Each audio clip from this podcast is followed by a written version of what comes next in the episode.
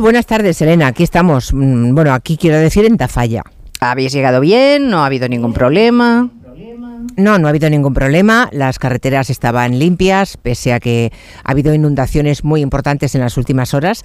De hecho, creo que tenemos algún agricultor que se va a acercar a este micrófono para contarnos qué ha ocurrido en las últimas horas con las aguas que han caído. De hecho, es que están los pantanos al máximo. Claro. En Navarra, es de las, creo que la comunidad foral de Navarra es de las más ah, agraciadas por el agua. Lo que ocurre es que ayer llovió demasiado y entonces pues se han anegado algunas zonas y en fin ha fastidiado algunos cultivos importantes de esta zona que es la, gran huerta de España, ¿no? Una de las dos grandes huertas de España. Pero bueno, vamos a hacer el programa, a ver qué tal nos sale. Pues seguro que bien, como todos los días. Venga, un besito. Hasta mañana. Adiós. En Onda Cero, Julia en la Onda, con Julia Otero. Pues hoy en efecto les saludamos en directo desde el Centro Cultural de Tafalla. Estamos en Navarra, una ciudad con un casco histórico y monumentos espectaculares que ya fue asentamiento humano en la edad de hierro, así que fíjense si ha llovido. Hemos viajado a un lugar cargado de historia para hablarles de unos pioneros, de las 65.000 familias, en su mayoría ciudadanos jubilados de entornos rurales, que invirtieron todos sus ahorros en la energía fotovoltaica, convirtiéndose en los primeros en apostar por la transición verde.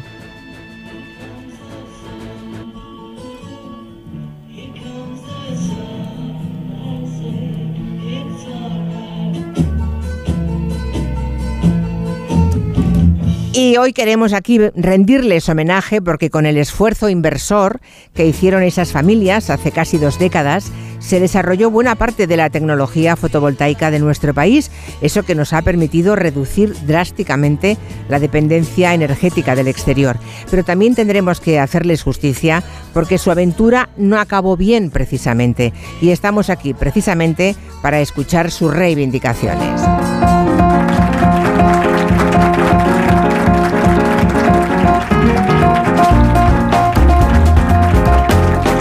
En poco más de una década se pasó y seguro que todos ustedes hacen memoria y se acuerdan, se pasó de aquello de el sol puede ser tuyo al funesto impuesto al sol de aquel ministro innombrable y la retirada de ayudas y subvenciones.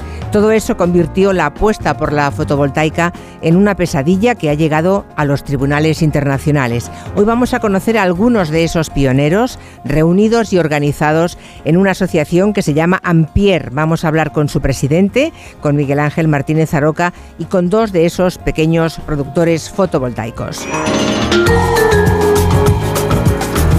Para entender mejor la situación de la energía fotovoltaica en España, también hemos traído hasta Tafalla a nuestros especialistas de cabecera. Tenemos a nuestro medioambientalista José Luis Gallego. ¿Le conocían? ¿Qué tal?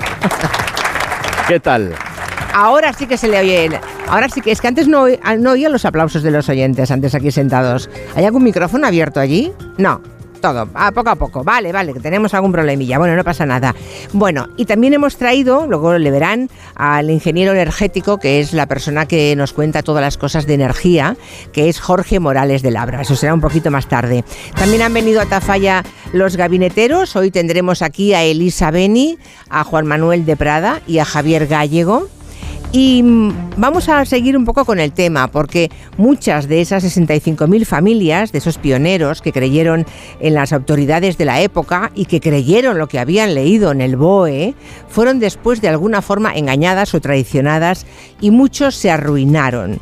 Y nos preguntamos, más allá de este caso, aunque partimos de la experiencia de estos pequeños productores de la fotovoltaica, nos preguntamos cómo sigue la vida cuando uno lo pierde todo. Es una experiencia por la que pasan muchos seres humanos. Y, me pregunto cómo se levanta uno después de verse arruinado.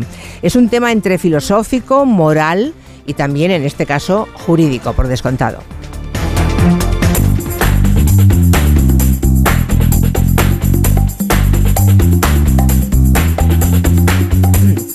Ahora vamos a empezar como siempre la mesa de redacción. Ya han visto a José Luis Gallego, pero estarán preguntándose, ¿saben quién es quién de la mesa? ¿Sí? Se lo imagino, más o menos, ¿no? Bueno, a mi derecha Marina Martínez Vicens, a la derecha de Martina, Muy buenas. de Marina, Roger de Gracia. Hola, espera. Y a la izquierda de Gallego, Guillem Zaragoza. Buenas. Bravo. Bueno, ¿qué tal? ¿Os habéis sacado ya las piedras de los bolsillos? Sí. Menudo ventolera hoy, ¿eh? Menudo Tampoco viento. tanto, ¿no? Tampoco mucho. Sí, ha hecho, eh, cuando hemos salido de esta mañana del hotel hacía un viento enorme, ¿eh? Yo me he puesto caramelos con piñones en los bolsillos y eso te, que son de aquí. Ay, nos han traído eso- carrapiñadas. Qué buenas. Oh. Unas que circulen. nos han traído una caja de... Es verdad, hay que repartir. Perdona, te la has quedado tú porque yo no he No, visto nada. está ahí encima para la redacción de Barcelona, porque a las 12 del mediodía, todos los días, hay un hambre en la redacción. Eso es verdad. Es Pero habrá verdad. que repartir con la redacción de Madrid. Un poco, por favor. Que sepan los oyentes que la redacción de Madrid y la de Barcelona solamente se encuentra cuando hacemos alguna salida cara al público, como hoy es el caso. Así que estoy encantada. ¿No Tengo- podíamos mandar a Roger a Madrid? Sí. Ah, Eh, ¿Yo qué te he hecho? ¿Y a ti a Galicia, por ejemplo? Bueno, dejadme que agradezca. ¿Veis este, ram- este ramo de flores tan bonito que tenemos encima de la mesa? Lo voy a agradecer a, a Uxua Ciervide. Bueno, no solamente a ella, ella es la que tiene la floristera, la floristería que lo ha enviado. Pero lo envía el comercio de Tafalla, que dice que nos da la bienvenida a la ciudad y que es posible que seamos la última generación de un tejido comercial que aporta un bien a la sociedad y que da vida y cohesiona a la gente de aquí. Mira, cuando hemos entrado en Tafalla veníamos comentando Mm. con eh, Gallego y tal, que cómo mola la tienda eh, que- Pequeñita. que, que te, que te atiende, que te ido. aconseja, mm, donde encuentras realmente lo que quieres, qué gusto da. Así y es. muchas veces compro cuando voy a sitios pequeños. Así es, yo he ido, a, he ido a comprar chistorra, el chorizo ese fino se llama así, ¿no? Chistorra. Te has sí. ido con Morales de Labra a comprar A comprar chistorra. chistorra, sí, sí. Y que nos han dejado salir de milagro, porque hemos una tienda de chorizos diciendo que esos son de los nuestros, los dos. Pues, en todo caso, él nos ha hecho ahí un, un llanto, nos ha hecho una, una especie de lamento, el propietario, el buen artesano, diciendo que les han colocado aquí cinco hipermercados que ha rodeado todo el pueblo, ¿verdad? De grandes superficies que lo que hacen es destrozar el pequeño Ya, comercio, ya. ¿verdad? Es lamentable. Están, son especies tan en peligro de extinción como el lince ibérico y el águila imperial. Pues mira, los, los hipermercados no han enviado ningún ramito de flores, pero el comercio local sí. Muy bien. Así que desde Bravo. aquí nuestra Bravo. gratitud y que estamos con ellos.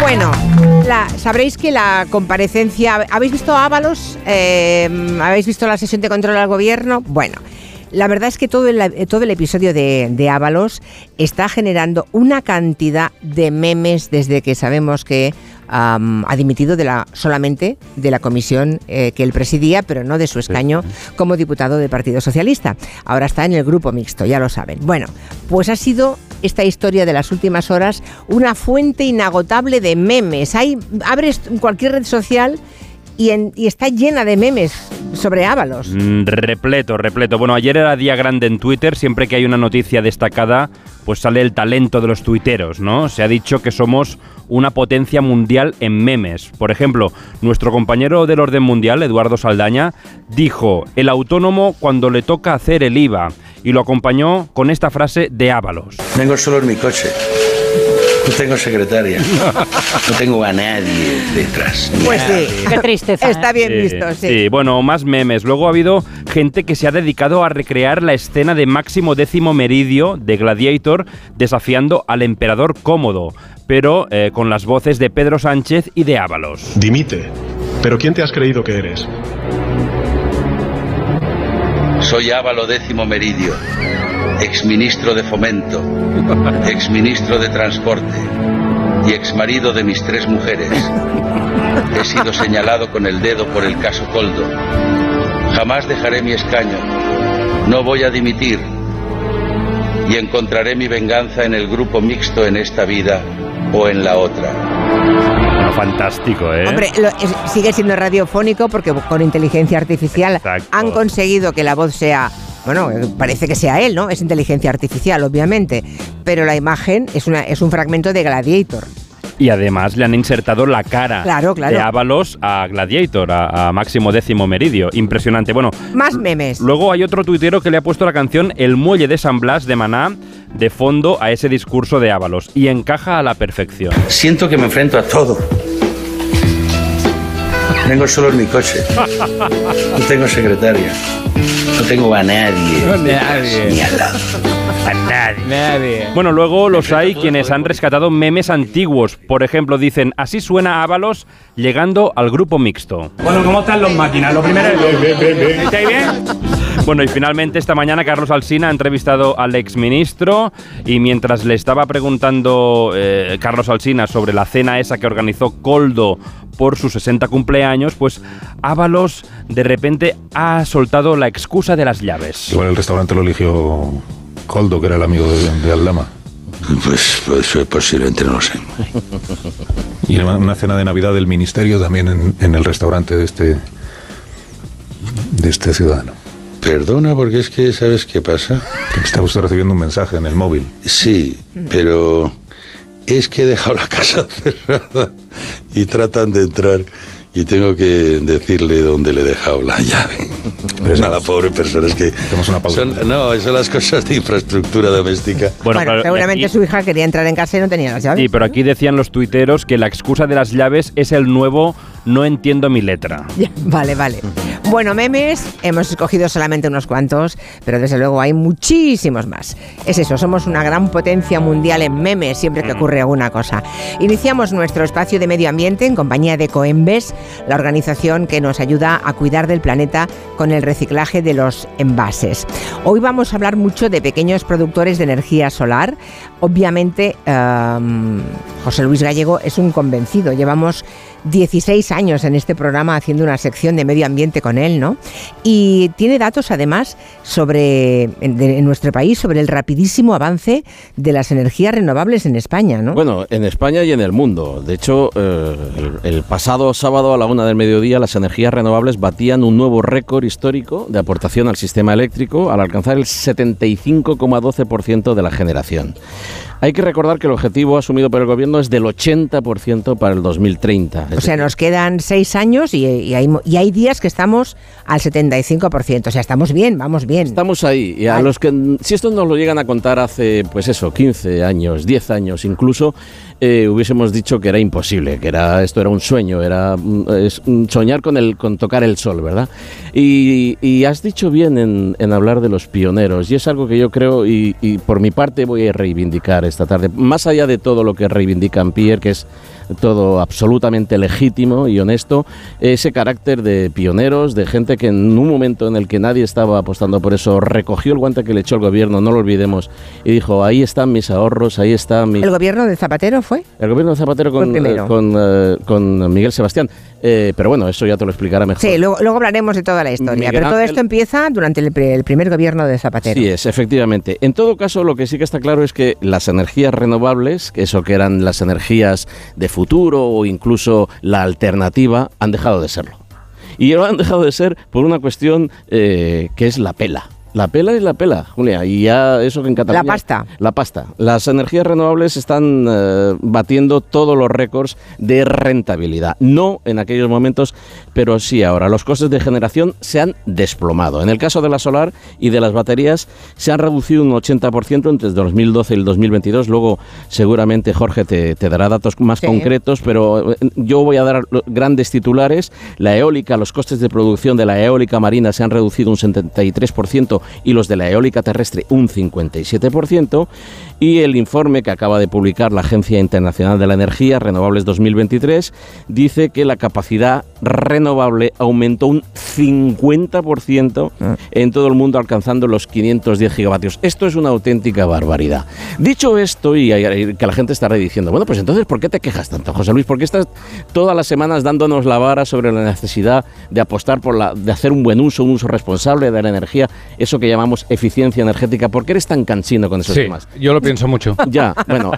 Pero además de Rougier, hay gente que incluso me lo dice, pero si vamos ya como viento en popa. Bueno, eso de viento en popa nada, porque tenemos un reto que es ser 100% renovables, es decir, cero emisiones a nivel mundial en el 2050. Te recuerdo, 2000, eh, Roger, Sí. que estamos en el 2024. Nos quedan 26 años, yo soy de letras, pero nos quedan 26 años para llegar a ese escenario. Es decir, que aquí todo lo que apostemos por las renovables es poco. ¿Y por qué queremos alcanzar ese escenario? No lo sé, está. Para no freírnos como tú te freíste el año pasado en verano, que me llamabas y me decías, Sí. pero estos que os encargáis del clima, ¿cómo me tenéis A ver, los Gallego, a 40 grados? Cada día tu sección de medio ambiente Sí, empieza con un pajarito Entonces Sí. yo, por cortesía, te he dicho, buenas tardes, vamos bien, ¿no?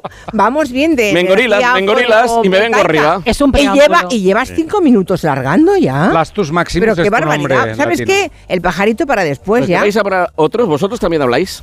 ¿Hoy? Eh, No, hablamos no, todos. Solo tú solo.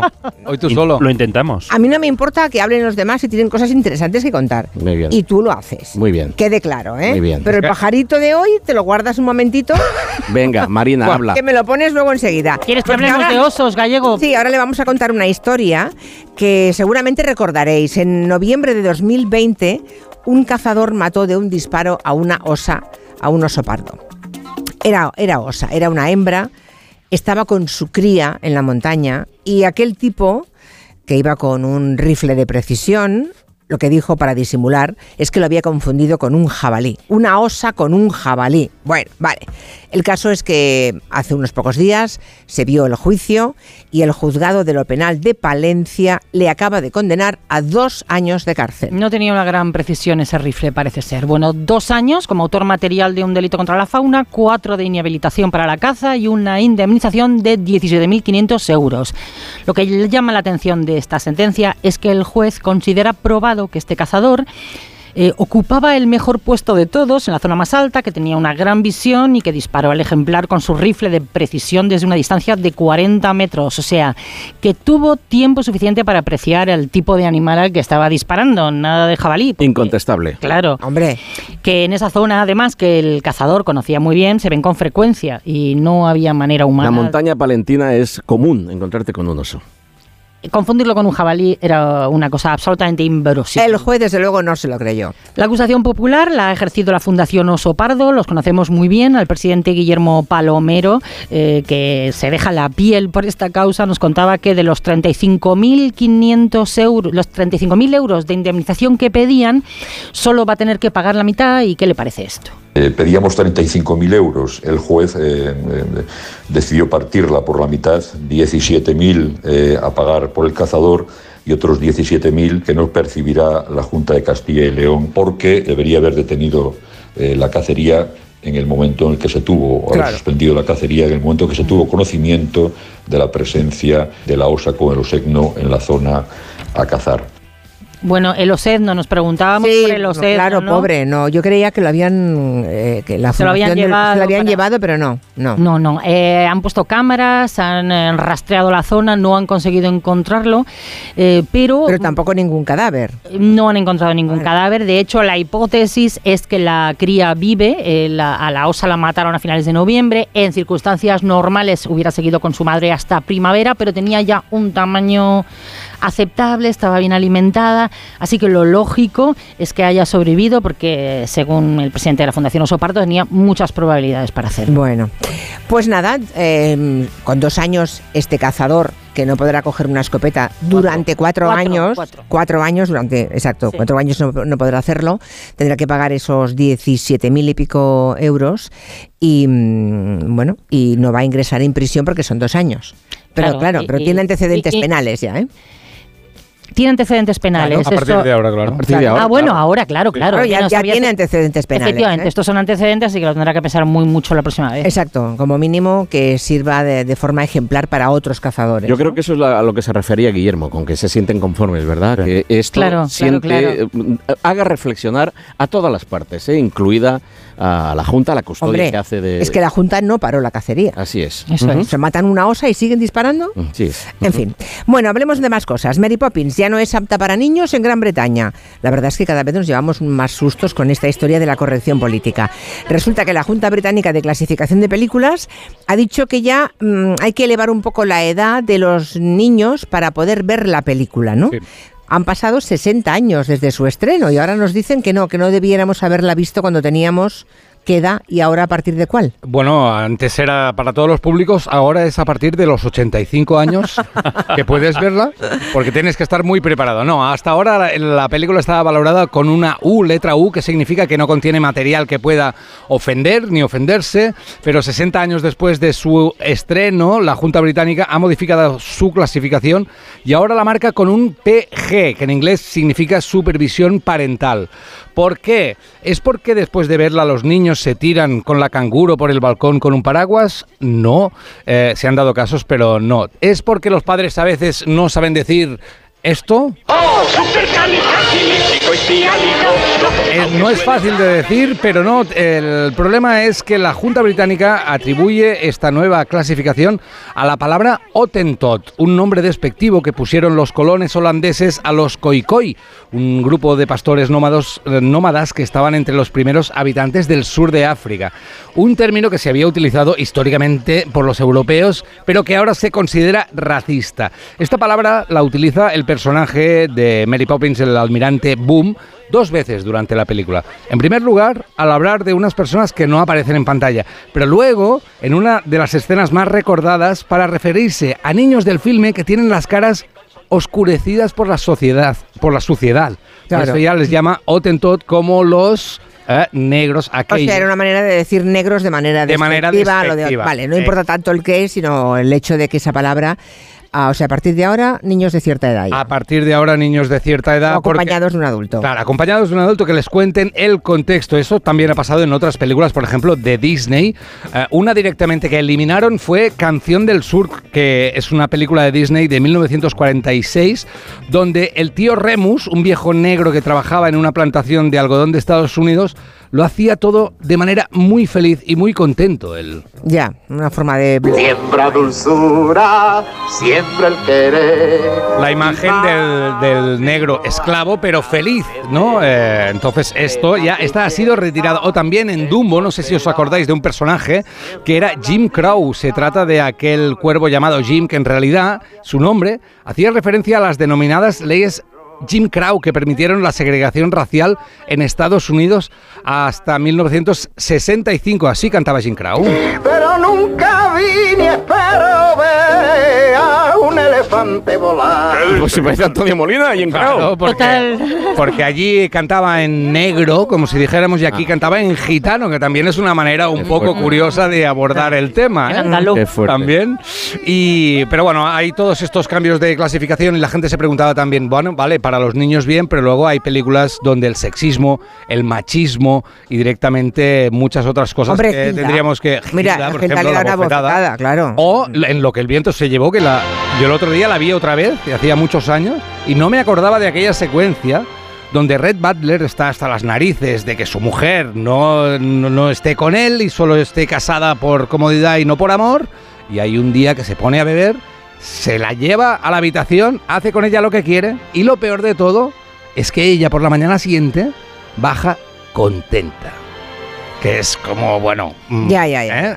Se ha portado como un macho y todo bien. ¿no? Exacto, exacto. Al final se ha comportado como un hombre. Bueno, Oye, oye, ¿cuál es el pajarito que me ibas a poner hoy? Creo que esta es un pajarito que aquí conocen todos muy bien. Esto es eh, un protagonista de la banda sonora de la música de los ríos. Ya sabes que yo tengo auténtica vocación de acercarme, al- cuando veo un río es como una especie de un imán, eh, porque todo lo que envuelve la fauna de ribera, eh, el martín pescador, el mirlo acuático, eso es maravilloso. Pero sobre todo hay un pájaro que se llama la bandera cascadeña. Los Pero no le ornitólogos- llamarán así, ¿no? Los- la bandera cascadeña, se llama así. Los Sí, la bandera cascadeña. No, no, Ay, aquí no sé si habrá mucho ornitólogo, pero yo te lo digo, aquí Vale. se, no. se inventa cosas. Nadie, ¿sabes? leva- No. nadie ha levantado. los científicos le llaman motacilla ceri- cerinea y es, suena de esta manera. Vamos a escucharla. Sí, fíjate qué cosa más bonita. ¿Y por qué? Si es muy pequeñita, es del tamaño, es como la lavandera blanca, es así que la conocéis, le llamarán picanieves en, en- en algunos sitios. Esta es la lavandera cascadeña, motacilla cinerea, y lo que hace es anunciar la alegría de vivir en el río. Va todo el río levantando piedrecitas, buscando gusanitos, pequeños crustáceos que viven ahí debajo de las rocas, y lo hace con muchísima alegría aquí, en Navarra, Ah, pero en Cataluña. En Murcia y en las cuencas del Guadalquivir no. de Andalucía, las lavanderas cas- cascadeñas lo están pasando regular. Creo que la última que vieron iba con, con una cantimplora. Ya. Se echaba el agua por encima. Porque os voy a dar unos datos simplemente de cómo está el Ebro. Estos datos los cogí hace dos días. No, imaginaros cómo está ahora. El Ebro, como bien has dicho, la cuenca, eh, la comunidad autónoma, eh, la comunidad foral de Navarra es la que tiene más agua de toda España. Qué alegría, de verdad. Qué alegría. no son ustedes conscientes, los que venimos de Cataluña, no son ustedes conscientes de lo que tienen. O seguramente sí que lo sean. Espero que lo sean, porque es uno de los patrimonios que más les enriquece, aunque tengan otros, ¿verdad? Pero el tema del agua, venimos de una comunidad autónoma en que los embalses están al 14,8%. Tienen ustedes ahora mismo el, el de Yesa al 94% y el de Itoiz al 83%. Tienen los embalses de la comunidad de Navarra en su conjunto al 88%. En Murcia, en la cuenca del Segura, que están acostumbrados a sufrir, están en torno al 21-22% y las cuencas internas del Guadalquivir, las mediterráneas, también están al 20%. Esto es un auténtico privilegio lo que tienen ustedes. El año pasado, no sé si ustedes se acordarán, pero lo- Le he pedido que me pusieran pajarito, ¿eh? Otra vez, ¿eh? Otra o vez. sea, ¿eh? otra vez. es que O cuando sea, hablo del agua me, A ver, gallego. Es cuando hablo gallego del en la agua onda. Gallego. Me ¿Pero qué te- emociono. ¿Qué te pasa hoy? Es que estoy enamorado del agua. Ya, ya, ya, ya, Y vale. me vengo vale. arriba, en Navarra me vengo Vale, arriba. vale. Por cierto, estoy viendo en segunda fila a Manu Zapata. ¿Qué tal, Manu? Ahora, en un momento te acercamos el micrófono. ¿Ustedes se acuerdan quién, er- quién es Manu Zapata? Seguro que sí. Hombre, Ay, claro. hombre, tenía aquel, aquel concurso que presentaba a... Boom. ¡Bum! Sí, boom. a Juan Rabonet. Juan Rabonet, ahora es. Bueno, pues aquel concurso eh, sí hizo famoso a un grupo de concursantes que, se la, que lo sabían todo, eran los lobos. Y siéntate tranquilo, Manu, siéntate Ay, está con tranquilamente. camiseta de lobo. Sí, Claro. ¿qué tal, Manu? ¿Cómo Anda. estás? Espera, que no te oímos, Manu. Ahora, ahora, Segundo. espera. ¿Ahora? No, no, es que no va, no va funciona. el micro, no va, de momento. No, no funciona. No funciona. Bueno, lo arreglamos, lo arreglamos y luego hablamos con él. Pero los que ahora mismo digan, ¡ay, sí, los lobos! ¿Cuál es. de ellos es? Oh. Me estáis dejando sorda, gracias. Ven aquí, Manu, ven aquí, ven aquí. Quedaos quietos, ¿vale? Quedaos quietos. Una pausa y seguimos, venga. En Onda Cero, Julia en la Onda, con Julia Otero.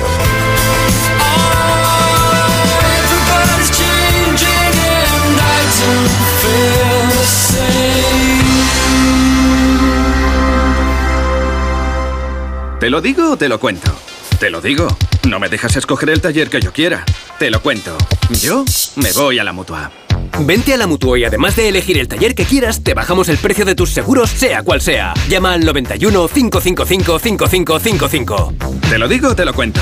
Vente a la mutua. Condiciones en Mutua.es. Cuando Berta abrió su paquete de Amazon, se le aceleró el corazón. Pantalla LCD y seguimiento de la frecuencia cardíaca. La pulsera de actividad se clasificó en su corazón por su calidad y su precio. Cinco estrellas de Berta. Productos estrella a precios estrella. Empieza a buscar en Amazon hoy mismo. En febrero celebramos el Día Mundial de las Enfermedades Raras, una fecha señalada para dar visibilidad a los más de 3 millones de personas que sufren en España algún tipo de enfermedad minoritaria. En Kiesi estamos comprometidos en ayudar a estas personas a mejorar su calidad de vida, trabajando junto a profesionales sanitarios y asociaciones de pacientes. Entra en forumenfermedadesraras.com y descubre la historia detrás de cada persona. Vodafone te trae Dazón con Fórmula 1, MotoGP y otras competiciones. Llama al 1444 y llévate por solo 40 euros fibra móvil y televisión con el primer mes de Dazón Esencial de regalo. Llama ya al 1444. Vodafone. El mejor estreno de ficción en dos años. ¿Qué pasa? Es algo que podría destruir nuestras familias. La serie más vista de la televisión. La familia es lo más importante. Y a veces la vida no te da opción. O matas o mueres. Sabía que algún día lo pagaríamos. Líder de la tarde. Sueños de libertad. De lunes a viernes a las 4 menos cuarto de la tarde en Antena 3. Y después, capítulos finales de Amar es para siempre. Cada día tengo peor la memoria. Toma de Memory. De Memory con fósforo y vitamina B5 contribuye al rendimiento intelectual normal. Recuerda, de memoria, de Memory. Y ahora también de Memory Senior, de Pharma OTC. 29. Tus nuevas gafas graduadas de Sol Optical. Estrena gafas por solo 29 euros. Infórmate en soloptical.com. Securitas Direct, ¿en qué puedo ayudarle? Buenas, llamaba porque quiero instalarme una alarma. ¿Ha sufrido algún robo? No, pero lo han intentado mientras estábamos en casa de mi madre celebrando su cumpleaños y ya no me quedo tranquila. Pues no se preocupe. Si usted quiere, esta misma tarde le instalamos su alarma. Protege tu hogar frente a robos y ocupaciones con la alarma de Securitas Direct. Llama ahora al 900-272-272. Recta final de las rebajas del hogar del corte inglés. Ahora con hasta un 60% de descuento en una selección de ropa de cama o baño, así como también en artículos de menaje de mesa y decoración. Y todo de la marca El corte inglés. Hasta el 29 de febrero, últimos días de las rebajas del hogar. En tienda web y app. El corte inglés. ¿Cansado? Revital. Tomando Revital por las mañanas recuperas tu energía, porque Revital contiene ginseng para cargarte las pilas y vitamina C para reducir el cansancio. Revital, de Pharma OTC.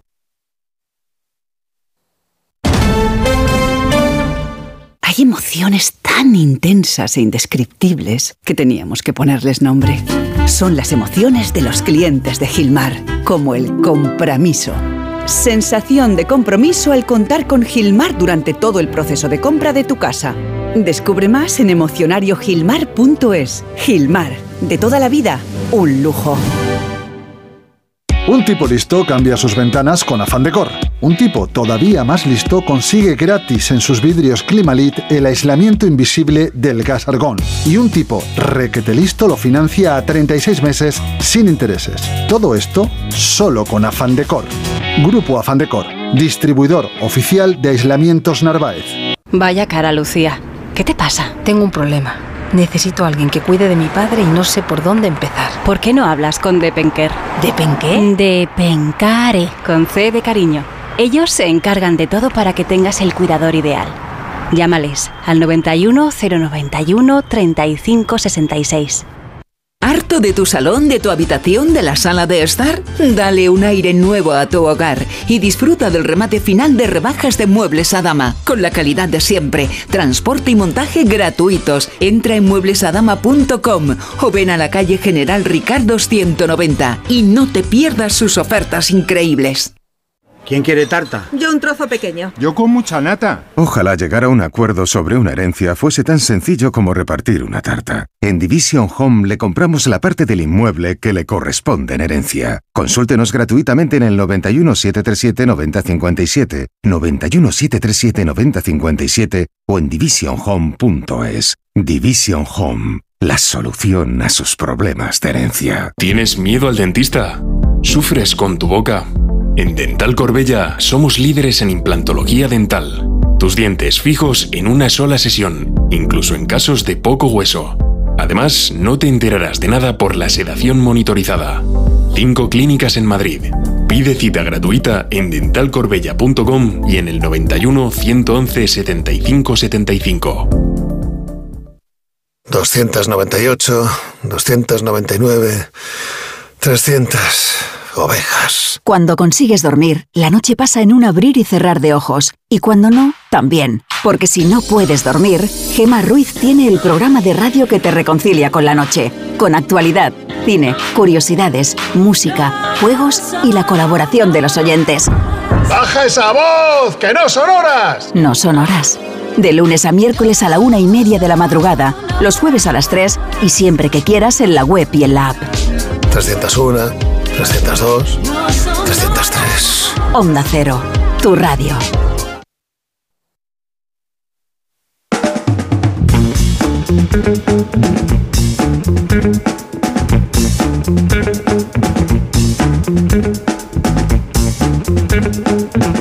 Son las 3 y 36 minutos, aquí una menos en Canarias, aquí seguimos emitiendo desde el Centro Cultural de Tafalla y bueno, hemos visto que estaba aquí Manu Zapata, uno de los ah, componentes del grupo de los Lobos, que todos recordamos en aquel concurso de Boom. Yo creo que nadie fue más famoso que ese grupo de, de los Lobos, ¿eh, Manu? Bueno, no sé, nosotros disfrutamos mucho. Y luego lo de conocidos, pues nos pasaba en Barcelona, cuando fuimos a tu programa, que Sí. grabábamos allí, estábamos por la calle, a cualquier, en- bueno, Madrid, porque yo por aquel entonces vivía en Madrid, pero a cualquier sitio de España que fueses, había alguien que se acordaba. Es más, todavía eh, hay gente por allí en sitios en donde menos te lo esperas, que se acerca, eh, Hombre, te saluda, te eh, pide una foto. ¿Y ahora qué haces, Manu? Yo trabajo en correos. ¿Trabajas en correos? ¿Pero eres cartero de correos? Sí, cartero Sí. de correos, reparto cartas y paquetes, sí. Bueno, eh, bueno, yo no, no creo que haya una casa a la que vaya repartiendo cartas o paquetes que no te reconozcan. A ver, trabajo en Peralta, entonces claro... eh, Todo el es- mundo, es, claro. es un pueblo de aquí cercano, son 6.000 habitantes y al principio era un poco, la gente se quedaba un poco así. Algunos te lo decían y otros al rato, oye, pero tú, tú, tú, eres, tú eres el que salía en la tele, pero ¿qué haces aquí de cartero? ¿Qué haces aquí trayendo cosas? O sea, los primeros meses fue un poco así y ahora ya como me conoce todo el mundo, pues nada, muy bien. Oye, Manu, ¿y has venido a vernos porque, mm, porque te mola la radio, ¿no? Por por ver un espacio en directo. A ver, es que, bueno, los medios de comunicación desde siempre. Ya. O sea, ya el tema periodismo y tal, además he terminado escribiendo también críticas de cine, pero es que la radio especialmente porque la he oído desde pequeñito. Y luego ya pues se une también el, el, haber estado en tu programa en Barcelona y tal, pues digo, oye, pues a ver si se acuerda y... y ¿Cómo y, no me voy a acordar? Vamos, está en la memoria de todos, ¿eh? Que por cierto, ayer se cumplieron cinco años de la muerte de José Pinto. Sí. Aquel infarto que os dejó noqueados a vosotros y a todos los que le admirábamos, ¿no? Sí, sí, no, es que además fue, nos pilló grabando. Madre y, mía. y tuvieron, sí, eh, la gente del equipo tuvo una delicadeza tremenda al comunicárnoslo, porque nos juntó a los cuatro y nos lo dijo y tal, y, y nada, paramos la, la, grabación, grabamos un pequeño mensaje, porque claro, los programas son grabados, y aquella tarde se iba a emitir un programa de, pues eso, que, de diversión, de risas, de tal, y grabamos pues como cinco minutos de homenaje yeah. y un poco para recordar, y al día siguiente eh, la productora Yes Music organizó un viaje y nos fuimos, o sea, hicimos el viaje que hacía José para venir todos los días a grabar, sí. o sea, todas las semanas cuando grababa, ocho horas de viaje, que no lo habíamos experimentado nunca, o sea, fue una experiencia tremenda en ese sentido porque hicimos el, ese viaje para ir a su pueblo, a Casillas de Flores, que está en la frontera con Portugal. Distintos medios de comunicación, trenes, en coche, Madre tal, mía, ocho, ocho horas. horas. Sí, sí. Ocho horas, bueno, bueno. Um, seguramente que haya oído mucho la radio Manu, Manu Zapata, se lo debemos a su madre. Tenemos ahí a Marina, porque Está ha venido también su mamá. Ana, ¿eh? su madre, que es oyente y que además ha hecho el viaje desde aquí hasta el plató de Boom, acompañando a su hijo un montón de veces, ¿no? Sí, sí, la verdad había que madrugar un montón ya. con otros hijos que me llevaban, los otros hermanos de Manu. ¿Cuántos sois, Manu? Eh, tres, tres, hermanos. Tres, vale, vale. Pero los otros dos se prestaban a llevarme hasta Barcelona, Qué bien. grabar y, y a casa otra vez porque tenían que trabajar al otro día. O sea, que, que, o sea que, que, ejercías de mamá del artista. Sí, sí, totalmente. He ¿eh? ejercido siempre. Bueno, bueno, tú, a ver, que vi, vino, que vino un par de veces, a ver si nos van a echar la, la, bronca y tal, que es que no, no podía haber familiares en plató, entonces hubo algún programa especial donde además participó, claro. nos, nos entregaron parte del premio y, ap y aparecían familiares. Vinieron a, y, Tafalla vinieron dos veces también. Me, me hicieron a, a hacer el plato preferido de Manu. Bueno, sí. ¿Cuál es? ¿Cuál es? A ver, ¿cuál es? ¿Cuál es? Eh, no te acuerdas ¿Te ni acuerdas? tú. No, no No, yo creo que era. yo- a ver, siempre hablaba de las albóndigas de mi madre. Y entonces en Ah, aquel vale, programa vale. estuvo haciendo albóndigas y tal. Y, Porque, hija, Sí, sí. me traían a mal andar las albóndigas. Y Bueno. lo tuvo que hacer en directo. Y, y, bueno, fue genial. Oye, pues gracias por venir. eh, gracias a Manu también por venir a vernos. no, gracias a vosotros. Y hablamos un día, porque es curioso que diferentes destinos, ¿no?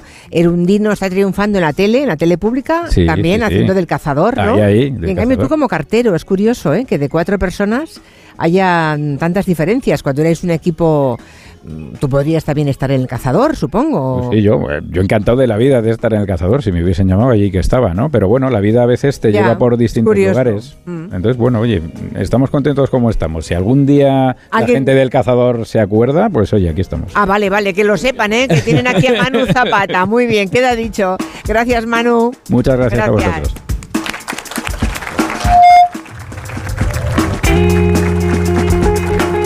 Bueno, seguimos en la mesa de redacción. También ha venido a vernos, creo que Félix Bariain, que es el presidente de la Unión de Agricultores y Ganaderos de Navarra. ¿Qué tal, Félix? Buenas tardes. Hola, buenas tardes. Bueno, creo que no habéis pasado los agricultores de Navarra muy buenas mm, horas en los últimos dos días, ¿verdad? Ha habido muchas inundaciones. Cuéntanos, Félix. Así es, cuando decía el compañero que el río es todo bonito, bueno, es todo bonito si va por su cauce. Sí, Exacto. Cuando, cuando sale del, del cauce ya empezaban las complicaciones, ¿no? Eh, bueno, sí, la verdad que es triste que se haya convertido en algo recurrente y en costumbre prácticamente aquí en Navarra. eh, que cada tres años eh, el agua que es caprichosa salga por las fincas de los agricultores. Y obviamente las infraestructuras públicas se arreglan con, con dinero público, eh, pero eh, las los cultivos de los agricultores normalmente, bueno, pues el, tenemos un seguro que cubre ciertos eh, daños, pero otros daños se sufragan a costa del bolsillo de la- del, agri- Del del agricultor. Con lo cual, bueno, pues es un problema eh, y viene todo derivado del- de, la falta de, eh, pues de mantenimiento de esos ríos. O sea que lo que crees es que con, con una buena gestión de la administración pública no tendrían por qué desbordarse esos ríos y por tanto no sufriríais las consecuencias los agricultores. Bueno, los antepasados, que son muy listos, más listos que nosotros, eh, no les ocurría esto. Eh, Ya. llover llovía siempre igual. Entonces era porque el mantenimiento de los ríos era diferente, no se aprovechaban las gravas que había para construcciones y demás. Ahora, bueno, pues sí que es cierto que eso no ocurre y con menos caudal se producen más daños. Entonces, bueno, la, lectura está hecha. Es verdad, ¿eh? cuando uno, uno echa la vista atrás en todos los sectores y ve en el ámbito rural cómo se comportaban nuestros abuelos y cómo trataban los recursos naturales, eh, ha cambiado todo tanto que de pronto hemos dejado pues eso de limpiar los ríos porque antes se usaban para el día a día, ¿no?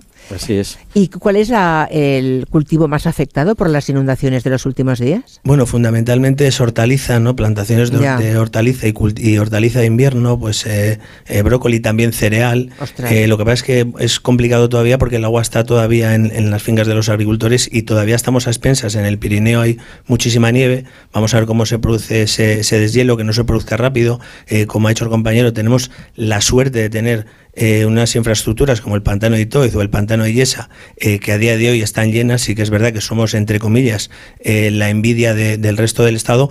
Y bueno, pues vamos a ver si, si se comporta ese deshielo bien y podemos almacenar agua. Y si ya sería ideal que este agua se pudiese embalsar aguas más abajo, pues para que compañeros de otras zonas y sobre todo población de otras zonas, pues tenga luego agua para consumo en verano. Claro, eh, es tremendo. O sea, en unas zonas seco y aquí anegadas por el agua, ¿no? Y pendientes, es una manera de que los que vivimos en la ciudad seamos conscientes de cómo viven eh, en el campo, ¿no? Los agricultores, pensando ahora qué pasará con el deshielo, con las nevadas potentes que ha habido en las últimas horas y cómo ese deshielo, si se produce con demasiada rapidez, ¿Cómo va a ser? puede seguir anegando. ¿Sí? Sí, va a ser. Viene una, Oh. viene una semana de calor intenso. Ya, eso es lo peor, sería lo peor para vuestros campos, claro. Sí, bueno, si, baja- claro, si sigue final- bajando mucha agua, claro. Eso es, los pantanos están llenos, obvia- llenos, obviamente el pantano tiene que desembalsar y cuando se produce pues lluvias, episodios de lluvias con un deshielo rápido, eh, bueno, vamos a suponer que no y vamos a creer que no, eh, pero tiene toda pinta de que va a ser así. Ya.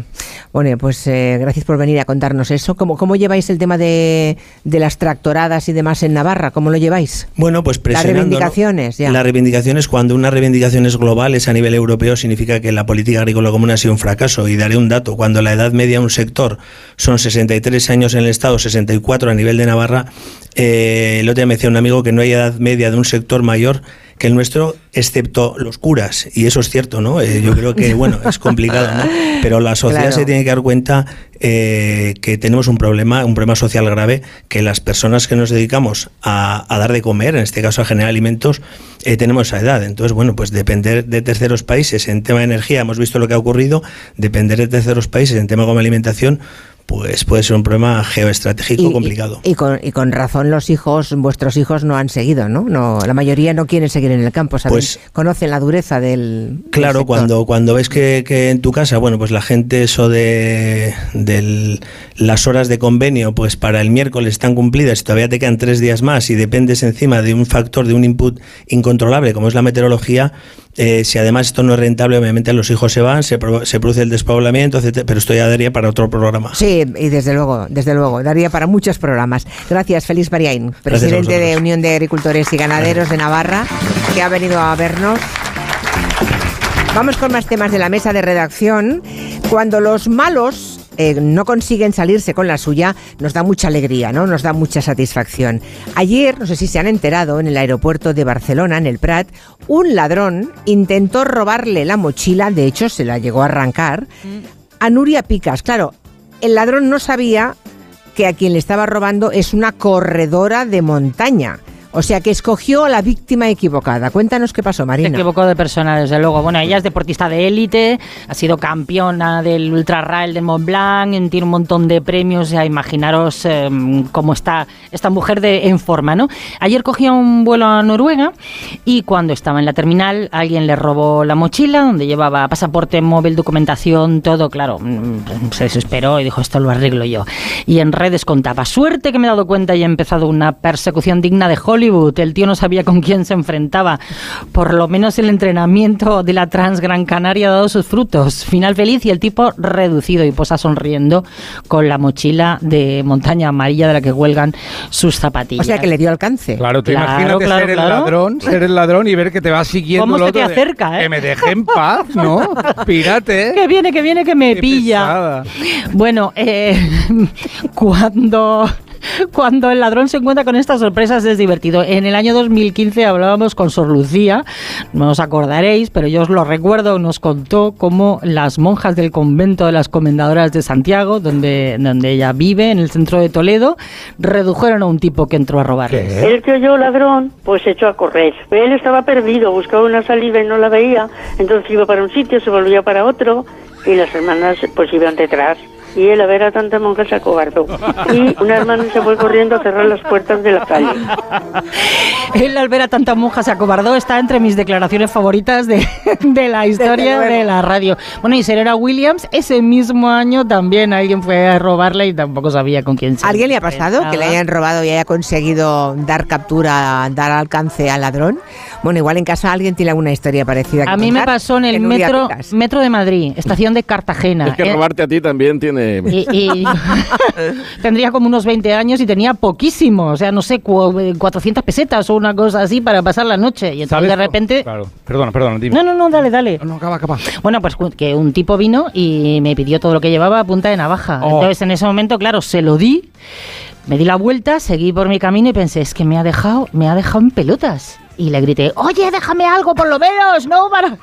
Y el tío pensó, solidaridad, esta tía también está mm, justa de Piensa pasta. como yo. Claro. Y me dio 200 pesetas. La mitad, me mitad dio para- la mitad. para cada uno. Lo juro. Madre mía, ¿y a usted qué le pasó? ¿Qué tal? Cuente, cuente. Eh, buenas tardes. Buenas. Eh, bueno, yo tuve una experiencia un poco especial también. Mira, yo hace eh, como veintitantos años trabajaba, tenía un supermercado en Sí. un pueblecito en Teruel, se llama Perales de la Alfambra, y en vísperas de Santiago, Santiago Apóstol, patrón de España, eh, a las 11 de la mañana aproximadamente había como cuatro clientas, eh, dos en carnicería, otras por estanterías cogiendo producto, y entró un tipo ah, joven con una eh, media por la cabeza Sí. y una Qué pistola miedo. y una pistola en la Uh, mano. Mala pinta, mayores. mala pinta. Mi mujer estaba atendiendo en carnicería, estaba embarazada de la, de la hija mayor y yo estaba pues acachado, etiquetando producto, colocándolo, ¿no?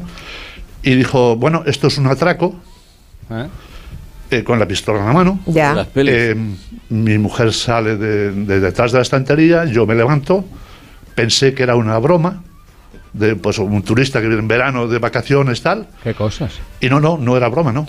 Eh, las señoras se quedaron a- arrinconadas, una tiró la, eh, la cartera, la otra ahí de mí, cuidado, que no sé qué.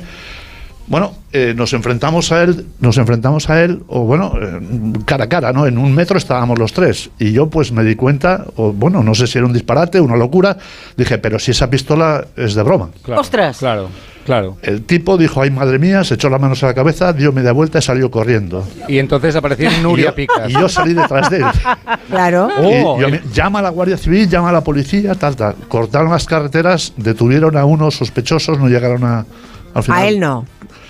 No se sabe. Ya, ya, ya, ya. Pero yo salí detrás de él. ¿Y llegó a alcanzarlo usted, no? No. No. No. Porque cuando llegué a una esquina, como a 100 metros de donde estaba el comercio, la tienda, eh, me di cuenta, digo, si giro ahora y me lo encuentro y no es de, de broma la pistola, ¿qué? Ah, o sea, que no se confirmó, no se llegó a confirmar Las, si era de plástico, de chocolate me o... estás loco, date la vuelta, que- ten cuidado, que te van a matar. Claro, pero es no que sé". en situaciones límite a veces reaccionamos. Claro. de una forma que nosotros mismos nos podemos sorprender cuando luego lo pensamos fríamente, ¿no?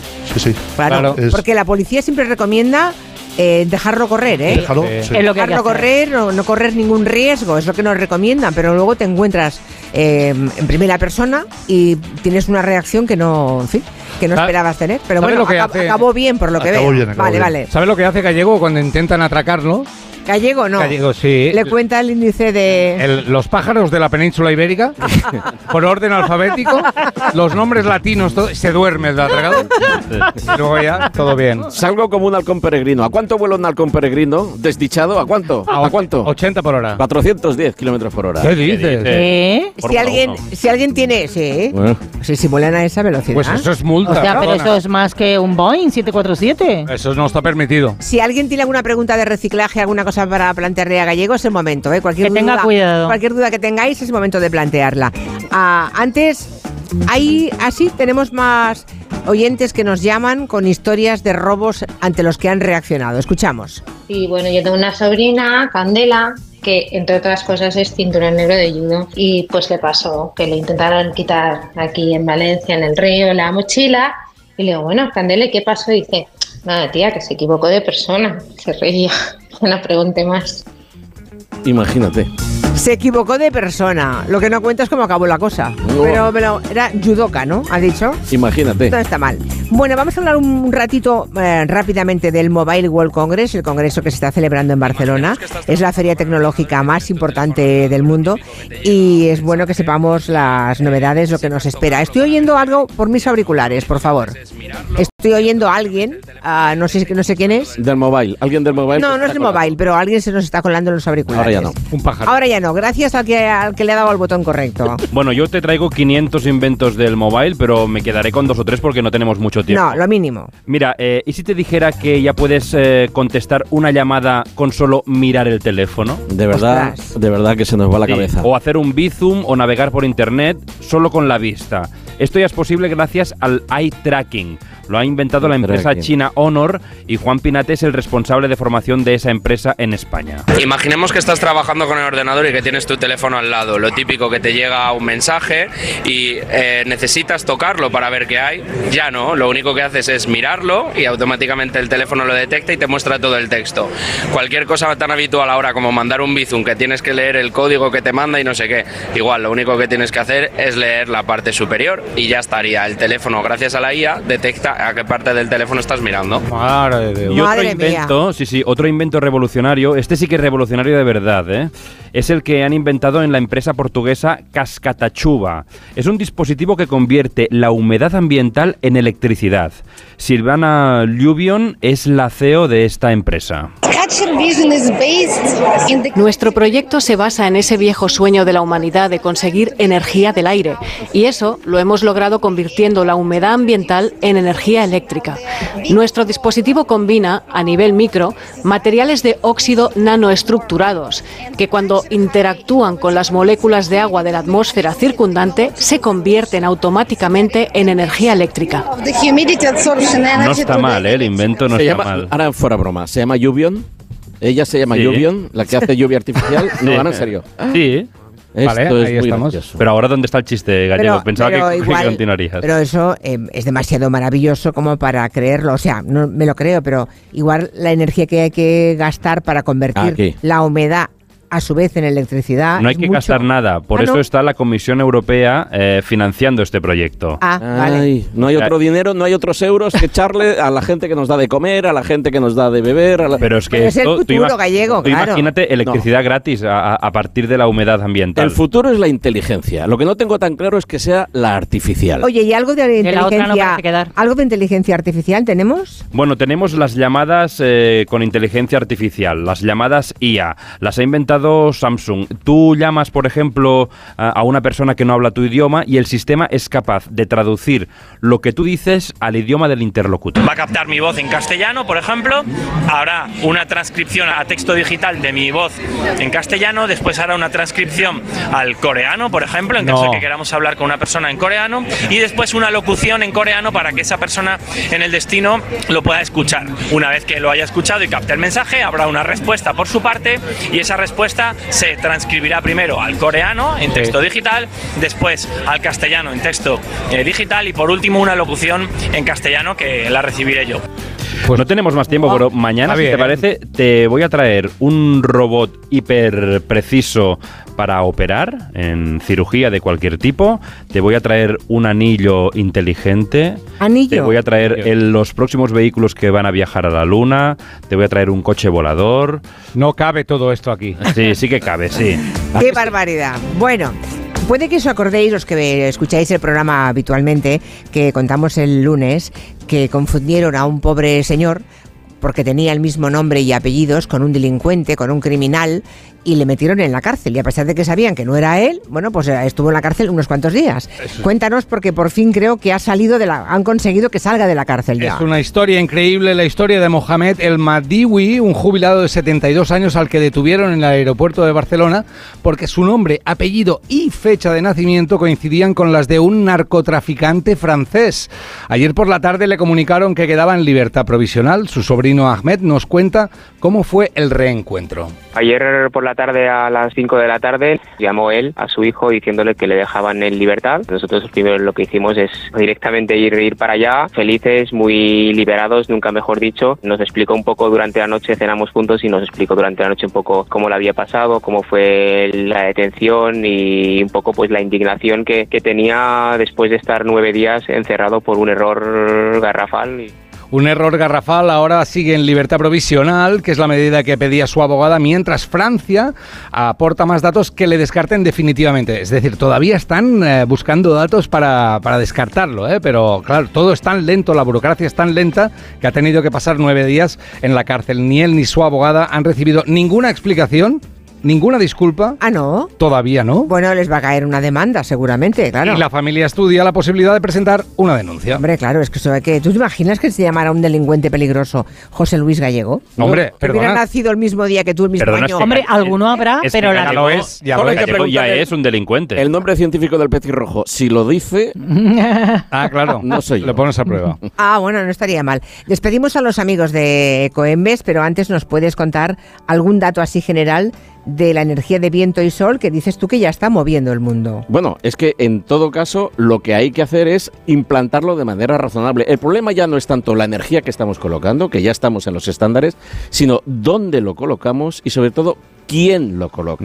Porque lo que estamos haciendo es cambiarnos el gorro de las grandes compañías eléctricas, las que estaban, las que nos han llevado a este lío, Sí. les estamos poniendo ahora el gorro de sostenibles. Y nos están haciendo los mismos destrozos, solo que colocando, urbanizándonos todos los campos, nada de pequeñas producciones, sino grandes granjas. Tú estás por los por las pequeñas producciones, Bueno, como es- los señores de Ambier que están aquí. ¿no? Generación distribuida, Que es sí, lo que, que- sí. sí, sí. Y repartir la riqueza. Así Hombre, es. claro, y fijar población Así es. en las zonas que están más Se la vaciadas. estamos dando a los mismos que nos metieron en el lío. Es eh, intolerable. Despedimos a los amigos de Coembes. Estás en casa y te llega el paquete que tanto estabas esperando. Después reciclas la caja de cartón en el contenedor azul para que se convierta en el libro que alguien lee mientras recoge el paquete que tanto estaba esperando. En la economía circular, recicla siempre el papel y el cartón en el contenedor azul para que el mundo no deje de girar. Ecoembes. Reduce, reutiliza, recicla. Pues son ya las 4 de la tarde, las 3 en Canarias, hacemos una pausa, viene el, el boletín informativo y luego hablamos con dos productores, eh, pequeños productores de fotovoltaico, de los afectados, de Ampier, y también tenemos por ahí a Jorge Morales de Labra, nuestro experto en energía, que nos va a contar de qué estamos hablando exactamente. Noticias.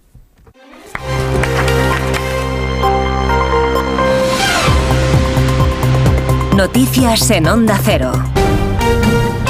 Buenas tardes. El Gobierno seguirá negociando con los agricultores después de lograr algunos avances en la reunión de Luis Planas con representantes de las asociaciones agrarias. Se han emplazado a retomar la negociación la próxima semana. Ministerio de Agricultura, Laura Lorenzo. Tres horas de reunión que se resumen en tenemos que seguir trabajando. El ministro Luis Planas considera que lo que se ha puesto sobre la mesa ya es un plan de choque, como piden las organizaciones agrarias, y por eso cree que hay que seguir trabajando. Que nos hemos dado un compás de, de espera, una pausa, para reflexionar las organizaciones a nivel interno y también por parte del Gobierno para poder cerrar este paquete de, de negociación. Los representantes de COAC, UPA y Asaja coinciden en que hoy se han producido algunos avances, pero falta concreción. Por eso, de momento, evitan decir si van a continuar ya de cara al mes de marzo las protestas en el campo. Portavoces del Ejecutivo Comunitario aseguran que la Comisión Europea está en contacto con las autoridades españolas para determinar si hay fondos europeos involucrados en el denominado caso Coldo. Han remitido información sobre la materia a la Oficina Europea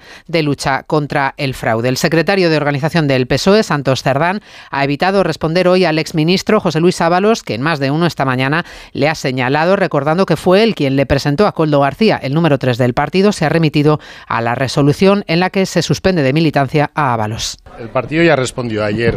Mandamos nuestra resolución y no vamos a entrar más al juego, ¿vale? Y a mí lo que me parece es la resolución que hizo ayer el partido donde le comunicamos eh, su expediente. Él tiene ahora para recurrir y, y, nada más. Si a ti te prepara una persona que te dan todas las garantías, pues oye, también quien te lo propone y te merece todas las garantías, pues indagas menos. El Poder Judicial ha ordenado abrir expediente al juez que llamó psicópata al presidente Sánchez. La comisión permanente, por unanimidad, sigue adelante con la investigación al magistrado Ruiz de Lara. Eva Llamazares. La Comisión Permanente rechaza archivar la investigación tal y como proponía el promotor de la acción disciplinaria y ordena la apertura de un expediente al juez Manuel Ruiz de Lara. No hay razones para el archivo, cree el Consejo, ni siquiera por el hecho de que una vez eliminada la cuenta y dado que el juez no reconoce su autoría, sea imposible verificar la realidad de los mensajes denunciados. Ahora la Comisión Disciplinaria del CGPJ decidirá si el magistrado cometió una falta grave o muy grave al tuitear que Sánchez era un narcisista patológico con rasgos claros de psicópata sin límites éticos. Por primera vez en el mundo, la justicia de un país, China, se ha pronunciado sobre una demanda de un creador en contra de un contenido generado a través de la inteligencia artificial. El fallo confirma que se han infringido los derechos de autor. Margarita Zavala. Sí, la denuncia parte de una persona que posee los derechos de autor de Ultraman, un villano que forma parte del universo DC Comics, donde hay algunos personajes tan famosos como Superman o Batman.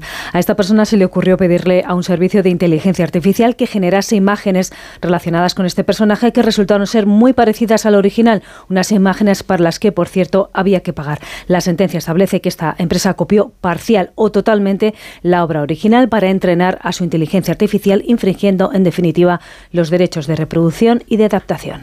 Marruecos ha interceptado dos embarcaciones que se dirigían a Canarias con más de 140 inmigrantes a bordo. La Marina sigue buscando además a varios desaparecidos de una neumática que ha volcado por el temporal. Se han localizado ocho cadáveres. Corresponsal en Marruecos, Antonio Navarro. En medio de un repunte migratorio también en la ruta mediterránea, las autoridades marroquíes han dado cuenta hoy del hallazgo de los cuerpos sin vida de ocho personas inmigrantes y del rescate de otras nueve tras el naufragio de una embarcación que volcó por el mal tiempo en aguas del Mediterráneo cercanas a la ciudad autónoma de Melilla. Los migrantes habían partido de las costas del norte de Marruecos rumbo a territorio español. Según han informado las autoridades de la provincia de Nador, se trata de una neumática que partió en la tarde de ayer de la playa de Charrana, ubicada en el municipio de Benichíger, al norte de Melilla, y que se dirigía a las costas de la península. Y una cosa más, la película Políticamente Incorrectos, producida por A3 Media Cine, se convirtió ayer en la más vista del día y la cinta española número uno en taquilla. Dirigida por Arancha Echeverría y con guion de Olatz Arroyo, es una comedia inspirada en la política actual. Narra los entresijos de una campaña electoral con dos partidos en contienda, dispuestos a todo por alcanzar la presidencia del país. Explican sus autores que han intentado que la ficción supere a la realidad, pero que la política española se lo está poniendo difícil. El deporte con Esther Rodríguez. A las 7 de la tarde la Cartuja coge la final de la Liga de Naciones Femenina que enfrenta a España y Francia. Monse Tome recupera para el encuentro a Alexia Putellas y Terea Belleira. Con las bajas confirmadas de Grisman y Jiménez, el Atlético de Madrid ultima los detalles de su partido de vuelta de semifinales de la Copa del Rey ante el Athletic de Bilbao. El conjunto vasco entrena esta tarde pendiente también de recuperar efectivos. Simeone espera un duelo intenso en San Mamés. No nos esperamos un partido que no sea intenso, con una gran agresividad en el inicio del partido de parte de ellos, que lo suelen hacer muchísimo cuando juegan en casa. Y bueno, tendremos que estar preparados para llevar el partido donde creemos que le podemos hacer daño. Tras la Copa, el Atlético afronta la visita del Barcelona en Liga y ya sabe que no podrá contar con Nico Williams ni Dani Vivian por sanción, como ha confirmado el Comité de Disciplina de la Federación, el mismo que ha decidido que no actuará ante la denuncia presentada por el Sevilla por los vídeos de Real Madrid Televisión contra los árbitros. Y ante la inminente visita del Madrid a Mestalla, este domingo se recuerdan los insultos racistas contra Vinicius. El capitán del conjunto Che, Gaya, insiste en Movistar en que no hay que señalar a toda la afición valencianista. Creo que se trató de una forma injusta ¿no? a la afición de, del Valencia, que creo que, desde que yo estoy aquí por lo menos ha sido ejemplar en todo y estoy seguro que, que el sábado lo, lo va a volver a hacer. Ancelotti prepara este partido pendiente de Bellingham que sigue trabajando al margen del grupo. Les contamos más noticias en una hora, a las 5, las 4 en Canarias. Este miércoles, gran final de la Liga de las Naciones en Radio Estadio. Desde las 7 de la tarde en la web y en la app España-Francia. La selección femenina, conseguido el objetivo de clasificación para los Juegos Olímpicos, quiere más. El título de la Nations League y ganar por primera vez a su rival. Desde el Estadio de la Cartuja de Sevilla, España-Francia. Este miércoles la selección femenina juega en Radio Estadio con Edu García. Te mereces esta radio. Onda Cero, tu radio. ¿Te lo digo o te lo cuento? Te lo digo. No me dejas escoger el taller que yo quiera. Te lo cuento. Yo me voy a la mutua. Vente a la Mutua y además de elegir el taller que quieras, te bajamos el precio de tus seguros, sea cual sea. Llama al 91 555 5555. Te lo digo o te lo cuento. Vente a la Mutua. Condiciones en Mutua.es. ¿Cómo me las maravillaría yo? Si voy a soñar, sueño con viajar, escuchar las olas, perderme bolas. Si no encuentro el camino, me van a buscar. Maravíllate con hasta 600 euros de regalo en el corte inglés y sin gastos de cancelación. Consulta condiciones. Reserva ya tu gran viaje y maravíllate con viajes el corte inglés. ¿Cómo te las maravillarías? Quizás ti vecchis, ojalá non tocó radiador, sae chapa. Con el seguro de coche de línea directa no solo te ahorras una pasta, sino que además puedes escoger el taller que quieras aquí o en las Rías Baixas. Y si eliges taller colaborador, también tienes coche de sustitución garantizado y servicio de recogida y entrega. Cámbiate ahora y te bajamos el precio de tu seguro de coche, sí o sí. Ven directo a lineadirecta.com o llama al 917-700-700. El valor de ser directo. Consulta condiciones. ¿Te imaginas que la mejor economista del mundo te lleve la contabilidad familiar? Pues ahora Acciona Energía, la mayor compañía energética del mundo que solo opera en energías renovables, te instala los paneles solares en tu casa y pone toda su energía a tu servicio a un gran precio. Aprovecha y hazte autoconsumidor. Entra en Hogares Acciona Energía e infórmate. Te vamos a dar los dos mejores consejos para estar siempre en forma. 1 y 2, 1 y 2, 1 y 2. Apúntate al mejor gimnasio del mundo. Caminar por tu ciudad con Callahan Adaptation, el primer zapato que se adapta al pie y a tu forma de caminar. Fabricados en España por expertos artesanos y a la venta en las mejores zapaterías y en callahan.es. Callahan Adaptation, se adapta al pie, se adapta a ti. En Lowy somos más cañeros que nunca, porque te traemos nuestra mejor ofertaza. Fibra y móvil 5G por solo 29,95, precio definitivo. Si quieres ahorrar, corre a lowy.es o llama al 1456. Cada día los currículums de miles de mujeres de colectivos vulnerables son descartados. Por eso en Fundación Quiero Trabajo hemos creado una iniciativa que busca empoderarlas y que descubran su verdadero potencial con la colaboración de los mejores creativos publicitarios. Descubre la otra cara en quierotrabajo.org. Dime, Pilar. Oye, ¿sabes que Yastel me ha vuelto a mejorar la tarifa? Ya, y por el mismo precio que sí. ¿Y sin pedirlo? Claro. Es que estos te hacen mejoras así porque sí. ¿Y qué va a ser lo próximo? ¿Que me cambien a mi marido por Jesús Vázquez? Por cualquier cosa. Seamos sinceros, a todos nos gusta mejorar. Por eso en Yastel volvemos a mejorar las tarifas por el mismo precio. Llama al 1510. En Carglass te ofrecemos el mejor servicio y de forma respetuosa con el medio ambiente. Por eso, nuestros talleres cuentan con contenedores específicos para reciclar los parabrisas sustituidos y otros cristales y así darles una segunda vida. Carglass cambia, Carglass repara. Onda Cero Madrid 98.0 FM. Si te compraste un coche entre 2006 y 2013, esto te interesa. Seguramente pagaste de más y seas uno de los millones de afectados por el cártel de coches. Ahora con OCU puedes reclamar más del 10% del valor de tu coche. No importa si ya no lo tienes. Comprueba tu matrícula y reclama en carteldecoches.org. Reclama tu dinero con OCU. Cada vez más naranjas saben así, porque no todas reciben el cariño de una familia. Una gran naranja solo es posible cuando hay pasión y cuidado por cada detalle. Solo es posible cuando detrás tiene una gran familia. Naranjas Fontestad, el valor de ser familia. El envío de Burfaxes ahora es mucho más cómodo, rápido y económico con notificados.com. Con notificados.com envíe Burfaxes a través de Internet cómodamente desde su ordenador, con la máxima seguridad y validez legal, 10 años de plazo para acuse de recibo y testimonio notarial de certificación de contenido. Notificados.com. Burfax online postal y electrónico. ¿Que por qué soy un pluser? Porque exijo transparencia. Y en un clic puedo comprobar todas las revisiones del coche y el informe de tráfico al instante. En Ocasión Plus tienen un taller en cada centro para dar un servicio más cercano y directo. En Ocasión Plus aciertas seguro. Tienes 15 días o 1000 kilómetros de prueba. Grupos Eneas compra casas para reformar al mejor precio. Llame al 91 639 0347 o escriba a info@gruposeneas.com. ¿Recuerdas aquella empresa de venta de ortodoncia por Internet? Pues ha cerrado y dejado a los pacientes sin terminar los tratamientos. Si no quieres que esto te pase, acude a tu dentista de confianza. Son tratamientos complejos que deben ser realizados y supervisados siempre por un profesional. Pon la salud de tu boca en las mejores manos. Es un mensaje del Colegio de Odontólogos y Estomatólogos de Madrid. En la ganadería Organic producimos la mejor carne del mundo.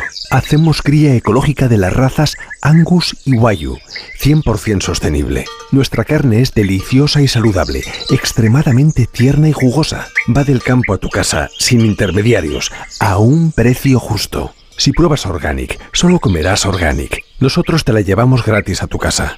Haz tu pedido en el 910-2010, 910-2010 o carneorganic.com. Organic, la mejor carne del mundo. ¿Harto de tu salón, de tu habitación, de la sala de estar? Dale un aire nuevo a tu hogar y disfruta del remate final de rebajas de muebles a dama, con la calidad de siempre, transporte y montaje gratuitos. Entra en mueblesadama.com o ven a la calle General Ricardo 190 y no te pierdas sus ofertas increíbles.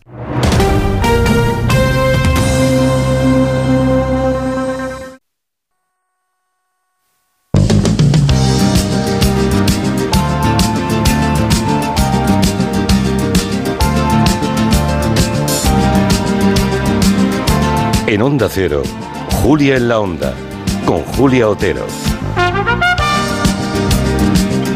Las 4 y 13 minutos, una hora menos en Canarias. Hoy estamos emitiendo en este centro cultural de Tafalla, invitados por Ampier y vamos a hablar mucho de energía fotovoltaica y de todas las personas que se lanzaron en su momento uh, y las consecuencias que luego se encontraron. Me parece interesante que para, que para eso tengamos ya aquí también sentado a Jorge Morales de Labra. Ya saben que es nuestro experto en energía de cabecera, que viene una vez al mes a este programa y coincidiendo con el objetivo de esta salida del programa, le invitamos a venir a Tafalla y aquí que tenemos a Jorge Morales de Labra. Muy buenas tardes. Muy buenas tardes. Muy bien traído, muy agradecido de que nuevamente la energía sea protagonista del programa. ¿eh? Es que además nos interesa mucho a todos, ¿eh? Y además tenemos hoy noticia, noticia mm, que igual más de uno está sorprendido, para los que no lo saben, imagino que ya casi todos, que el IVA de la luz va a pasar del 10% al 21 otra vez. El, el, IVA de la luz estaba en el 21%. Cuando llega la crisis energética, el gobierno lo rebaja al 10%. Y luego al 5%. Luego al 5%. Eh, desde el 1 de enero lo volvió a subir al 10. Al 10 y ahora vuelve a su origen al 21%. Sí, pero además vuelve durante poco tiempo y digamos de forma inesperada. Es ¿Pero decir, por qué? No, no entiendo el ahora sí, ahora no. A ver, Bueno, ¿cómo- esto- ¿de qué va esto? El, el- el rollo es, es- es largo y no te voy a aburrir ni a ti ni a los oyentes, pero básicamente tiene que ver con Bruselas. Cuando el gobierno negocia con Bruselas la bajada del IVA, recordemos que en, en- en la Unión Europea el IVA es un impuesto armonizado, que no se puede hacer cualquier cosa con el IVA, hay que consultar. Pues resulta que en aquella época, en plena crisis de, de la invasión de Ucrania, eh, Bruselas le dice, bien, puedes bajarla, pero siempre y cuando la crisis permanezca, si no, no. Entonces el gobierno, en la ley, lo que dice es, bien, pues entonces el IVA va a estar reducido, mientras que el precio mayorista de la electricidad esté por encima de un cierto nivel. El nivel es 45 euros megavatio hora. Bien, el precio del año pasado medio está en torno a 90. Entonces estaba mucho más alto de 45 y no había riesgo. Entonces el gobierno ahora en diciembre dice, bueno, pues durante todo el año 2024 el IVA va a estar en el 10, pero mantiene la cláusula de Bruselas. siempre y cuando el precio no baje de 45. ¿Qué ha pasado? Que el precio de febrero, que cerramos hoy, ¿eh? porque ha salido hoy el precio de mañana, ya sabemos que el febrero lo cerramos mañana, pero el precio ya está cerrado el del mes, ha bajado de 45, ha quedado en 40 euros megavatio hora. 40. Claro. Por tanto, automáticamente el IVA tiene que subirse Claro. al 21%. ¿Y cuál es el problema? Que si ahora el mes que viene esperamos que el precio esté por debajo de 45 durante al menos cuatro meses. Vale. Y por tanto el IVA seguirá en el 21 durante cuatro meses. Pero si en julio vuelve a superar el umbral de los 45, volverá al 10%. ¿eh? Así que este año vamos a tener un poquito de vaivenes y el lío que hay es monumental porque, claro, dependiendo del día en que te emitan la factura, tu factura va a ser un 11% más barata o más cara. Ojo. Pero dependerá de los días en que hayas consumido, ¿no? No, no, de- no, Ah, depende de la fecha de emisión de la factura. O sea, las facturas emitidas este viernes, que normalmente tienen energía del mes de febrero o de parte Sí. de enero, de lo que sea, hay gente que le factura del 18 al 18, del 15 al 12, de lo que sea, ¿no? Las facturas emitidas el viernes van al 21 y las facturas emitidas mañana, jueves, van al 11, eh, perdón, al 10. O sea, que hay una diferencia de un 11% entre una Ostras. factura de un día. Y las eléctricas no pueden mm, organizárselo y montárselo para que todas las facturas pasen como mínimo porque han sido emitidas hoy o ayer. Y podrían correr en julio para emitirlas también al 21 y no al 10. Si efectivamente desde el día 1 de agosto vuelve a bajar, podrían hacer. A ver, eh, eh, es de suponer que las eléctricas son serias y hacen las cosas bien, pero podría. po- Hay Podría gente, ocurrir. Hay gente que va a pensar que efectivamente va a haber cierta picaresca en, en estos eh, vaivenes que vamos a sufrir durante este año. Pero bueno, los oyentes, que son, son- todos somos clientes, ¿no? Eh, y consumidores de energía, eh, estemos pendientes, por tanto, de, de qué porcentaje de IVA nos han aplicado. Correcto. El, y sobre todo una cosa, ¿tú crees que esto le va a afectar a todo el mundo por igual? No, supongo que a los pobres más, como No. si hubiera. No, es que siempre es lo mismo. No, en este caso- La respuesta no. vale siempre para lo mismo. No, bueno, bueno, ciertamente. No, mira, fíjate, A hay, ver. hay una excepción. Realmente los consumidores acogidos al bono social, estos sí que tienen el IVA reducido, o sea que estos no son siempre. afectados. Ah, menos mal, menos estos mal. no van a ser afectados por esto. En este caso, los pobres sí que salen beneficiados. No, me refiero eh, a lo siguiente. Naturalmente, cuando uno tiene una tarifa que es variable, es decir, su precio depende del precio mayorista, no va a notar esta subida del IVA del viernes. ¿Por qué? Porque, claro, como el precio se ha desplomado en febrero y ya estamos en niveles de 40, como he dicho antes, eh, pues su, su base imponible eh, es muy inferior a la que tenía antes, a la que tenía en enero. vale, y por vale, tanto no va a notar. Sin embargo, si uno tiene una tarifa a precio fijo, eh, ese sí que va a notar inmediatamente una subida del 11%. Así que ahora los que lo van a notar en la factura a partir del viernes son aquellos clientes que tienen una tarifa a precio fijo. Yo llevo ya más de un año diciendo en este programa, más de un año, que hay que volver las tarifas a precio variable porque las tarifas a precio fijo son notablemente más caras. Bien, pues ahora con el IVA se va a notar mucho más. Noticia, eh, perdón, eh, tarifas a, mm, Precio a precio variable. variable, eso mucho mejor. Claro. Pero bueno, como ha bajado la energía, aunque suban el IVA, igual a final de mes vamos a notar casi lo mismo. Si tienes igual tarifa a imper- precio variable, eso es lo que digo. Ah, vale. Compensas una con la otra. Pero Vale, si tienes vale. tarifa a precio fijo, da igual porque no vas a notar la bajada de energía. La que le va a notar es la compañía eléctrica que se ha forrado. Porque a ti te ha vendido al mismo precio que en enero y sin embargo a ella le ha costado la mitad. Por eso hay que tener una tarifa a precio variable. Bueno, pues ya lo saben, ¿eh? fíjense en la próxima factura de su energía cuando la reciban y, y observarán seguramente estos matices que acaba de contarnos Jorge Morales de Labra. Enseguida les presento a nuestros invitados, son Juan Antonio Cabrero y Antonio Rapún. Buenas tardes a los dos. Buenas tardes. ¿Ha dicho alguna cosa mm, que no les convenza, Morales de Labra? Sí, nada, ¿no? Todo bien. Siempre lo explica muy, muy claro y muy directo. Muchas gracias. Le conocen bien entonces. Esto de tener amigos por toda España es una ventaja. Está, está muy bien. Bueno, pues ah, luego voy con ustedes, pero antes quiero que, ya que estamos aquí, para hablar de lo que ha ocurrido con estas sesenta y tantas, sesenta y cinco mil familias en toda España, em, creo que, que nos sitúes un poco, Jorge. ¿Qué es la energía fotovoltaica? ¿De qué estamos hablando? ¿Cuáles son las ventajas que tiene y las desventajas? Bueno, pues la energía fotovoltaica es nada menos que la que está revolucionando el sistema energético mundial. La que va a garantizar el acceso a la electricidad a más de mil millones de personas que en este momento no lo tienen. La que va a eliminar un montón de tensiones geoestratégicas que se basan en la energía y que hemos sufrido recientemente en Europa, por ejemplo, en la invasión de Ucrania que citaba hace unos minutos. Eh, es decir, es la solución a gran parte de nuestros problemas. Es que por primera vez podemos decir que hemos evolucionado como especie ¿eh? y que hemos aprendido a hacer algo que la naturaleza lleva haciendo toda la vida, que es utilizar directamente la energía del sol sin tener que sacarla del subsuelo, porque no olvidemos que el petróleo al final se ha formado gracias al sol. ¿eh? La energía del petróleo es una energía solar, ¿eh? lo que pasa es que acumulada durante millones de años en el subsuelo. ¿no? Bien, pues aquí es, es obtener directamente energía de los rayos solares. ¿no? Esa es la tecnología solar fotovoltaica. ¿Qué es lo que ha pasado aquí? Que hace 15 años, cuando estos señores invirtieron en tecnología solar, hace más de 15 años ya, en el año 2007-2008 principalmente.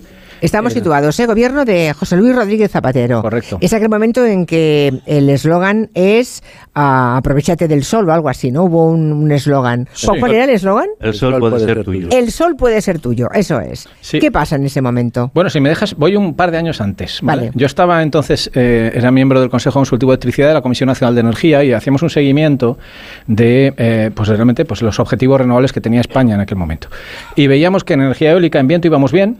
¿eh? La- las empresas eléctricas, estas que citabais antes, las grandes, que son las que han hecho parques eólicos, básicamente, estaban construyendo bastantes parques eólicos, pero en fotovoltaica la cosa no acababa de arrancar.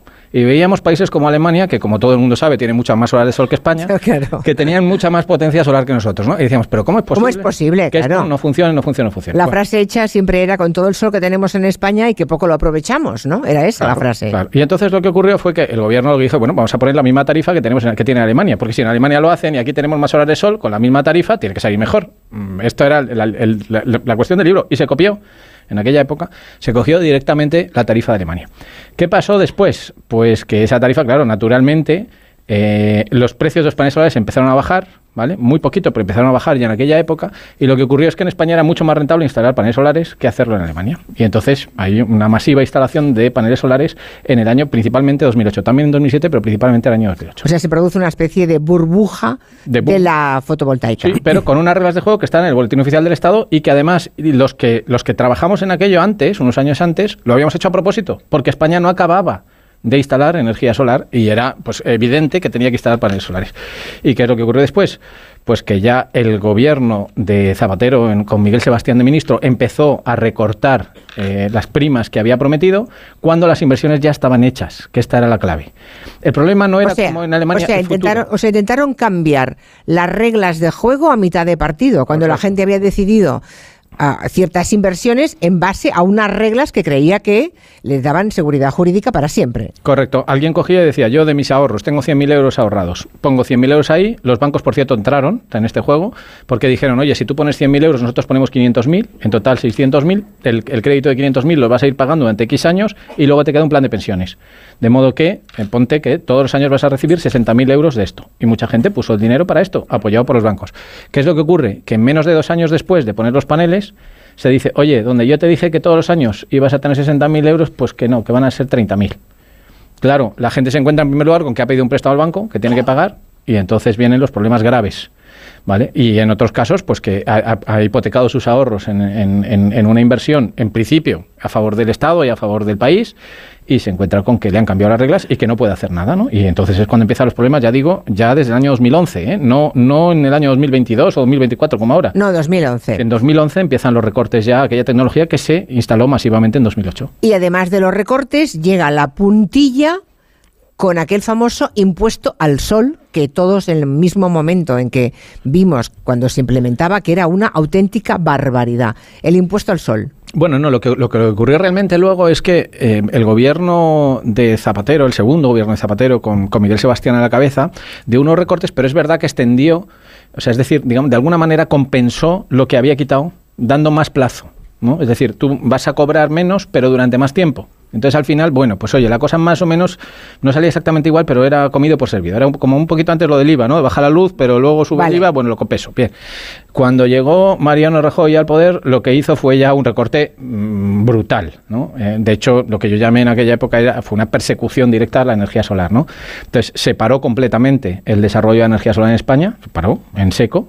¿Y los que ya estaban en marcha? Esos se les, se, les, se les dio unos recortes muy importantes en aquel momento, se reestructuró toda la situación y dio unos recortes muy importantes que ha dado lugar a demandas internacionales de fondos de inversión de miles de millones de euros contra España y que están ahí, los, los laudos arbitrales de todos, de todos esos fondos de inversión. Y todavía digo están ahí porque todavía no están resueltos, muchos de ellos están perdidos, es decir, ha ganado el fondo de inversión contra España. Contra España, sí, Ah. sí, de miles de millones, ya digo, en torno a 6.000, 7.000 millones de euros en total. Y, y bueno, y, y luego al final lo que pasó, pues que en España los tribunales, el Tribunal Supremo entre otros, no dio la razón, no ha dado la razón a los nacionales. Es decir, aquí lo que hay es una situación de discriminación. Los fondos internacionales que se han podido pagar abogados, ojo que los abogados de los laudos arbitrales no son cualquier cosa, ¿eh? yo eh, eh, colaboré en uno de ellos y el coste total de abogados, ojo a lo que voy a decir, es 5 millones de euros los abogados. Bien, pues estos señores con 5 millones de euros para pagar a los abogados han ganado y tienen ahora un laudo a su favor que están intentando ejecutar contra los bienes de España en el extranjero. Y sin embargo, los nacionales, a través de la sentencia del Tribunal Supremo, lo que han obtenido es decir, no, ustedes ya sabían que esto era España y que por tanto se pueden cambiar las reglas a mitad de partido. Esto es una traducción muy libre de la sentencia del Supremo que vas a permitir que acabo de hacer en 10 segundos. ¿sí? Bueno, ¿y lo del impuesto al sol entonces? Lo del impuesto al sol, lo que ocurre es que en aquella persecución que ya... La yo creo- persecución a toda la que yo ya creo que fotovoltaica. ya era obsesiva por parte de los hermanos Nadal, entonces eh, eh, secretario de Estado y ministro del gobierno de Rajoy, lo que hicieron fue decir, bueno, y es que además, en aquella época ya los precios de los paneles eran mucho más bajos, y dicen, es que además ya no es solo que no instales grandes plantas, es que no puedes ponerte un panel solar en tu casa, porque si te pones un panel eh, solar en tu casa, el sistema eléctrico por no decir las compañías eléctricas, están dejando de ganar. Y entonces usted tiene que compensar esa pérdida que están teniendo las compañías eléctricas. Y eso es lo que vino a llamarse, de una forma coloquial, el impuesto al sol, que ya era el colmo. Era el colmo, sí. Que esto no estaba en ningún país del mundo. Oye, voy a hacer una pregunta que parece una ingenuidad por mi parte. Eh, ¿a, qué es, ¿A qué intereses servía entonces el gobierno? ¿Por qué se hizo todo eso? Pues mira, me vas a permitir que, que hable un día de, eh, eh, por una vez, de tu competencia. Estaba yo en la cadena SER en, un- en- hora 25 una noche y estaba con el representante de las eléctricas en un debate. Fue el último representante que te- eh, el, último debate que hizo con ellos. Nunca más han querido debatir conmigo delante de un micrófono. Y lo que ocurrió fue que yo le dije a, a Ángels que entonces presentaba el programa, le dije, bueno, pregúntale a las eléctricas cuál es su argumento, de por qué ellas creen que sí que debe haber un impuesto al sol. El representante de eléctricas expuso el argumento y yo inmediatamente eh, me preguntó Ángels, ¿y, y el gobierno entonces por qué lo ha hecho? Digo, bueno, pues lo que dice el Boletín Oficial del Estado es exactamente lo que acaba de decir el representante de las eléctricas, ¿no? Por esa razón yo creo que nunca más han debatido conmigo Ya. y bueno, yo creo que clarifica muy bien cuál es la razón por la cual el gobierno de- entonces del Partido Popular pues impuso ese impuesto al sol, ¿no? Pues bueno, lo que hizo es caso directamente a lo que estaban diciendo las eléctricas. Tremendo, tremendo todo lo que ha ocurrido en nuestro país. Y ahora voy a preguntarle a Juan Antonio Cabrero y a José Antonio Rapún, que son dos de esos productores fotovoltaicos navarros, em, que en, en su caso, ¿qué ha pasado exactamente? Bueno, les- primero les digo que Juan Antonio Cabrero eh, trabajó en una empresa de producción de paneles fotovoltaicos, Sí. también fue dirigente de la UGT aquí en Navarra, ahora también está jubilado ahora, y es vicepresidente de, de la asociación de, de Ampier. ¿Por qué decidió a Juan Antonio poner sus ahorros en la fotovoltaica? Ha contado un poco mm, Jorge Morales de Labra Sí, sí, lo ha hecho la razón, pero perfectamente. ¿le ha parecido bien la explicación? Sí, sí, eh, es, es correcta y lo que ha habido es un, un cambio de, de normativa. Cuando dices por qué, bueno, pues eh, en aquel momento dices, bueno, pues podemos tener una, un complemento a lo que es una pensión, eh, creemos en las energías limpias, creemos en el planeta y bueno, era una mejora que podías haber hecho un plan de pensiones o meterte en, en una instalación fotovoltaica. Porque en algunos sitios son eh, plantas grandes, pero en el caso de aquí de Navarra está- estamos hablando de que son instalaciones que tenemos de 5 y 10 kilovatios cada persona. Es lo que viene a ser eh, poder cobrar entre 300 euros más o 7.000 eh, euros, se- 700 eh, en, en esto. Bueno, pues era un Son tema... pequeños productores, está Peque- claro, pequeños claro, claro. productores y estábamos en eso. Entonces, bueno, eh, en nuestro caso no eran nuestros ahorros, había que pedir un préstamo. Y el préstamo, el banco en aquel momento lo facilitaba, porque era una cosa del gobierno, está publicado por el boletín oficial de estafas, que le llamo yo, porque eh, ahí ponía unas cosas, pero, Claro, pero claro. luego no se, no se aplicaron. Entonces, la, la inversión y eso era pues porque creemos en las energías renovables, en un planeta, eh, Tierra, de, de cómo está. Y, Porque están bueno, pegados a la tierra, además, claro, en una zona... y en una mejora para todos. Pero claro, un día de Nochebuena, de, el 2010, el día de Nochebuena del 2010, apareció en el BOE pues el primer hachazo que sufrimos con un recorte del gobierno que entonces estaba José Luis Rodríguez Zapatero y Se- Sebastián, que fue el que, Miguel el Sebastián, el- sí. el que lo hizo. Pero es que, curiosamente, en el 2015 presenta un libro eh, Miguel Sebastián en la que dice que las renovables se nos fue la olla.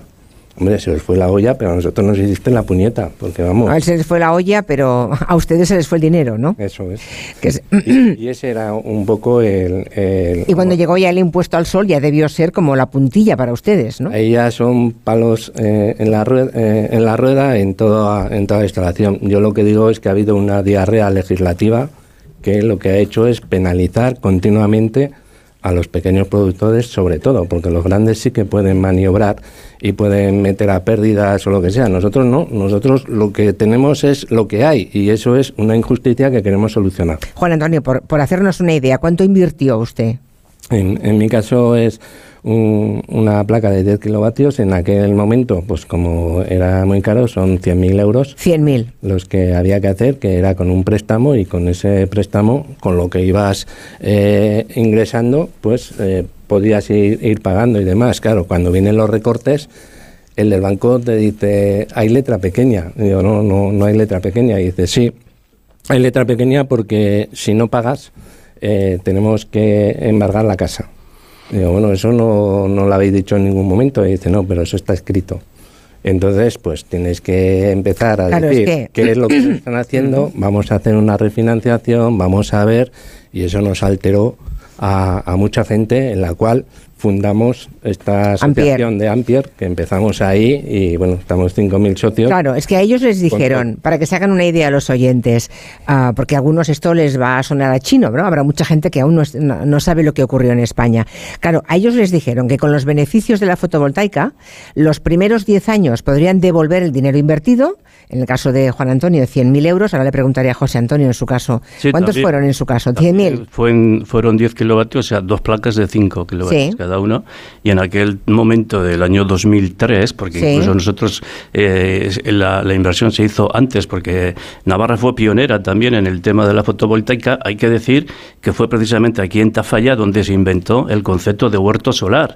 El huerto solar como un huerto agrícola, donde tienes lechugas o, o borrajas o lo que sea. En este caso, placas solares. por placas solares que pertenece cada una a un pequeño propietario que ha invertido y que para hacer esa inversión, como muy bien ha dicho Juan Antonio, eh, ha, habido, ha habido que ir a pedir un préstamo que en aquel momento la banca te daba hasta el IVA.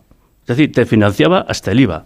Tal era el, el, el boom o el negocio que veía la banca que decía, bueno, adelante. Claro, luego vino eh, los recortes a partir del año 2010 y los pequeños propietarios tuvimos que organizarnos. Además, además, Eh. además eso, ¿no? Aparte de lo otro, aparte de los recortes. Exacto, claro, sí, sí. y del impuesto al sol. Bueno, claro, pillo otra vez el hilo.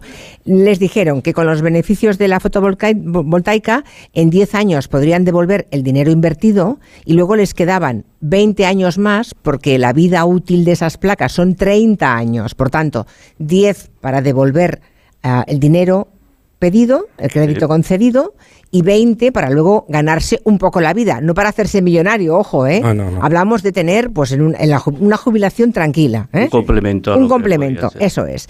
Bueno, ah, eso es lo que no ocurrió, ¿no? Se recortaron los beneficios de forma retroactiva, Sí, retroactiva, ¿eh? Es lo que usted ha- ganado, no, devuélvamelo. sí. Vale. Se añadió el impuesto al sol y claro, se encontraron ustedes que no pudieron hacer frente a esos pagos, ¿no? Supongo, ah, José Antonio, que mucha gente vendió. ¿Cómo lo Mucha gente- solucionaron? mucha gente mal vendió porque no había otro remedio. Y luego ibas a las entidades financieras y, había quien quería refinanciar, pero había la mayoría que no refinanciaban. Y de ahí luego vinieron las, las, la- las placas mal vendidas, las instalaciones mal vendidas, problemas familiares, eh, compañeros que lo pasaron muy mal y que, que fueron a- a la ruina tenía que recurrir a, a la familia para salir del paso. Es decir, esto fue un engaño porque cambiaron la se cambiaron las reglas a mitad de a mitad, mitad de juego. partido, Fíjate claro. que en en 10 años creo que ha habido hasta nueve normas regulatorias distintas distintas. Y claro y luego vino lo del impuesto al sol pero es que también luego en el 2012 se nos impuso el impuesto solo por producir electricidad. A todo a todo el mundo a todas las eléctricas a las grandes y al pequeño que tiene 5 kilovatios. El impuesto solo por producir electricidad. Es como si a cualquier empresa que produce un tipo de, de- material o de producto se le pusiera un impuesto solo por producir eso. O sea eso es una eso es una aberración. Pues eso también lo, lo estamos aguantando. La comunidad foral en la que estamos, eh, aquí aquí en, en Navarra, creo que es de las más afectadas, ¿no? Sí, O sea, hay zonas de España en la que hubo más agricultores que apostaron más, porque además parecía, como antes hablabais, ¿no? Una cosa que aparece en el BOE, que los bancos además dan ese crédito con absoluta facilidad, porque creen que hay un negocio claro, ¿no?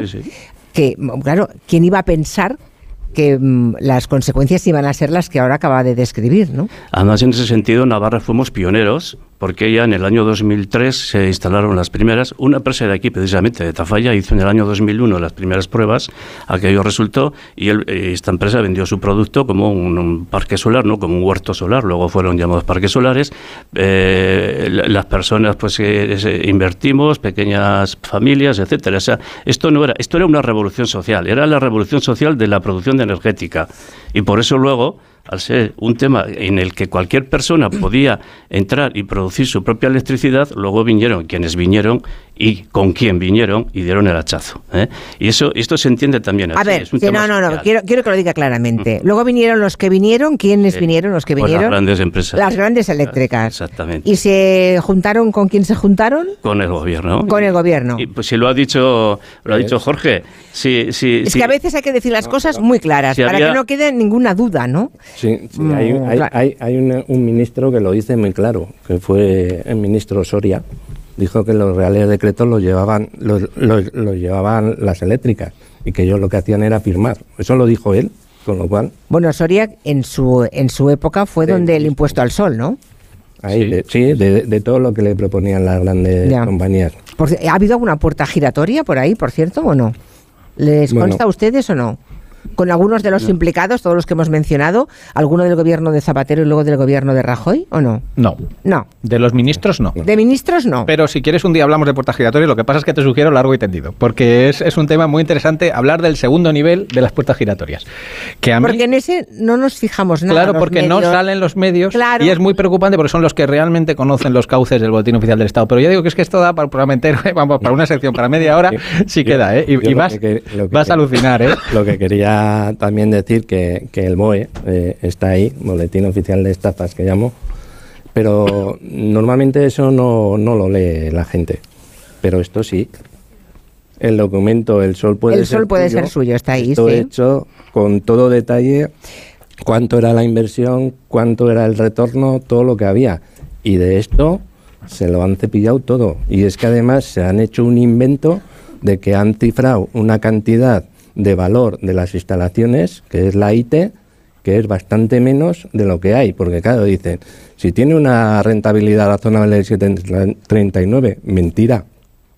No es de la inversión que hemos hecho, es de un precio que se han inventado. De hecho, si usted ha pagado 100, tenía que haber pagado 60. Y sobre 60 es lo que te aplico. Por lo tanto, estamos palo tras palo. En, en esta zona, en Tafalla, en Navarra, hay muchas familias afectadas, no sé cuántos miles, luego hablaremos con el presidente de Ampier que nos lo cuente. También en Murcia, ¿no? En Murcia hay muchísimas familias también. En el caso de Navarra somos 9.000 familias 9.000. que hemos invertido en, en placas fotovoltaicas. 9.000. Y mm, me consta que ha habido momentos muy complicados y que algunas personas ni siquiera lo han podido resistir. Sí, ha habido, hay personas que, como ha dicho José Antonio, han mal vendido, otros han pasado muy mal, que por respeto a ellas, pues tampoco quieren anunciar más. Y lo que sí, todos hemos salido perjudicados y penalizados por estos cambios legislativos. Nosotros, nosotros iniciamos una movilización en Camino del Sol de, de los años. Y bueno, voy a enseñar aquí una camiseta. Ahora me lo cuenta, ha sacado una camiseta. Ahora me lo cuenta. Hacemos una pequeña pausa y seguimos hablando, ¿de acuerdo? Vale. Hasta ahora mismo.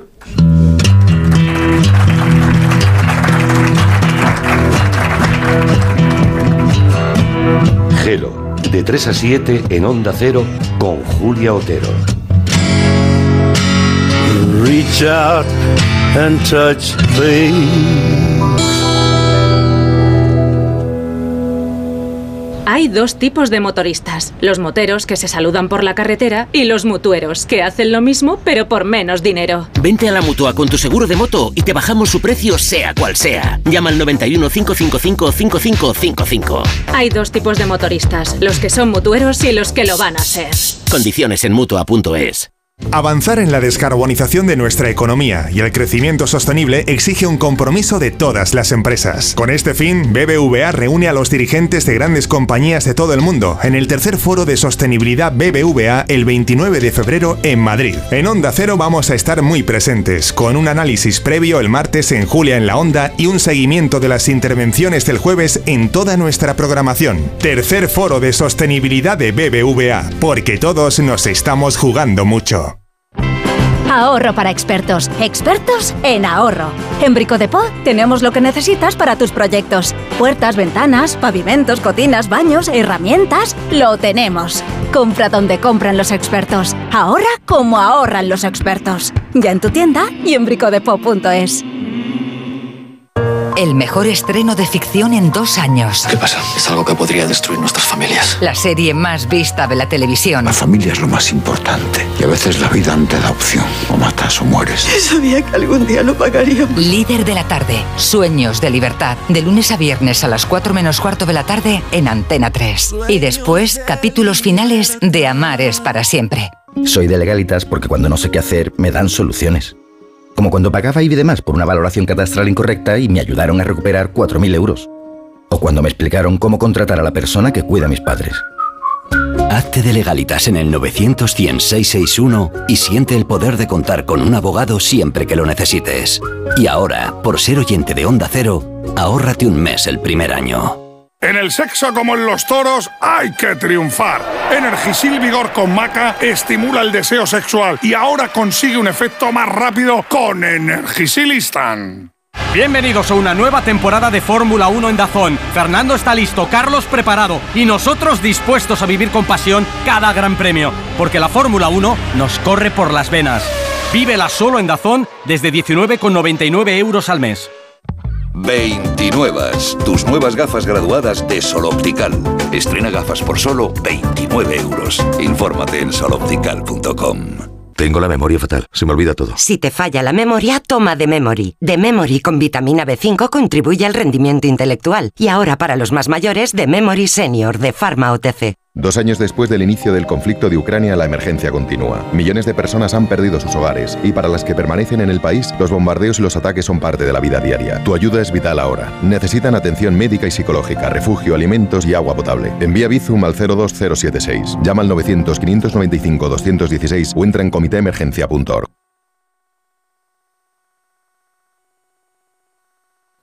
...98.0 FM... ...Onda Cero, Madrid... Atención, si tienes una tarjeta revolving, es muy probable que estés pagando intereses abusivos. Infórmate gratis de cómo recuperar el dinero pagado de más en bufeterosales.es o en el 915 50 15 15. Bufete Rosales, te mereces los mejores abogados. Pilar, ¿estás enamorada? ¿Por qué lo dices? Es que te ha desaparecido ese ceño fruncido que no te abandonaba.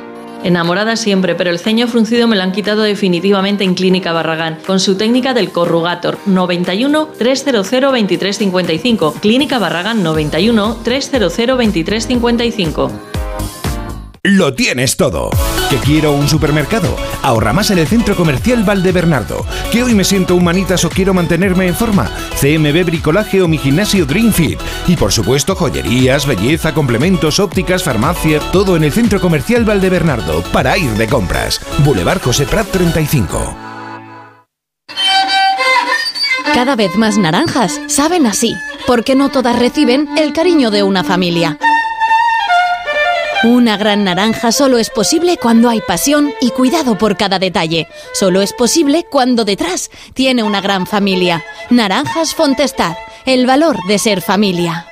Abrimos el nuevo Health Center de Quirón Prevención, donde nuestros especialistas en traumatología, fisioterapia, rehabilitación, nutrición o coach mental tratan personas y no solo lesiones, porque la salud y el bienestar también se entrenan. Quirón Prevención. Prepara hoy tu salud del mañana. Te lo ponemos fácil para pedir un taxi. Bienvenidos al nuevo canal de petición por WhatsApp de Radioteléfono Taxi. Escríbenos al 610 20 30 40. 610 20 30 40. En Decorman hacemos obras, reformas, decoración, viviendas y locales, diseño con imágenes, todo en una llamada 91 609 3370 o decorman.es. Restaurante Asfontes, auténticos productos gallegos, carnes, pescados, mariscos, caldo gallego, empanada, lacón y una amplia carta de vinos. Salones ideales para celebraciones y también terraza, con el excelente trato de siempre. Asfontes, en General Laci 10, cerca de Atocha. Y ahora también en la calle Áncora 32, asfontes.com.es. ¿Recuerdas aquella empresa de venta de ortodoncia por Internet? Pues ha cerrado y dejado a los pacientes sin terminar los tratamientos. Si no quieres que esto te pase, acude a tu dentista de confianza. Son tratamientos complejos que deben ser realizados y supervisados siempre por un profesional. Pon la salud de tu boca en las mejores manos. Es un mensaje del Colegio de Odontólogos y Estomatólogos de Madrid.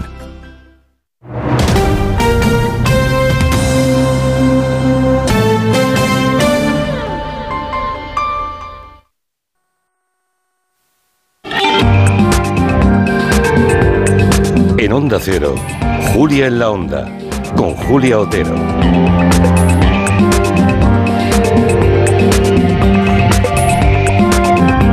Aquí seguimos, estamos en Tafalla, recordamos que eh, esta comunidad foral de Navarra es uno de los lugares en los que más familias de las que apostaron por la energía fotovoltaica, por esos huertos solares, como se llamaba en la época, hay muchísimas familias afectadas. Decíais que 9.000, ¿verdad? Más o menos. En, en Navarra. En Navarra, solo en Navarra. De las 65.000 familias que en toda España pues apostaron, que suelen ser fe- personas de campo, todos eran, la mayoría eran agricultores, ¿no? Gente con una pequeña porción de tierra que dedicó a eso, a hacer un huerto solar, o lo que eso suponía con las medidas que en el BOE y el gobierno de entonces garantizaba, que luego se cambió.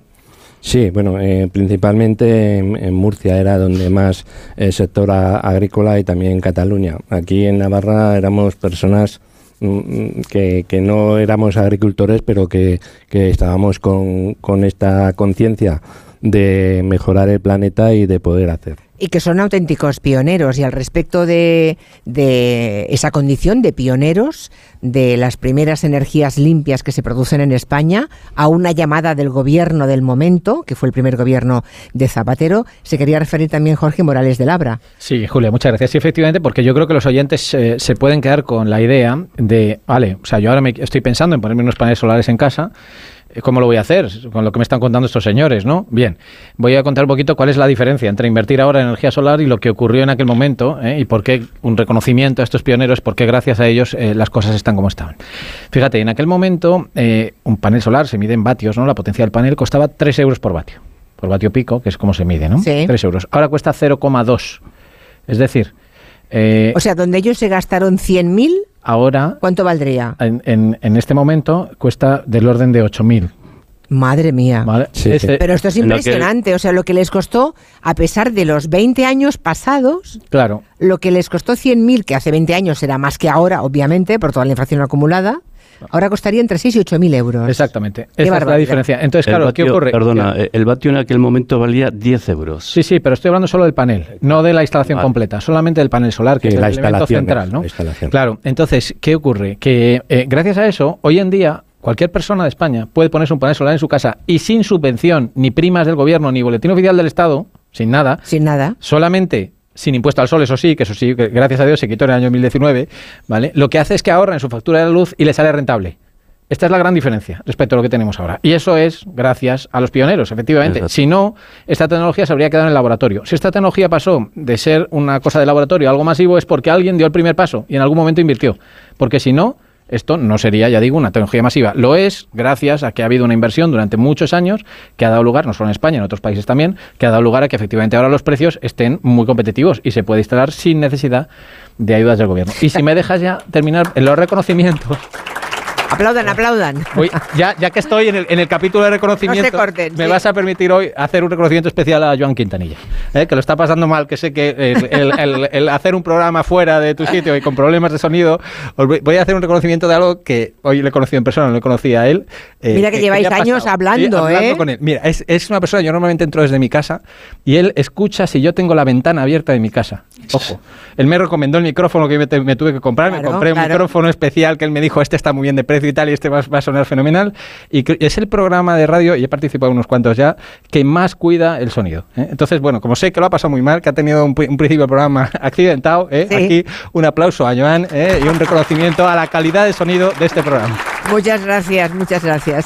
Bueno, eh, claro, a todo esto ah, hubo una burbuja. Yo estaba pensando en, eso, en ese reconocimiento de los pioneros, porque gracias a que ellos invirtieron dinero y muchos lo perdieron, hoy tenemos eh, el avance que tenemos, ¿no? Ah, pero estaba pensando en la burbuja que se produce en su momento, y me contaba hace un momento Juan Antonio que, por ejemplo, en Alemania, cuando también se abre la veda y cuando se invita a la gente a que también monten sus huertos solares, en Alemania, ¿eh? que mm, tienen mucho menos sol que aquí, cuando se hace eso, el gobierno marca unos cupos. Cada año. Aquí lo que ocurrió, tengo la sensación, es que hubo mucha gente que se apuntó, las condiciones parecían buenas, parecía que si invertías una cantidad relativamente pequeña, como podían ser 100.000 euros, el resultado 20 años después podías garantizarte una jubilación un poco más tranquila, más apañada, digamos, ¿no? Y aquí hubo mucha gente que se lanzó a eso y se generó eso que se llamó una burbuja fotovoltaica y cuando vieron las eléctricas que los pequeñitos productores de 100.000 en 100.000 sumaban mucho, Sí. es cuando las eléctricas se dan cuenta de por dónde, por dónde le vienen los enemigos, entre comillas, para sus ganancias y es cuando actúan. Y convencen al gobierno de turno para, legisla, para que legisle a su favor. Sí, sí. ¿Es así de grosero? Sí, Es Vale. a- así de claro, así de claro. Sí, es. sí. Es decir, ahí es cuando se producen los, los recortes, donde los pequeños productores como nosotros que estamos aquí, no hemos hecho más que cumplir la ley. Y la ley no ha hecho más que darnos hostias permanentemente. Y no puede ser. ¿Y a qué puertas han llamado? Porque eh, el, el impuesto al sol, decía Morales de Labra, que se acaba en el 19 con el primer gobierno de Pedro Sánchez. 18, sí. En el 18. En el 18 se suprime el impuesto al sol, pero ustedes habrán llamado a las puertas de los gobiernos, ¿no? Sí, en este caso tenemos que decir que hemos hablado con todo el arco parlamentario. En ¿Qué el les dicen? ¿Qué os en- dicen? En el Congreso, pues eso es un poco la, la rabia que, que llevamos dentro, ¿no? Porque cuando les explicamos que nosotros hicimos en base al sol puede ser tuyo hacer la inversión con, con esto, que somos pequeños, y, y todo esto explicamos los recortes que nos han hecho y nos dice, no puede ser, me estás contando otra cosa. Y digo, no, no, esta es la cruda realidad que vivimos Es 65.000 que, es, que es, familias. es que es casi inverosímil, ¿eh? Que se deje ahí a sesenta y pico mil familias Y entonces tiradas. todos nos dicen que es una injusticia y que algo habrá que hacer. Y Pero, ese, pero y- no hay nadie que le dé a la tecla. Y entonces, si no hay nadie que le dé a la tecla, pues digamos, Ah, creo que tenemos por allí un alcalde, un- o que fue alcalde, ¿no? Creo que ahora es concejal de, de un pueblo de aquí de la zona. ¿De qué, de qué pueblo fue alcalde? Hola, buenas tardes. Hola, ¿qué tal? Soy de un pueblo pequeño de Berbinzana, Ajá. fui ocho años alcalde y ahora soy concejal. Ah, bueno. Entonces, bueno, pues dentro de la última legislatura me tocó ya implantar un, un parque eólico porque al final los agricultores siempre se la gente se olvida de nosotros, es decir, como antes decía bien los huertos, el huerto es eh, algo que está y que produce tierra, ¿no? O sea, que produce cultivos. Pero claro, ¿qué pasa? Que cuando tú como ayuntamiento, como propietario quieres implantar algo, pues la verdad es que son todo pegas. Eh, son todo pesís, son todo aves, son todo eh, zonas inundables, son zonas de alta productividad y al final pues los pequeños eh, pueblos de la España vaciada siempre se olvida de que nosotros vivimos de algo y de algo puede ser la agricultura que cada vez estamos más teniendo eh, más, Sí. más problemas y de hecho Félix lo ha dicho muy bien que son todo pegas, son todo problemas, son todo leyes y, y de alguna manera la posibilidad de poder eh, tener algún algún eh, aporte económico eh, tema de huertos solares y de lo O que sea, son eh, molinos. O sea, instalar, ah, instalar una, mm, una planta fotovoltaica, un huerto, esto que llamamos un huerto solar, supongo que ayuda a que se fije la población, algún puesto de trabajo se genera en la zona y por tanto mm, supongo que menos gente abandona ese lugar, ¿no? Claro. Sigue, digamos, se frena de alguna manera el vaciado de esas comarcas españolas. Claro, porque al final los pueblos pequeños dependen de una aportación económica que si el, el- el- el ayuntamiento no es capaz, todo lo que viene de fuera de, del IA y demás, pues para un pueblo pequeño poder eh, intentar retener a la gente es importante. ¿Qué pasa? Que habitualmente los agricultores son los que tienen que dejar la tierra. Entonces los agricultores hay algunos que se cierran en banda porque les parece que eso es yo que sé lo que, y sin embargo habitualmente la gente quiere que se instalen eh, parques. ¿Por qué? Pues porque al final eh, es un beneficio muy importante de cara al pueblo y a, y a, los demás, claro. Claro, bueno, al pueblo porque no se vacía, ¿no? Porque, porque me han contado alguna cosa, muchísimas gracias por, gracias por, por, venir. Me han contado a algunos, mm, a algunos oyentes que mm, los hijos de los agricultores no quieren dedicarse a la tierra, pero en cambio invertir en huerto solar sí que convence a muchos de esos hijos de mantener un poco esa inversión en el futuro, ¿no? Para seguir mm, ganándose la vida y no tener que marcharse a la ciudad. ¿Esto es verdad? Puede ser, porque fíjate, antes ha dicho el presidente de la UAGN que en Navarra la edad media del agricultor es 64 años, lo cual significa que no hay relevo. No, no hay relevo, claro. Entonces, antes de dejar las tierras abandonadas, pues eh, es que además el tema de las renovables en general, tanto la eólica como la fotovoltaica, donde se plantan es en el medio rural. Y si es en el medio rural, quiere decir que puede ayudar a mantener población y a tener ocupada a esa España vaciada. Somos una sociedad eminentemente urbanitas. ¿eh? Vivimos el 80% de la población vive en, en, ciudades, pero el campo no lo podemos no lo podemos abandonar ni olvidar. Es nuestro medio natural. De hecho, en Madrid siempre están esperando que llegue el viernes para largarse fuera. O sea, es que esto, parece que estamos un poco tontos. O sea, abandonamos el campo, abandonamos el medio ambiente. Bueno, pues en ese medio ambiente y en ese campo y en ese mundo rural, todo el tema de las renovables es donde encaja perfectamente. Y así era al principio los pioneros, los que nos lanzamos a, invertir y porque creímos, como dice Juan Antonio, en el boletín oficial del Estado, aunque ahora sea de estafas, ¿eh? y, entonces, eh, bueno, nos engañaron con lo que esto supuso a su vez para España de inseguridad jurídica. ¿Quién iba a venir a invertir a España si a estos señores les han cambiado las reglas? O sea, es que en 10 años hemos tenido nueve cambios de leyes, nueve, siempre a dar el, hachazo y a recortar lo que era la tarifa regulada del principio de que hicimos la inversión. Porque ¿cuánto dinero supondría para, o sea, cuánto debería desembolsar ah, el Estado, España como Estado, para compensarles a ustedes ahora? Pues mira, ¿Han hecho números? Bueno, luego hablaremos, con, el, hablaremos con el presidente. Lo dirá nuestro presidente, el presidente de Ampier, ya, pero imagino que son números que los tienen ustedes. Sí, sí, sí, además contrastados y son datos fehacientes que se pueden, se pueden demostrar. No sé si Jorge Morales de Labra tiene una idea. Bueno, pues pones cara de saberlo, de intuirlo. Bueno, depende de lo que se vaya a pedir, pero eh, el, problema aquí, Julia, es el siguiente. cuando se hace la ley, efectivamente, estoy hablando del año 2006, ¿eh? cuando estaba yo en la CNE, en la Comisión Nacional de Energía, eh, se pretendía que España tuviera una potencia fotovoltaica pequeña. Vamos a poner, bueno, pequeña, en aquel momento no se hacía nada, se decía 300 megavatios. Pues 300 megavatios está, está bien, 400, ¿vale? En un solo año se hicieron más de 3.000, ¿vale? Y el problema, efectivamente, es que el gobierno tenía un presupuesto dentro de la factura de la luz de X millones de euros, vamos a poner que fueran 300 millones de euros, mm. y se les fue a 3.000 millones. Claro, y Bueno, es que si las condiciones eran buenas, mucha gente se apuntó. Pero, es que pero marca un cupo y cuando se cumpla se para. Correcto. Y no lo hicieron. Nosotros es lo que no hicieron. Es lo que no hicieron. Y además te digo, yo me reuní en aquel momento con el secretario de Estado y les advertimos de lo que estaba pasando. Y les dijimos en el 2008, poner un límite. Poner un límite porque esto se va a desmadrar, porque ni siquiera, no había ni siquiera un control de cada comunidad autónoma lo que estaba haciendo. Hasta un año después no supimos realmente cuánta potencia había instalada. Fíjate cómo era la cosa. Un año después. Entonces, ¿qué ocurrió? Claro que al gobierno se le desmadró el presupuesto. Y como se le desmadró el presupuesto, entró la factura de luz, es donde dijo, uy, esto no lo puedo controlar. Y ahora tengo que dar un recorte. ¿Vale? Pero claro, ¿el problema de quién es? ¿Del legislador que hace mal la ley? O del señor que dijo, acogiéndose a la ley, no, oiga, mire, si a mí me dicen esto, yo invierto. A mí en ningún sitio me decían que yo tenía un límite de 400. ¿Vale? Esto no, no. Se han hecho 4.000. Oiga, pues no haber llamado a la gente a que viniera. Entonces, ¿cuál es el problema? Efectivamente, que hay, algo en la factura de la luz y por eso los gobiernos ninguno han aceptado tocar esto, evidentemente, porque lo que están diciendo es, si yo restituyo los derechos de esos señores, tengo que poner, y el orden de magnitud es del orden de mil millones de euros más al año en la factura de la luz. Y entonces, claro, pues tiene que reconocer a todo el mundo, no solo a los pequeños. Y entonces, claro, meter mil millones en la factura, pues es complicado. Mil millones más al año. Más o menos. Nos costaría. Bueno, si las eléctricas se empeñan, igual lo consiguen. ¿Sabes? ¿Sabes? el, el, mercado eléctrico cuánto supone en total? en un año normal, 15.000 millones.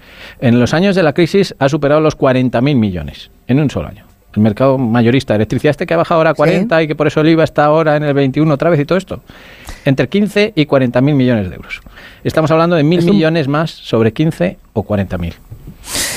Madre mía. Bueno, espero que los oyentes que nos están escuchando en cualquier rincón de España eh, hayan entendido de lo que estamos hablando. Seguiremos luego un poquito más tarde con el presidente de Ampier, la asociación que ha reunido a esas sesenta y pico mil familias, sesenta y pico mil familias de toda España, pequeños productores de fotovoltaicas que creyeron una, una propuesta, la tomaron, la hicieron suya, que fueron pioneros en eso de las energías renovables y que luego han visto pues cómo eh, ha ocurrido en una concatenación de pequeñas desgracias para sus intereses. Gracias a Juan Antonio Cabrero, a José Antonio Rapún. Gracias. Juan Antonio y José Antonio, ¿eh? Sí. Vale, vale. Gracias a los dos. Lo- ah, la camiseta. Sí. Mira. Esta camiseta tiene ya 10 años, cuando hicimos la manifestación que Jorge... ¿Me la va a regalar? También, sí. Vale. Que, que Hombre, por pedir que no quede, ¿no? Yo me la voy a poner. Claro. Pues muchísimas gracias. Gobierno. Muchas gracias. Vamos a por las noticias. Gracias, Jorge Morales de Labra. Un placer. Gra- Hasta, Hasta dentro luego. de unas semanas. Hasta la próxima. Las 5, 4 en Canarias, tiempo de noticias y seguimos con Borja Terán y la multipantalla.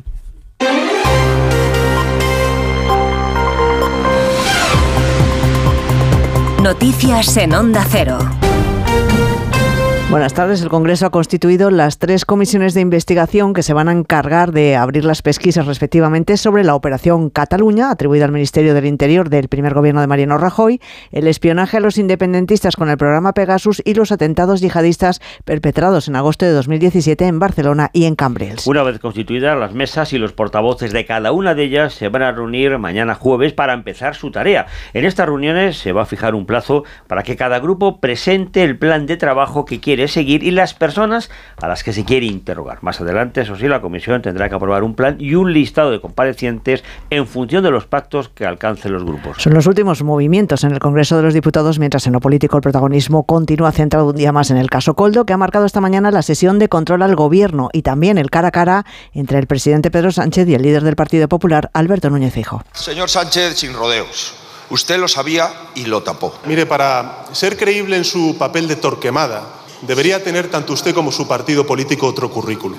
No esparza a nadie lo que usted tiene debajo. No venga usted aquí con el ventilador ni con excusas. El juez está investigando a su gobierno y está investigando a su partido.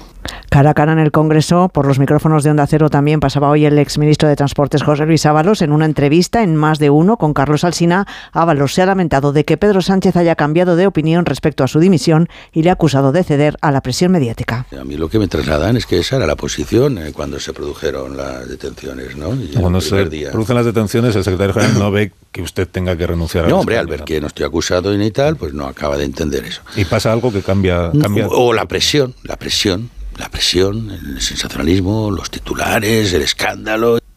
Hoy el empresario Juan Carlos Cueto, señalado como uno de los presuntos cerebros de este caso, del caso Coldo, que investiga la presunta trama de comisiones irregulares en la compra de mascarillas durante la pandemia, ha negado que existieran irregularidades durante su declaración como investigado. Ha declarado ante el juez de la Audiencia Nacional Ismael Moreno que tras escuchar su testimonio le ha prohibido salir de España, siguiendo así la petición de la Fiscalía Anticorrupción. El empresario, que ha declarado este miércoles como investigado durante apenas 20 minutos en la Audiencia Nacional, ha defendido la operación de compra de mascarillas, según ha indicado varias fuentes jurídicas. Se le investiga junto a Coldo García, ex asesor del exministro socialista José Luis Ábalos, y el presidente del Zamora Club de Fútbol, Víctor de Aldama, entre otros, por participar presuntamente en una trama de cobro de comisiones ilegales en contratos de compra de mascarillas en los primeros meses de la pandemia de COVID.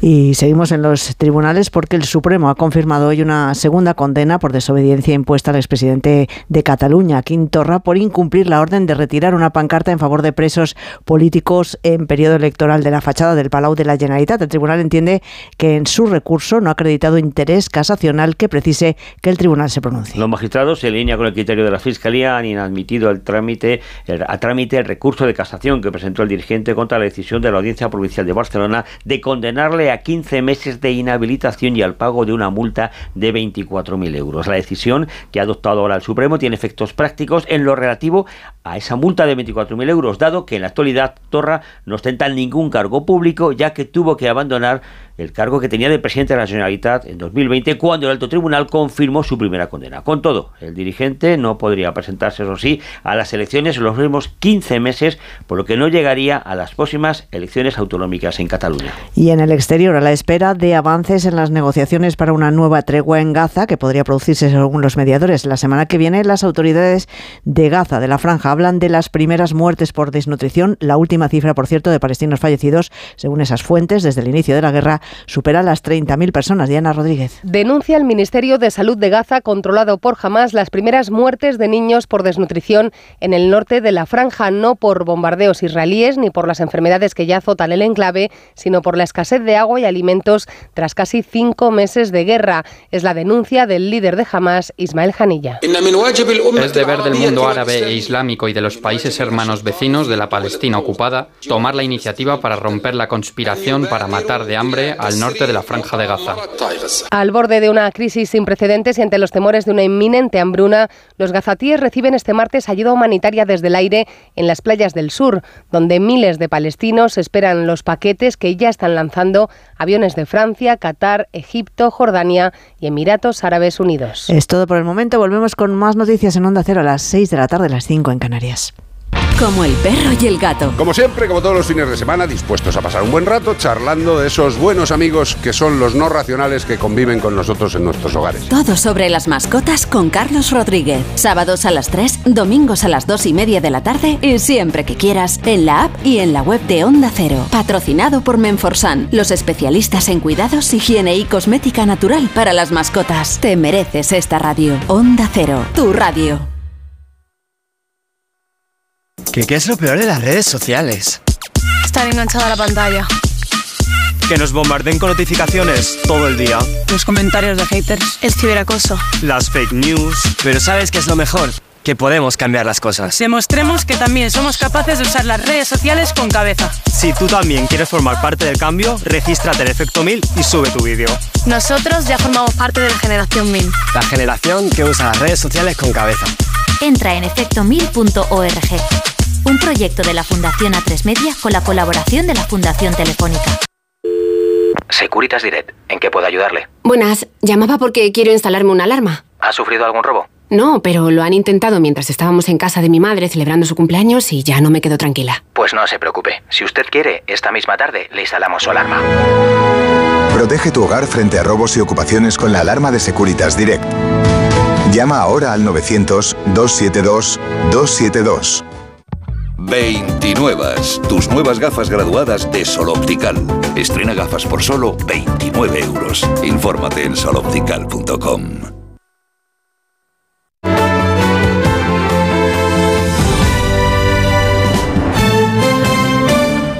¿Quieres que te traten por tu nombre y apellido? DKV Personal Doctor, tu médico personal que te cuida antes de estar enfermo. El activismo de la salud tiene nombre y apellido. DKV Personal Doctor. Ahora tu seguro de salud con descuentos exclusivos. Infórmate en el 974-880066 o en dkv.es barra activistas.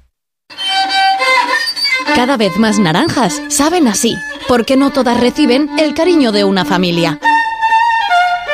Una gran naranja solo es posible cuando hay pasión y cuidado por cada detalle. Solo es posible cuando detrás tiene una gran familia. Naranjas Fontestad, el valor de ser familia. Roca Rey, Morante, Talavante, Manzanares, Cayetano, Castella y muchas figuras más en la Feria de San Isidro en las ventas. Corre a por tus entradas antes de que se agoten, porque el toreo está de moda. Hazte con ellas en las-ventas.com. Un tipo listo instala sus toldos solete antes del verano. Un tipo todavía más listo los instala ahora y no los empieza a pagar hasta el verano. Y un tipo requete listo escoge toldos solete garantizados de por vida. Toldos y pérgolas solete, fabricados y diseñados en exclusiva por Grupo Afán Decor. Empieza el día a tope de energía en Basic Fit, en casa o en el gym a la vuelta de la esquina. Apúntate ahora, disfruta de cuatro semanas extra y llévate una mochila. Siéntete bien y haz del fitness tu básico. Mañana es el último día. Ver condiciones en basic-fit.es. Basic Fit. La nueva edición del Festival Internacional de Magia llega a Madrid. Diez de los mejores ilusionistas del mundo por primera vez juntos en el escenario bajo la dirección de Jorge Blas. Compra tu entrada en teatrocircoprice.es. La magia te espera. ¿Te lo vas a perder? Teatro Circo Price, Ayuntamiento de Madrid. En la vida hay cambios muy importantes. Un cambio de casa, una oficina nueva, un local más grande. Para que esos cambios sean perfectos, acude a los profesionales de mudanzas Segoviana. Mudanzas del hogar, guardamuebles, mudanzas de oficinas en toda la comunidad de Madrid. Consulta las ofertas en amsegoviana.com o en el 91 548 77 18. Necesito reformar mi cocina. Encárgaselo a Kixen, una empresa del grupo Duchamania con la misma profesionalidad y compromiso. Miden, diseñan, realizan albañilería, fontanería, todo. La reforma integral de mi cocina, justo lo que busco. Infórmate en el 91 762 98 76 en kixen.es o en el Paseo del Molino 6. Y recuerda que Kixen es K-I-X-E-N. 98.0 FM. Onda Cero, Madrid.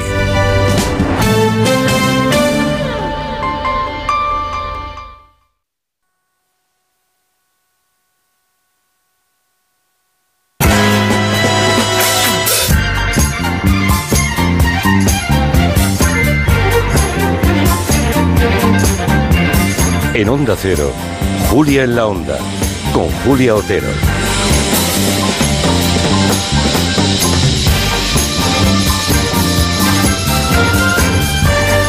Bueno, pues en esta tercera hora de Gelo, en Tafalla, en directo en Tafalla, en un auditorio casi completo, muy grande, eh, lleno de amigos, oyentes fieles del programa, entre ellos eh, Manu Zapata. Ya te hemos sacado una foto, eh, que lo sepas, ¿eh? Te hemos puesto en una foto. En, ah, lo has visto en la, página de Twitter de, de este programa. Bueno, aquí seguimos. Luego hablaremos con el presidente de Ampier, con Miguel Ángel Martínez Aroca. Ahora vamos a hablar un ratito con Borja Terán. Que estoy aquí, sí, he venido. ¡Has venido! Venga, aplauso, ¿se oye ya el aplauso?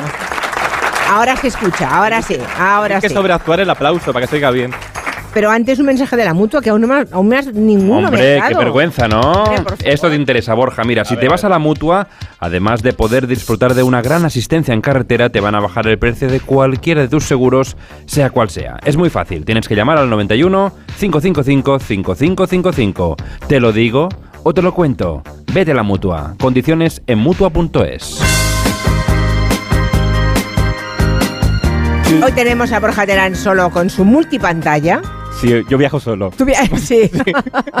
Hombre, es una forma muy buena de viajar, ¿eh? Hemos venido en un tren casi vacío, por ¿Ah, sí? cierto. En un vagón muy. Marina y yo estábamos casi a solas. Bueno, pero- Sin enchufes, eso sí. A ver- Renfe pone enchufes ya en los trenes. Pero sería un tren antiguo entonces. Una albía de estos un poco antiguo. Un poco antiguo. Hay que poner de enchufes. época. Era como viajar en. a mar en tiempos revueltos. Ya, ya, ya. Bueno, fíjate que estamos aquí hablando de algo de hace, que ocurrió hace 20 años. Sí. Es cuando la gente se puso a invertir, los pequeños mm, a- agricultores, ganaderos, personas de, de tierra adentro, digamos, ¿no? De estas zonas más despobladas, invirtieron y bueno, 20 años más tarde estamos donde estamos, ¿no? Y estamos aquí un poco viendo sus reivindicaciones que a mí me, me parecen muy justas. Pero no vamos a seguir hablando de eso. Ahora tú me vienes a hablar de la tele. Yo vengo a hablar un poco. a ver, pues, ¿de, qué, de qué me quieres hablar hoy? A ver. Pues que la tele está cambiando también. Bueno. Y hay gente que invirtió hace 30 años, que ahora se ha jubilado, porque ha dicho, ya necesito, ya. No estamos muy acostumbrados a que la gente, las estrellas de la televisión, se prejubilen. Mm, eh, ah, ya sé en quién estás pensando. que se prejubilen, no. Porque la semana pasada, de repente, nos enteramos que Ana Blanco, la presentadora más popular, objetivamente, de la actual televisión española, se iba. Y se iba como ha solido ejercer su trabajo siempre ella, ¿no? Muy discreta. Casi nadie se ha enterado. Pero es prejubilación porque no llega a los 67 años, que son los que... Tiene 63. 63, por tanto... Ha acogido a la jubilación, la prejubilación de televisión española sí. y se fue así de un programa muy emblemático, de informe semanal. Informe semanal volverá el próximo sábado. Por mi parte, esto ha sido todo. Muchísimas gracias por su confianza y su compañía durante todo este tiempo. Adiós y buenas noches. Pues sí, ninguna concesión a nada. Caminó, se apagó la luz del decorado y se fue de la televisión. Esta voz de Ana Blanco ha sido un poco la voz de nuestra vida, porque le hemos escuchado a diario, primero en las sobremesas, en la noche, en el fin de semana, ha pasado por todos los por telediarios. Todos, por todos, y ha, y ha eh, resistido a todos los gobiernos, ojo. Que eso... Eso tiene mérito. Eso tiene mucho mérito. Seguramente la prudencia con la que se despidió es también la prudencia que habrá acompañado su tarea profesional, para que, mm, en fin, todos los gobiernos hayan decidido mantenerla. Y aunque algún gobierno mmm, entendía que vamos a quitar a Ana Blanco, siempre ¿Sí? hay alguno que quiere cambiar todas las caras. Pero no se atrevían, porque había una cosa contrastada. Cuando quitabas a Ana Blanco, bajaba la audiencia. De hecho, cuando convencieron que Ana Blanco presentara informe semanal, el informe semanal estaba bajando de audiencia y volvió ella a presentarlo y subió, hubo un efecto Ana Blanco y subió en cuota de espectadores, ¿no? ¿Por qué? Pues yo creo que también porque tenemos asociada su voz y su tranquilidad serena a una especie de, de rigor. Mm. Yo siempre digo que cuando presentó el telediario más largo de nuestra historia, que es el de las Torres Gemelas, que estaba allí, eh, estaba en Televisión Española Ana Blanco y en Antena 3 Matías Prats. Sí. Dos grandes profesionales que demostraron una de las claves del periodismo que nunca podemos olvidar, que es la prudencia. Y la repetían mucho la palabra. En ese momento que las imágenes nos podían llevar a, a palabras sensacionalistas, ellas tenían la palabra clave en el momento preciso, ¿no? En cambio, luego vinieron los directores de las cadenas a ponerse la medalla un poco más detrás, ¿no? Eh, dos directivos y ya empezaban a hablar más como con palabras más de tasca, ¿no? Es decir, como, uy, Bueno, qué es dolor, que- que, no sé qué. Sí, eh, ese atentado terrorista, el atentado terrorista por excelencia, sobre todo porque fue televisado en directo a todo el mundo, ocurriese hoy, no sé yo qué pasaría. ¿eh? Pondrían, pondrían cuentas Porque atrás en la pantalla. cada vez los periodistas están más presionados para en tiempo real opinar de lo que está ocurriendo, llegar a conclusiones de por qué o quién lo ha perpetrado y esa especie de urgencia falsa, que, que no es verdad, que no nadie siente, se impone en las redacciones muchas veces. Sí, conf- Y, confu- cómo- y claro, eso nos lleva a que metamos la pata. confundimos periodismo con prisa y no ser los primeros consigue ser los más creíbles. ¿eh? Pero es verdad que estamos en la sociedad de la última hora. Lo queremos todo contar en vivo y en directo y a veces las imágenes van tan rápido que nos perdemos. Nos perdemos en las imágenes porque las ideas siempre tardan un poquito más que la imagen. Y además, aguantar una imagen durante largos minutos o varias horas sin tener nada que añadir, salvo comentar lo que ya todo el mundo está viendo, retransmitir lo obvio, porque lo estamos viendo, no es un ejercicio fácil. Y cuando y se nos olvida una cosa, ahora que estamos todo el día debatiéndolo todo, lo debatimos todo, todo el rato, se nos olvida que cuando no hay certezas, hay veces que no hay certezas, no lo sabemos porque no ha habido tiempo de investigarlo. Si no hay certezas y seguimos debatiendo, solo surge una cosa, que es la especulación. Lo que ocurre es que como parece que la audiencia normalmente, o esa es la conclusión a la que llegan los directivos, premia a aquellos que se atreven a ir lo más lejos posible, al final estamos en una epidemia de, de prisa que nos contagia a todos. Es que lo vivimos todo un poco como un reality show. Pero fíjate, si vam- recordamos la primera vez de Ana Blanco, A he ver. traído la última vez de Ana Blanco, pues ahora vamos a hacer el choque aquí. Y La vamos primera. A, la poner la primera, y es que no cambió tanto, fíjate, mira, mira, escucha, con Francín Galvez era. Presentan Ana Blanco y Francín Galvez. El Consejo de Crisis del Gobierno Francín. francés ha adoptado hoy Sí. varias medidas en respuesta a la Era un informativo moderno, tenía un poco como diálogo entre presentadoras. Este incidente ha incrementado en las últimas horas la tensión en la zona del Golfo. Pero. Francia considera que es necesario hacer comprender a tiempo al líder iraquí la unidad de Estados Unidos y sus Es que aliados. la voz y todo está muy parecida en realidad, pues Sí. está más madura, lógicamente. Ana Blanco controlaba muy bien la sonrisa a cámara, por cierto, que no lo hemos dicho, pero en la despedida de informe semanal, ella siempre que es tan prudente, tan discreta, sí que se veían los ojos de emoción. Eso no lo pudo ocultar, ¿no? Estaba emocionada viviendo esa, esa última vez. Pero es que lo que tú has dicho, ahora estamos en la sociedad del reality show. La sociedad del está pasando, lo está viviendo como si fuera un gran hermano. Ha habido un reality, hay un reality nuevo en televisión, bueno, no es un reality, es un programa sobre historia. ¿Tú lo has visto los viernes por la noche? ¿Has puesto la 1 los viernes por la noche, Julio Algún día sí lo, lo he visto, vi un trocito del primer programa y un trozo del segundo programa. Estamos sí. hablando de un programa que tú compites con Isabel la Católica y cosas así. Eh, Es sí, decir, gracias. Bueno, yo creo, mira, yo creo que lo dijo incluso Rafa Nadal, ¿no? A- o Emilio Aragón, que intervino también eh, en el primer programa. O sea, hay, hay un grupo de personas que nos preguntamos qué hacemos ahí, ¿no? O sea, ¿cómo, va- cómo vamos a competir con Ortega Gasset, con Federico García Lorca, con Antonio Machado, con con Isabel la Católica. Es absurdo. Lo que ocurre es que en una sociedad del espectáculo como esta, mm, bueno, pues eh, a mí me han contado que en la BBC también competía Shakespeare con Beckham o Victoria Claro. Beckham, claro. Pero, pero en 2002. A ver, es un programa Ah, que se vale. llama el, el mejor de la historia. Nombre masculino también, oye. El mejor de la historia. Ya, bueno, pues es que la historia Apuntando maneras. apunta maneras porque ya dice la historia, pues bueno, que hay, eh, hay mucho hombre y pocas mujeres, ¿eh? O Muy sea, que tiene mucho mérito que estés ahí. Esto ha sido una muestra representativa como las que hacen en las elecciones, ¿sabes? Que a veces se equivocan mucho, Julia, también te digo, así que no te lo creas, porque eligen... a- Yo nunca me creo nada, querido, nunca. Eso lo aprendí hace mucho muchísimo tiempo ya. Bueno, y se pone a elegir, se pone a elegir quién es el mejor, que queda divertido, porque nos han enseñado esta sociedad de la competencia, de que parece que tenemos que elegir siempre todo. Y no, no todo se puede elegir, no todo se puede poner a competir todo el rato. Y menos tampoco se puede poner todo a competir como si fuera Gran Hermano VIP. Lo presenta una tía muy creíble, una periodista que es Silvia Incharrondo. Que lo hace pero muy claro, bien, sí. Lo hace muy bien, pero a mí me chirría escuchar a Silvia Incharrondo decidir quién pasa a la segunda fase al final del programa. Mira, mira, escucha. Los espectadores del mejor de la historia han decidido por un 62,7% de los votos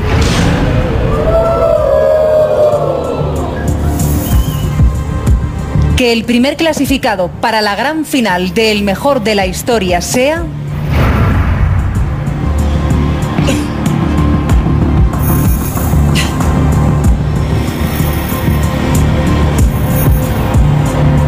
Federico García Lorca. Por favor, pero es que, es que, pero es que da risa. O sea, qué Ya. tensión. Esos aullidos, la gente aullando del público cuando dan el porcentaje como si estaría ahí Federico en su casa empezando para ganar mm, OT1, ¿sabes? O sea, no, no, no, no. No, el problema es que hay una mezcla y yo imagino que cuando hicieron la selección debieron poner unos nombres de científicos, nombres de deportistas, nombres De periodistas, sí. ah, nombres de, mm, de- de Sí, de diferentes, históricos. De diferentes líderes históricos. Bueno, había por disciplinas pusieron y la gente escogió. Claro, el problema es que luego de 10 en 10 hay, un- hay una mezcla ahí Claro. que se hace bastante indigerible, ¿no? Pero es muy divertido de repente escuchar en el debate, este Sí, debate que hay, que sí, dicen, uy, no pasa, no pasa Goya, pero oye, mira, ha pasado Mercedes Milá, ¿sabes? Es un poco loco, ¿sabes? Ya, ya, bueno, pero es, es el formato. Tampoco eh, busca el entretenimiento. A ti creo que te han eliminado ya. Hombre, no, no, es que cada programa, Ya estás fuera. cada programa ponen 10 personas y eliminan a todas salvo a una. Afortunadamente ya pasó, el mal trago ya pasó. Imagínate que te ponen en el título del mejor de la historia. El mejor. Qué raro es eso. No, no, no, no. A mí me recuerda un poco a las parodias de Homo Zapping. Tú, eh, Homo Zapping con Silvia Abril, aquellos programas que Sí, hacían acuerdo, imitaciones de la tele, cuando ponían a los concursantes de los reality shows de Telecinco a hablar de cultura como si estuvieran en el Café Gijón de Madrid. Mira, verás. ¿Tú te crees que la primera cita me tiene que decir que no le gusta la generación del 27, Es que, por favor, Emma, por favor, por favor, si me dices la del 98, que ahí hubo una innovación estética y, y temática, pero la del 27, enano. Lucy, flipo, tío, ¿me vas a comparar la prosa del libro de la ciencia con Marinero en Tierra de Alberti, Pues sí, pues sí, pues sí. No recordaba. ¿Te imaginas? Es maravilloso este sketch. Con cariño a nuestros compañeros del mejor de la historia. Tiene un puntito. Tiene un- que, oye, que el entretenimiento está muy bien para aprender Sí, cosas. pero mira, a pesar de todo, luego preparan unas, ah, unos pequeños videoclips con la historia del personaje. Sí. Y bueno, pues para que no supiera nada, no sé, de Machado, o que no supiera nada de Ortega y Gasset, lo que se puede decir en una píldora de un minuto y medio es escaso. Pero para quien no, nada supiera, pues algo sabe. Bueno, oye, no, no me, no, no, lo digo sinceramente, no tengo nada que ver con ese programa, ni con quien, quien lo produce, ni nada de nada. Pero entiendo la buena voluntad. Pero la mezcla realmente es muy rara. Eso no es indigerible. Re- Pero- directamente indigerible. Sí, pero es un poco lo que hablábamos al principio, ¿no? Que como la televisión lo vivimos como si fuera un reality show y no todo puede ser un reality show. Ya. eh, Bueno. y, y- y a través de las redes sociales todos competimos en ese reality show. Todos subimos nuestras stories a Instagram, nuestros vídeos a TikTok. Parece que tienes que tener un reconocimiento al momento y que siempre hay que elegir entre blanco y negro. Ya no hay matices. Es como hay que competir todo el rato. Esto se lo explicaba muy bien Pedro Almodóvar a Mercedes Milá cuando hablaba el otro día en el programa de Mercedes Milá. No sé de qué me hablas, en televisión española también. Hablaban de, de esta dificultad de los jóvenes a encontrar su camino en la creación, a tener tiempo para encontrarse porque tienen que competir nada más que crean una película. Por ejemplo, lo explicaba así de bien Pedro Almodóvar. A ser posible ser dueño de tu vida. O sea, hacer las cosas que quieres, identificarte con ellas y no pensar en el mercado. Eso es algo que los pobres chicos de ahora están condenados a ello, que nosotros no estábamos. Digo, por lo menos durante los años de, de la movida, eh, hacíamos las cosas por el placer de hacerlas y aprendíamos eh, sobre la marcha. Ahora la gente joven, si escribe, si hace una película, si diseña un modelo, tiene inmediatamente que competir en un mercado. Y eso le quita, le quita parte de su desarrollo natural. Nosotros, yo hablo nosotros, en fin, no es un majestático, es, éramos mucha gente, eh, acabamos de salir de una dictadura. Y, y nos encontramos de repente con que podríamos disfrutar de todo tipo de libertades. Entonces, eso es una experiencia, si, eres joven en ese momento, inexplicable. O sea, es algo maravilloso que, que- vosotros ahora mismo es imposible, porque vosotros habéis nacido en democracia, por lo menos los españoles, y- y- y no existe esa diferencia abismal entre el pasado inmediato y tu presente. De hecho, lo vivimos todo en riguroso presente y eso nos aturulla y a veces nos queda desconcertado y nos, nos hace olvidar Pero bueno, digamos que es el signo de los tiempos, ¿eh? Tiene Sí. toda la razón Almodóvar, sí. esa capacidad de competir. Pero no todo el mundo mm, se deja guiar por la competición instantánea. Y traigo un ejemplo. Además es de Navarra. Amaya, que la conocimos en OT, en Sí. 2017, que creo que ha hecho una de las mejores... En los talent shows normalmente se hacen versiones que es muy difícil mejorar la original. Pero ella mejoró una canción que yo sé que a ti te gusta mucho, a mí también me gusta mucho, que se llama Miedo. Mejoró la original. Solo te di diamantes de carbón. Rompí tu mundo en dos, rompí tu corazón y ahora tu mundo está burlándose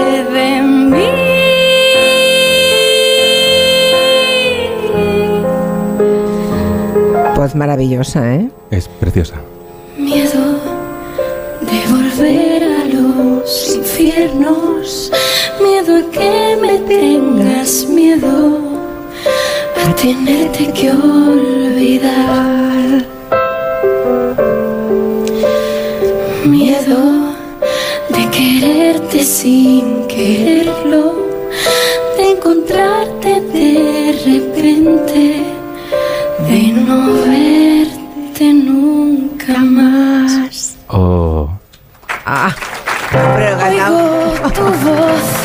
están Me aplaudiendo. Julia Otero, por No. este solo que has hecho. No, Aquí porque en casa no han oído nada, supongo. Un poquito sí. Nada, porque lo hacía con las labiales, pero no, en sonido no, ¿eh? Tengo miedo a que me tengas miedo, Julia Otero. Es que es una letra maravillosa. Sí, es una letra muy bonita, sí. Hay algún pasaje que me provoca una cierta inquietud, pero Sí. ya la- otro día la analizamos. La y eso. analizamos otro Pero día. has traído a Maya, ¿por qué? Porque Amaya me gusta cómo responde con inteligencia y no se deja de llevar por las modas. El Ya. otro día en la alfombra roja de los Goya, o roja del color que sea, porque como cambian cada año de color. Sí, es roja esa, ¿no? Yo O qué sé. azul, no sé, bueno, Ah, es da igual. Pero hicieron esa típica pregunta que digamos de Miss, ¿sabes? Una reportera. Y fíjate lo que contestó. Me gusta mucho la respuesta. Ponlo, Quintanilla. Frío, hace un frío en Valladolid.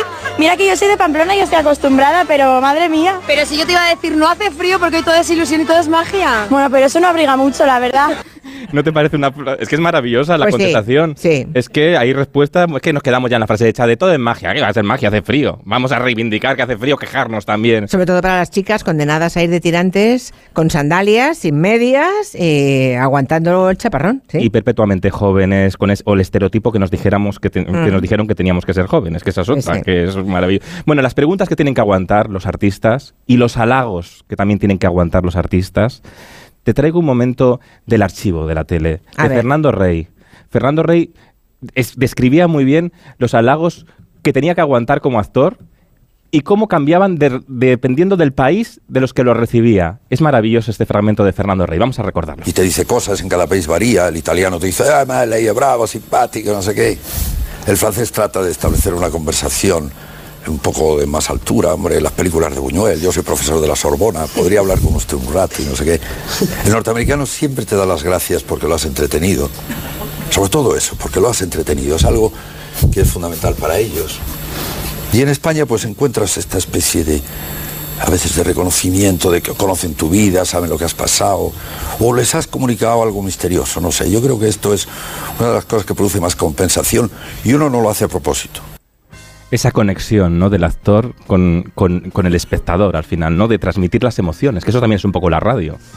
Pero hay muchos actores que llevaban mal que les parasen por la calle, que les piden autógrafos y que... Ya. Y más de una vez lo hemos visto abiertamente, ¿no? Que A- han enviado algún reportero... Sí. Bueno, a Fernando Ah. Rey le hacía mucha gracia que nunca, que muchas veces le conocían, pero le confundían con otro actor. Eso también pasa, ¿no? Le llamaban por otro actor, ¿no? Porque a veces es lo que tiene la, la memoria, que confundimos. Sabemos que le conocemos de algo, pero no sabemos de qué. Eso también pasa mucho a los personajes populares. Bueno, pues muy bien. Hala, pues me voy a dar ¿Vas una... a montarte un huerto solar? Eh, pues lo tengo que tengo primero que tener el huerto. Ya. Necesito, Bueno, necesito a alguien que me lleve al huerto para eso, Julia ya, Otero. ya, ya, no, no, no me mires con cara de que no. Yo no voy, no voy a Eh, ser yo la que te lleve al no, huerto. ya sé que tú no. Yo te traigo Tampoco. falla que no te puedes quejar, Pero ¿eh? tú me puedes poner unos terrenos. En vez de un piso, Claro, me pones unos terrenos aquí al lado, en Tafalla. en lugar de un piso te pongo un trocito para que te montes un huerto Claro, solar, ¿vale? claro. Y nos jubilamos aquí con unas ovejas. Sí. Vale, no estaría mal, ¿eh? Oye, ¿te imaginas tú y yo juntos? No me aguantarías ni dos minutos, Julia. Tú a mí, en cambio, serías muy feliz. ¿Tú crees? Absolutamente, estoy completamente segura. Igual, abusar, igual, es mejor admirar. Hasta la semana que viene. Un beso, adiós. Enseguida estamos con Miguel Ángel Martínez Aroca. De 3 a 7 en Onda Cero. Gelo. Con Julia Otero.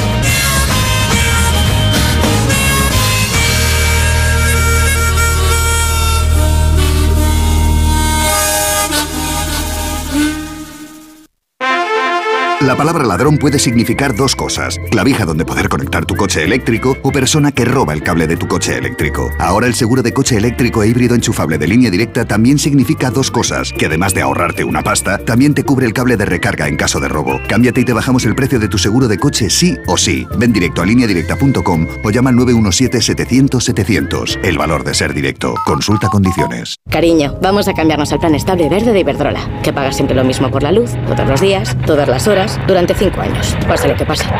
Interrumpimos la emisión por una noticia de última hora. Nos están invadiendo los extraterrestres. Pase lo que pase. Pase lo que pase. Y ahora, además, llévate 100 euros con el plan estable verde de Iberdrola. Contrátalo ya llamando al 924 24 24 o en iberdrola.es. Consulta condiciones en la página web. Iberdrola, por ti, por el planeta. Empresa patrocinadora del equipo paralímpico español.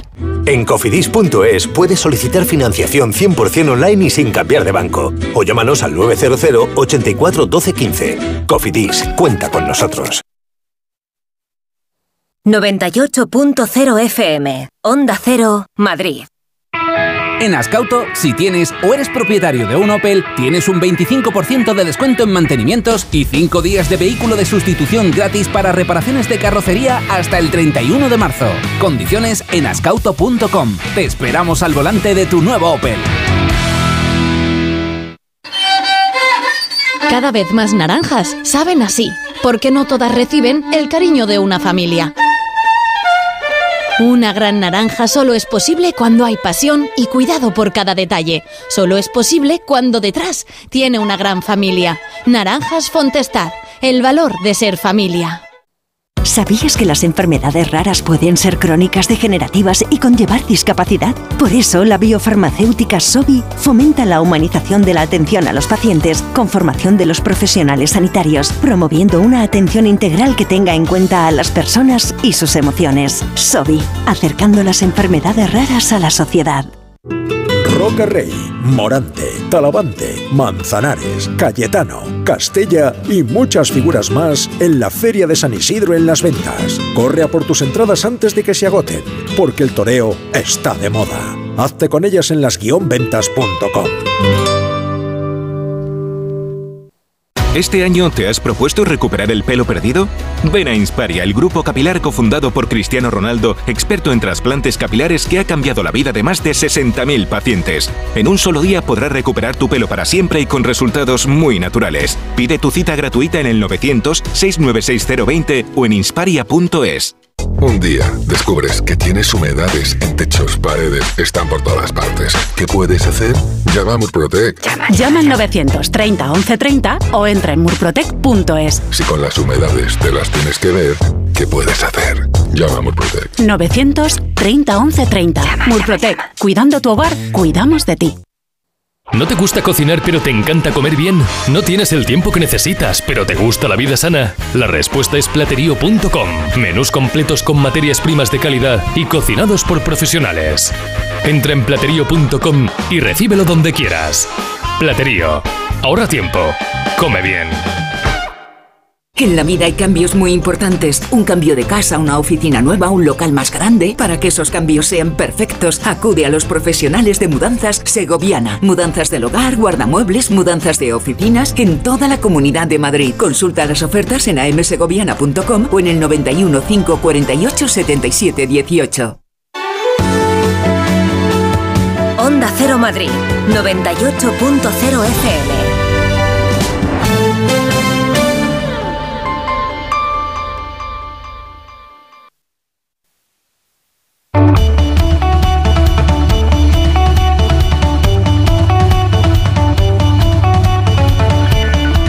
En Onda Cero, Julia en la Onda, con Julia Otero.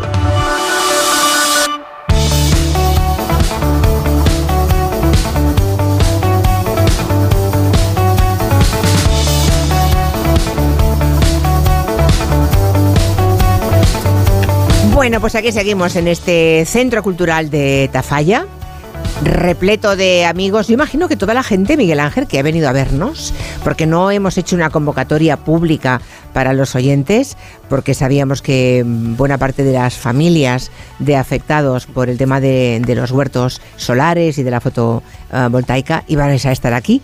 ¿Toda esta gente tiene algo que ver con vosotros? La inmensa mayoría, ¿no? La inmensa mayoría. Ten en cuenta que somos 65.000 familias. Donde más eh, productores fotovoltaicos hay es en Navarra, en- del rango de 9.000 productores fotovoltaicos, seguido de Murcia, 12.000, y hasta llegar a las 65.000 familias ya se dividen en el resto del territorio español. ¿Y hay en todas- En, en una todas- de las plazas más importantes de productores fotovoltaicos de, de pequeña potencia, donde se ha socializado esa producción fotovoltaica en nuestro país. Muy bien, bueno, eh, ¿Me vas a permitir Sí. que te agradezca esta organización, el equipazo que traes aquí eh, y la profesionalidad con que ha sido tratado el tema hasta ahora? Muy bien los ponentes, muy bien seleccionados y especialmente agradecerte eh, tu trabajo y, Muchas gracias. y, y tu, y, tu, y tu esfuerzo en, en una materia que además es difícil, porque la energía es muy difícil. Y decirte además que estás muy guapo y muy atractiva. Oh, muchísimas gracias. Bueno, que sepan que me ha pedido permiso, ¿eh? Me dice hace un momento en Sí, privado. Hoy sí, hoy, hoy día sí. En privado, no, hombre, pero esas cosas, decirle a alguien, da- un, un piropo, no, yo- por ejemplo, Jorge Morales de Labra, Sí. yo hacía que no lo veía, como él está siempre en Madrid y en Barcelona, hacía tiempo que no le veía. Y hoy le he dicho a Jorge, oye, te veo más guapo que otras veces. ¿Cuál es el problema? Porque no se le puede decir a alguien, qué guapo te veo, qué bien estás. Así que le he visto que se ha ruborizado. Digo, ¿qué le pasa a Jorge? Por un Pues ha sido por eso, porque le he dicho, oye Jorge, te veo, a que sí, gallego. Sí. Sí, tú también se lo has dicho. Yo se lo he dicho, sí, sí. Y- y- lo que tiene cierto peligro, claro. no, pero bueno, que, que no, que de verdad que no pasa nada. A veces llevamos las cosas a unos extremos que no tienen nada que ver. Naturalidad. Con, sí, naturalidad. Lo que sale de buena gente nunca tiene problemas. Bueno, Ampier es la Asociación Nacional de Productores de Energía Fotovoltaica. Hasta ahora habíamos dado todo el nombre completo, ¿no? Las siglas son de eso, Asociación Nacional de Productores de Energía Fotovoltaica. ¿Cuándo nace esto? Pues cuando 11 personas implicadas de diferentes puntos de, España coinciden de pronto en un foro de Internet. De las cosas buenas que tiene Internet, que de pronto ah, se pueden reunir personas de punta a punta, de, en este caso de la península, y pueden establecer contacto. ¿Qué hacían esas personas cuando se encontraron esas 11 personas? Hombre, pues se, se quejaban de que habían sido atropelladas por el cambio de reglas aplicadas a los pequeños productores fotovoltaicos. Eso de que em, te cambien las reglas de juego cuando estás a mitad de partido, cosa que no, se sostiene por ningún lado. En 2010 decidieron convertirse en asociación y ellos representan a miles de afectados. Y Miguel Ángel Martínez Aroca es el presidente eh, de esa asociación, de Ampier, y es además es abogado de Murcia. O sea, tú no eres un productor, perdona, te estoy tuteando. Soy, soy ¿Puedo? productor, soy productor. También eres Por- productor. o sea, eres abogado y además productor también. Vale. Y mm, bueno, pues eh, hay muchas familias murcianas también. ¿Decías cuántas? En Murcia, 12.000. 12.000 familias. 12.000, aquí 9.000. De alguna forma son los pioneros en España de las energías renovables. Somos los pioneros, eh, cumplimos con un llamamiento que hizo nuestro país copiado de toda Europa. Esto, el caso español no es un caso eh, eh, único en el mundo, sino que toda Europa en su conjunto decidió incorporar las energías renovables y además socializar las energías renovables, que no estuvieran en manos de grandes compañías. Y España sí lo hizo, traspuso normativa europea, copió el sistema, que lo ha explicado muy bien Jorge, el sistema alemán, traspuso las mismas eh, apoyo que en Alemania y aquí pues fue un éxito, a diferencia de otros países. 65.000 familias, invertimos en, tan solo un año, eh, se construyeron 3.600 megavatios de potencia, con una inversión que rondó los 25.000 millones de euros. Ojo, 25.000 millones que invirtieron de los cuales 60.000 familias. Correcto, de los cuales 20.000 fueron dados por la banca. Realmente esto tenía un respaldo legal eh, en un boletín oficial del Estado y la verdad es que era una inversión ética. En aquellos años debemos de pensar que la bolsa estaba en máximos, eh, el, sector inmobiliario estaba en récord. Nosotros decidimos destinar nuestros ahorros a una inversión que entendíamos que era ética porque nuestro país nos estaba pidiendo ese esfuerzo de manera explícita y expresa en el boletín oficial y en una gran campaña de televisiva eh, y en radio. Bueno, así lo hicimos. ¿Y cuál fue nuestra sorpresa cuando llegaron todos los ataques normativos legislativos, primero del gobierno socialista y posteriormente del Partido Popular? Nos hace mucho daño, eh, eh, ya me meto, eh, voy avanzando en la historia, porque se ha contado muy bien hasta ahora, y nos hace mucho daño pues las promesas incumplidas del actual presidente del gobierno, que cuando era líder de la oposición prometió solucionar, ya veníamos de años de dolor, de años de castigo, de años de recortes, él conocía perfectamente cuántas familias estaban perdiendo sus ahorros, sus inversiones, sus casas, los avales que se dieron para construir todo esto y, bueno, pues como compareció en Jumilla rodeado de 500 familias para prometer restauración de la seguridad jurídica si gobernaba, si era presidente. Tenemos esas palabras ¿eh? de cuando se reunía con vosotros. ¿Era en 2015? O sea, aún faltaba todo el, segundo gobierno Correcto. de Rajoy. Ya era líder de la oposición. Y él ya era líder de la oposición. bueno, momentáneamente, porque luego le echaron. De, vale. Y poco después. Y poco después regresó. Presidente del gobierno. Momento, eh, palabras de Pedro Sánchez en 2015, cuando era mm, momentáneamente líder de la oposición ante vosotros asumir un compromiso. Y es que en noviembre de 2015, cuando el Partido Socialista vuelva a gobernar España, se restituirá la retribución de las fotovoltaicas para que tengáis un futuro garantizado y el Estado cumpla con lo que tiene que cumplir, que es con el contrato que firmó con vosotros. En aquel momento no volvió el Partido Socialista al poder. 2015, mm, bueno, pasó lo que pasó. Todos recordamos eh, los episodios de las elecciones entonces. Siguió Mariano Rajoy, pero luego es verdad que desde el 2018 ah, sí que está en la Monclova. Deduzco de esto que el anterior presidente del gobierno nunca se comprometió con vosotros, o sea, que Rajoy nunca se comprometió. No, no, no, no, para nada. Rajoy para, nada. O sea, el primero que se compromete es Pedro Sánchez. Pedro Sánchez, gobierno socialista. Y eh, cuando llega, lo que sí hace es quitar el impuesto al sol, eso sí. Sí, sí, sí. Pero resarciros no. No, nunca lo ha hecho. Eh, posteriormente, en un encuentro eh, de energía renovable, como presidente asistí, invitado por el, por, el, por el Ministerio de Transición Ecológica, tuve la oportunidad de acercarme a él, estuve charlando con él, le recordé eh, que estaba pendiente su promesa, me dijo que me llamaría la ministra, Teresa Rivera, me llamó la ministra, pero para decirme que, que, que, que bueno, que, no, que, no, que no estaban por la labor de, de, cumplir ninguna promesa de Pedro Sánchez ni de restaurar seguridad jurídica. La situación es dramática. Ahora mismo, ¿qué situación es la vuestra? La situación es el Tribunal Supremo, lo he explicado anteriormente, se ha explicado, el Tribunal Supremo se ha pronunciado diciendo que tenemos el deber jurídico de soportar todos los recortes que el gobierno decida aplicar contra nosotros, porque teníamos que haber conocido que en nuestro país existía un riesgo regulatorio en el sector eléctrico. ¿Qué ocurre con los fondos de inversión? Una parte de la construcción de los parques solares la hacen fondos de inversión, compañías extranjeras, que tienen una herramienta que no tenemos los productores nacionales, las familias españolas, que es eh, acudir a la Carta de la Energía. La Carta de la Energía protege inversiones que empresas eh, hagan en nuestro país, empresas extranjeras hagan en nuestro país. Pues bien, la Carta de la, Energía les permite acudir a la justicia internacional, presentar eh, un procedimiento internacional, un arbitraje internacional eh, que todas ellas eh, han acudido, han acudido al CIADI, que está en Washington, a la justicia internacional. Pues bien, ya se conocen el resultado de los primeros arbitrajes internacionales. Todos ellos dan la razón a estas empresas, todos ellos están condenando a nuestro reino. Se, eh, se cuantifica en, torno a 7.000 millones de euros lo que van a tener que pagar a los fondos de inversión. ¿Por? ¿Qué ¿En qué difiere la sentencia del Tribunal Supremo de nuestro caso con los laudos que está emitiendo el CIADI en Washington. Este órgano internacional dice que nuestro país puede cambiar tantas veces como desee las reglas de juego en el sector eléctrico. La clase política tiene, eh, tiene esa facultad. Ahora bien, cada cambio que cause un daño debe ser cuantificado y debe ser compensado vía indemnización. Nosotros no estamos pidiendo ninguna indemnización, estamos pidiendo una compensación de todo el daño sufrido y soportado durante estos 15 años que llevamos. Que está más o menos evaluado en cuánto dinero. Jorge Morales ha dado la cifra. Mil millones al año. Mil millones es el recorte que estamos sufriendo. La compensación no sería de mil millones, Julia.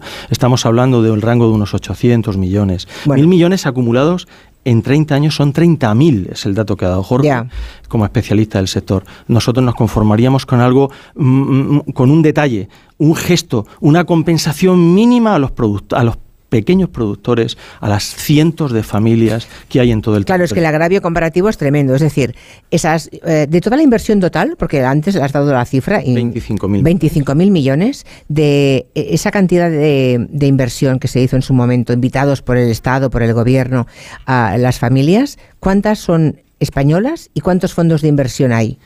Más o menos en proporción, ¿eh? Pues, pues fíjate, del, eh, esto es muy significativo el dato que voy a dar. Eh, realmente los fondos de inversión inicialmente solo suponían un tercio de la inversión inicial eh, originaria del año 2008, siendo dos tercios las familias españolas, y ahora la tortilla se ha vuelto como consecuencia de tanto ataque normativo retroactivo, como consecuencia de tanto desprecio de nuestro gobierno, sucesivos gobiernos, tengo que decir, eh, hoy solo quedamos un tercio ya en familias productoras. Han tenido que mal vender, también se ha explicado aquí en la mañana, precisamente estos fondos de inversión que siguen acaparando potencia originaria.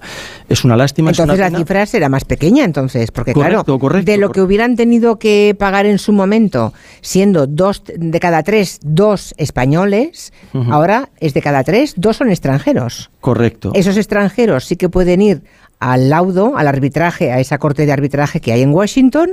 La corte de arbitraje, creo que ya vamos por la sentencia vigésimo sexta a favor de esos fondos de inversión, de modo que se han condenado al Estado de España a pagar ya creo que vamos por, por 1.200 millones. Sí, sí, y aparte... Que habrá que pagar, porque si no, esos, esas empresas lo que hacen es quedarse con patrimonio español que hay fuera de España. que si una embajada, que si un ¿no? Es, edificio comprado. Hay órdenes de embargo sobre eh, edificios. edificios españoles fuera de nuestro territorio. Se habla del, de la embarcación Juan Sebastián Elcano, se habla del Falcon si aterrizara en cierto país. Es decir, la cuestión no es baladí y lo que echamos en falta es diálogo que se sienten a negociar, que se sienten a dialogar, que se nos reciba, que se nos escuche. Fíjate la promesa que hizo Pedro Sánchez siendo líder de la oposición. No puede ser tan gratuito eh, eh, el prometer sabiendo que algún día puedes gobernar. Cuando gobiernas se te recuerda esa promesa y no me acuerdo, ya te llamará la ministra. Pero qué manera de gobernar es esta. Estamos hartos los ciudadanos de este modo de gobernar de espaldas a la sociedad, de espaldas a tus votantes, de espaldas a tus vecinos. Basta ya. ¿Tú que conoces a la ministra Teresa Rivera? No sé, Gallego, ¿qué, crees que...? Mm, supongo que es un tema de presupuesto, ¿no? Que son muchos... Claro, luego llegó la crisis, ¿no? Llegó la crisis económica. Miguel Ángel, eh, llega la crisis económica fortísima, luego hemos empalmado con la pandemia, o sea que a lo mejor llega el momento dentro de un tiempo, ¿no? El mayor riesgo es que esto, como van pasando los años, eh, esto acabe olvidándose. Es, el riesgo y el abismo hacia el que se enfrentan hmm. las familias de América. Me si me permites, Julia, para aterrizar un poco el tema y que nuestros oyentes sepan, porque bueno, esta gente, bueno, hay gente que piensa, bueno, estos son unos interesados, no les está mal, cogieron ahí, tal, esto eso te pasa por jugar. No, no, no, no, no, no nos equivoquemos. Aquí hay un boletín oficial del Estado que te dicen, ayúdame, help me. Lo que hace España es pedir ayuda a sus ciudadanos para desarrollar y poner en marcha la industria fotovoltaica. Lo decide a través del pequeño, del pequeño inversor, de las pequeñas, que es, que es, que es el que genera menor impacto ambiental. Yo he estado en las plantas de alguno, he estado en las plantas de, Miguel Ángel, son de bajo perfil ambiental o nulo eh, impacto ambiental, con lo cual ese era el modelo que debía de... Sí, porque cuanto más pequeñito, más vale muchas Mejor integrado, no hay impacto en la biodiversidad, no hay impacto... vale, y ese era el modelo, de, modelo mosaico por el, que, porque, por el que apostó España. ¿Cuál es el retrato robot del inversor eh, de Ampier? Y Miguel Ángel me va a corregir. Yo tuve la oportunidad de participar en, un, en una de las acciones que hizo Ampier hace muchísimos años ya, el, el Camino del Sol, aquel Camino de Santiago en el que conocía a, a quienes eran y me, me, emociona todavía recordar a gente que ya no está, y que los tengo, los estoy viendo ahora, y eran gente que tenía las manos llenas de callos, que venían con, con camisas de, de, labrar el campo, eran agricultores, ganaderos que habían decidido complementar bien su hacienda o incluso recoger sus, sus, sus dividendos, los pocos ahorros que tenían, hipotecar su granja, hipotecar sus tierras, porque habían acudido con el cebo, con ese, esa, esa lombriz mm. gigantesca que era el BOE, a la banca, y la banca les había dicho, venga, vosotros ponéis 50.000 euros, 80.000 euros, que más o menos eran ese tipo de y vosotros eh, vais a tener una retribución, pues eso, de cada 100 nos vamos, de cada 1000 euros vamos a dar 10, eh, os vamos a, bueno, de la noche a la mañana, con escrituras por medio, de la noche a la mañana, y cuando ya me he hipotecado y he puesto ahí todos mis dineros y estoy empezando a intentar vivir no solamente de la ganadería y del campo, sino también de esta nueva oportunidad para retener a mis hijos Cuidado, porque hay gente a la que los hijos se les iban y les dijeron, oye papá, si ponemos una, huerta solar, yo me quedo contigo. Estoy pensando en una persona concreta que me contó esa historia. Se quedan, fidelizan, se quedan en el territorio, que es el gran reto que tiene España, el reto demográfico, y de repente se produce, Julia, la mayor traición que se ha cometido contra los ciudadanos en este país. Que es, la mayor, pero desde luego es una traición, sí. Donde te dije 10, te digo 1. Sí. Porque no es que te diga 9,5 o 9 no es que te digo uno y te dejo ahí, tú te apañas con el banco y tú te apañas con tus pérdidas. Esta historia. De todos modos, de todos modos, Miguel Ángel, ah, tú decías que, no estáis hablando de indemnización y ni siquiera del 100% de lo que habéis perdido. Es decir, que lo que pedís es sentaros con el gobierno. Oh, por cierto, ¿habéis intentado hablar con Feijóo, con el líder de la oposición? A ver si eh, tenéis suerte y os prometo lo mismo que Pedro Sánchez. No, claro, porque mm, llegará al gobierno, ¿no? Eh, en algún momento. Estamos primero intentando eh, dialogar con este gobierno. Con este gobierno, que es el que tiene la competencia. Feijó tendrá o no su oportunidad de... Eh, bueno, pero ahora hay que, es momento de comprometerle también ahora, como líder de la oposición. ¿Sabes lo que pasa? Que la oposición ahora eh, dice que sí, que sí, que sí, que sí, lo ven bien, de hecho nos dicen que sí, Partido Popular, Vox, resto de fuerzas que no tienen eh, gobierno. gobierno. Dicen que sí. Claro, es, es, fácil decir que sí, aparte de que cuando cuentas esta historia empatizan contigo, la entienden, claro. la ven absolutamente razonable y lo que se está pidiendo es un extensionamiento, unos años más dentro del sistema para compensar parcial y levemente todo el recorte. Eh, o sea, que en lugar de los 30 años que pudieran ser 35 años, sí, 40 a negociar. A negociar. 32, 33, es decir, dejarnos producir unos años más dentro de, de, 15 años que nos restan de producción para compensar todos los recortes que ya damos por válidos, porque así lo ha declarado el Tribunal Supremo, pero no vemos una equidad de trato, una eh, eh, justicia material en la, eh, lo que están obteniendo los fondos de inversión en la justicia internacional. Claro, aquí eso, ese agravio comparativo es lo que entiendo que caliente a cualquiera. Que el Tribunal Supremo en España haya dicho que no tenéis razón, y que en cambio los eh, cuando hay arbitraje internacional sí le den la razón a los fondos de inversión, claro, el agravio comparativo e, es, tremendo. Pero cambiar, digamos, el dinero que han recortado por el plazo de tiempo en que se puede estirar, yo creo que eso me, parece que cualquier gobierno puede sentarse a la mesa a negociar ese extremo. Somos un grupo de familias humildes, eh, no somos un fondo de inversión. El fondo de inversión que ha obtenido su No hay millonarios, no hay terratenientes que hayan invertido. Que ha obtenido su laudo favorable y lo quiere cobrar y lo quiere cobrar inmediatamente y está dispuesto a embargarle al Reino de España cualquier edificio que encuentre fuera de nuestra frontera.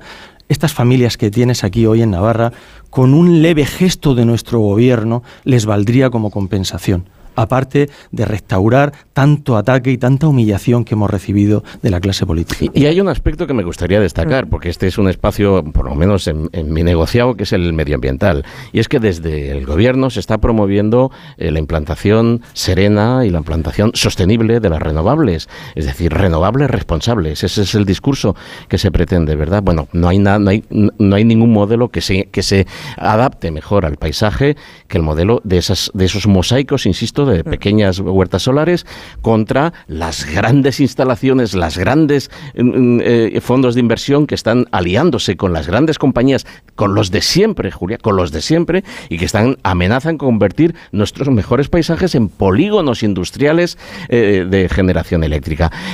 Por eso. Mm, sí, porque es verdad, no molesta lo mismo una pequeña producción fotovoltaica en un. Que se integra perfectamente. Que se integra en el paisaje que ocupar mm, hectáreas y hectáreas y hectáreas. Ese es el modelo que, que se propuso y que, y que asumió y que, y que gestionó con eficacia Ampier, los, los pequeños productores. Y eso es lo que estaba llamado a ser el nuevo modelo español para generar energía fotovoltaica. Bien, pues eso desapareció de un plumazo. Ahora es curioso porque durante años se impuso, yo no sé, mm, ahora no recuerdo exactamente cuáles eran los términos, pero de alguna manera se convenció con múltiples campañas a la opinión pública española de que nos costaban carísimas a los consumidores en general las renovables. ¿Tú recuerdas aquella época, Miguel Ángel? seguro. Eso fue. Esa época hubo una campaña extraordinaria por la que decían, sí, sí, renovable, ah, pero miren todo el dinero que pagan ustedes en la factura y una parte de ese dinero que es para las renovables que nos van a arruinar. Ese mensaje se impuso bastante y por eso España dio la espalda a las renovables durante, yo diría que casi una década. Sí, así, así fue eh, eh, y vino motivado por una gran campaña de las grandes compañías eléctricas interesadas. Siempre nos han visto como una competencia, como un riesgo. No querían que se socializara de esa manera eh, la energía y al vernos como un riesgo procedieron a atacarnos directamente como que éramos una energía carísima. Mira, es justo lo Exactamente eso, energía cara, decían. Eh, estas inversiones lo que han servido es para abaratar precisamente la energía. Hoy tenemos precios prácticamente de cero. El fin de semana hemos tenido todo el fin de semana energía a cero en, franjas horarias, es decir, energía regalada. ¿Y eso por qué ha sido? Por las renovables. ¿Y cómo ha sido posible por las renovables si eran tan caras? Claro, eran caras, Julia, las primeras renovables, como los primeros televisores de plasma de aquellos que se pudieron permitir ir al corte inglés a comprar un televisor que costaba eh, 500.000 pesetas de entonces. ¿Y ahora cuánto cuesta un televisor de plasma? Alguien tenía que hacer las primeras primeras inversiones, las primeras compras para que la curva fuera descendiendo el precio. Y eso fuimos nosotros, Julio. Lo ha contado muy bien Jorge Morales de Labra. Lo que os costó hace 20 años 100.000 euros a cada uno, los que invirtieron. Hoy Hoy vale 8.000. Exactamente. Exacto. A pesar de que, han pasado, de que han pasado 20 años. ¿eh? Es un regalo. O sea que el café ya no cuesta. A mí no me cuesta lo mismo un café hoy que hace 20 años. y en cambio, en este caso ha sido inversamente proporcional. Una imagen sería entrar, como bien has dicho, a tomarse un café a un bar y que el camarero dijese, no, no, coja el que quiera, porque esto ya está pagado. Bien, lo ha pagado esta gente. Sí. Es un regalo de valor incalculable a la sociedad presente y sobre todo a las generaciones futuras. Y eso lo hicieron estas personas que hay aquí, Julia. Pues sí. que además no lo comentan mucho, pero mm, yo, me he enterado, más de, más de un productor se quitó la vida. Es decir, más de un pequeño mm, ganadero o agricultor no pudo soportar ver que se acabó con se devoraron todos sus ahorros y más de uno se ha quitado la vida. Nada más llegar me he encontrado con una historia al respecto hemos tenido que soportar eh, y vivir y convivir con unos mm. auténticos dramas de socios en la sociedad a los que eh, vaya mi, mi, recuerdo y mi reconocimiento. Muchas familias han pasado por ahí. Sí.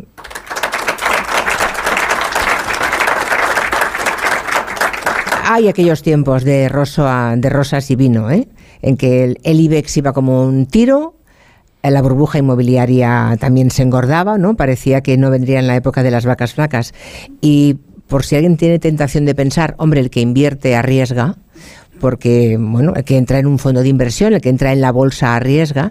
Claro, es que una cosa es entrar en la bolsa con 100.000 o 50.000 euros o con un millón y otra cosa es apostar a una energía que según el gobierno de turno y el boletín oficial del Estado te da unas garantías. No estamos hablando del casino eh, que a veces podemos pensar que es la bolsa para los iniciados. ¿no? y a diferencia de esas inversiones financieras, aquí se exige un trabajo tienes que estar eh, pendiente de los paneles. Ahora entran eh, vientos fortísimos, muchos de ellos saltan por los aires. Tienes que reapretar el parque entero, restaurar los que han salido volando. Los inversores, que es la maquinita que transforma la energía eh, para evacuarla a la red, eh, se averían, tienes que estar con reparaciones, con inversiones, tienes que tener un seguro, tienes que tratar el terreno porque hay malas hierbas, tienes que cuidar la fauna silvestre del entorno porque tienes medidas compensatorias que te impone la administración local para perseverar la fauna silvestre y lo hacemos contentísimos.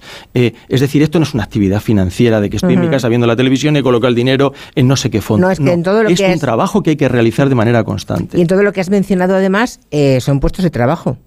Por supuesto. Claro, si hay que limpiar y vigilar las placas, ¿no? Por supuesto. Claro, hay gente que trabaja en ese huerto solar. Y miles de pequeños parques con menor impacto ambiental y visual, como mm. ha descrito muy bien José Luis, dan además mucho más empleo que una macroplanta que con una sola o dos personas se mantiene. Nosotros necesitamos esas mismas una o dos personas, pero multiplicado por cientos. Pues me parece que mm, si alguien desconocía la historia de la fotovoltaica en España, como arrancó hace 20 años, creo que con el programa de hoy hemos dado todas las claves posibles, hemos dado creo que toda la información, cada uno en su casa puede llegar a sus propias conclusiones con toda esta información, opinar mmm, cuando uno tiene toda la información resulta mucho mejor, ¿no? Es mucho más fácil. Y agradezco que nos hayáis invitado y espero que el mensaje haya llegado a quien corresponda y ojalá tengáis suerte. Pues súper agradecido. Ahí estaremos, pues ahí estaremos. Muy agradecido en mi nombre propio y en el de todas las personas que represento, que es un orgullo, y mano tendida a ese partido político o a ese gobierno que sea valiente y resuelva esta cuestión. Mano tendida desde aquí, Julia. Muchísimas gracias. A ti. Hasta pronto. Un abrazo. Llegamos a las noticias. Son casi las 6 de la tarde, las tengo en Canarias y vamos a... En el tiempo de gabinete, de alguna forma, vamos a dejar de hablar ya de la fotovoltaica, pero sí lo, que vamos a hacer, Miguel Ángel, es hablar de qué ocurre cuando alguien se arruina desde el punto de vista moral, filosófico y de ahí también, porque habrá aquí muchas personas sentadas que igual tienen una experiencia que contar. Después de las noticias de las 6.05 en Canarias.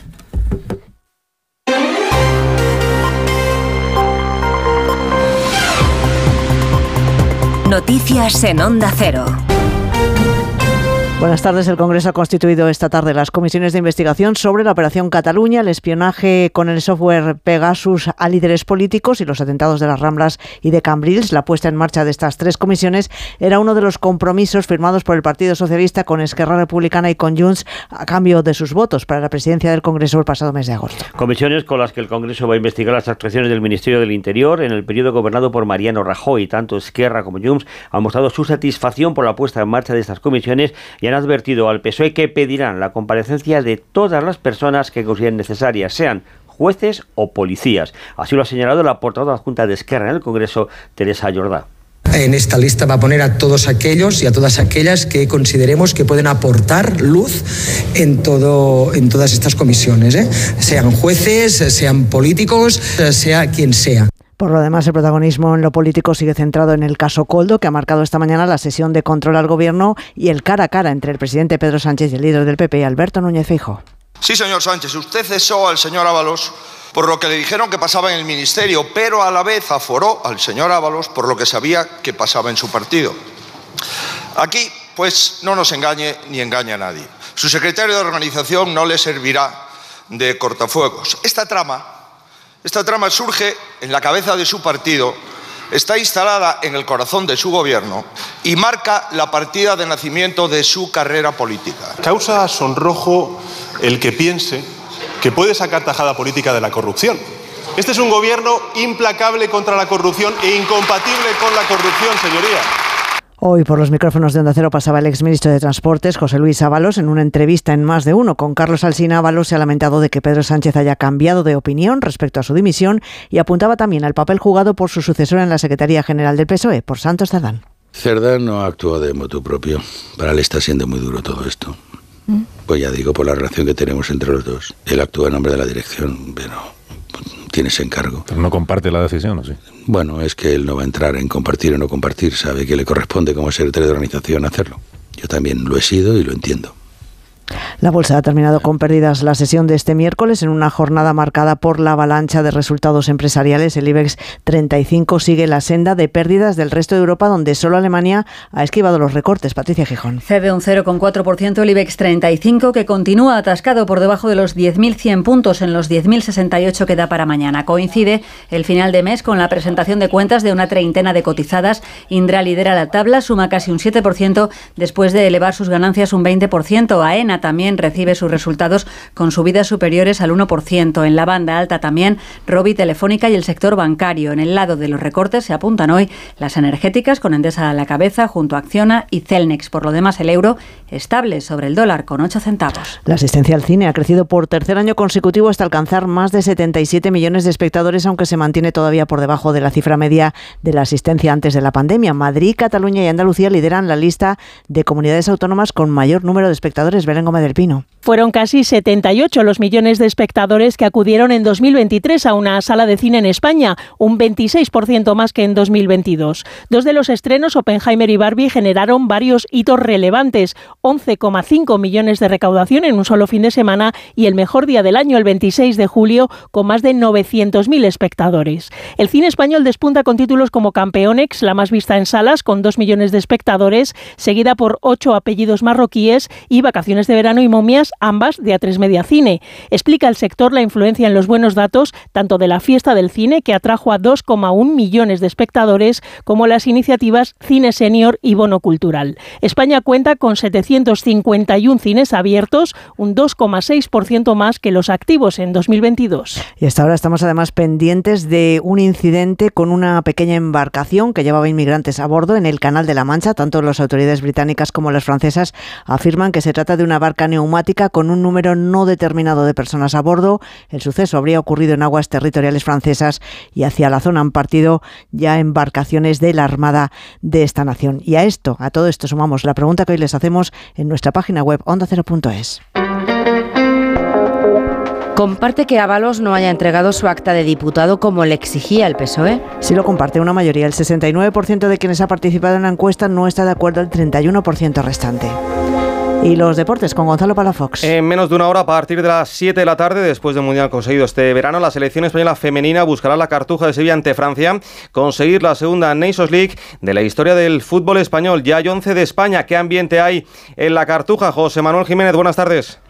¿Qué tal? Buenas tardes, Gonzalo. Pues sí, se va ambientando poco a poco el estadio de la Cartuja para la gran cita. Repite Monse Tomé. El 11 de las semifinales va a formar España con Catacoy en portería, Ona Valle, Irene Paredes, Laia Codina y Olga Carmona en defensa, con Laia Alexandri, Aitana Bonmatí, Jenny Hermoso en el centro del campo. Bandas para Atenea del Castillo y Mariona Caldentay arriba. Salma Parayuelo. Se esperan cerca de 30.000 espectadores en la Cartuja. Todo listo para el España-Francia. Esto en una semana en la que mañana vamos a conocer al segundo finalista de la Copa del Rey. Simeone ha descartado para el partido de San Mamés a Antoine Grisman. A esta hora arranca el último entrenamiento del Athletic de cara al choque de mañana. Y un último apunte en el Real Madrid. Bellingham sigue con su trabajo al margen del grupo y continúa siendo dura para el choque de Mestalla ante el Valencia. Volvemos con más noticias a partir de las 7 de la tarde, de las 6 en Canarias en La Brújula con Rafa La Torre.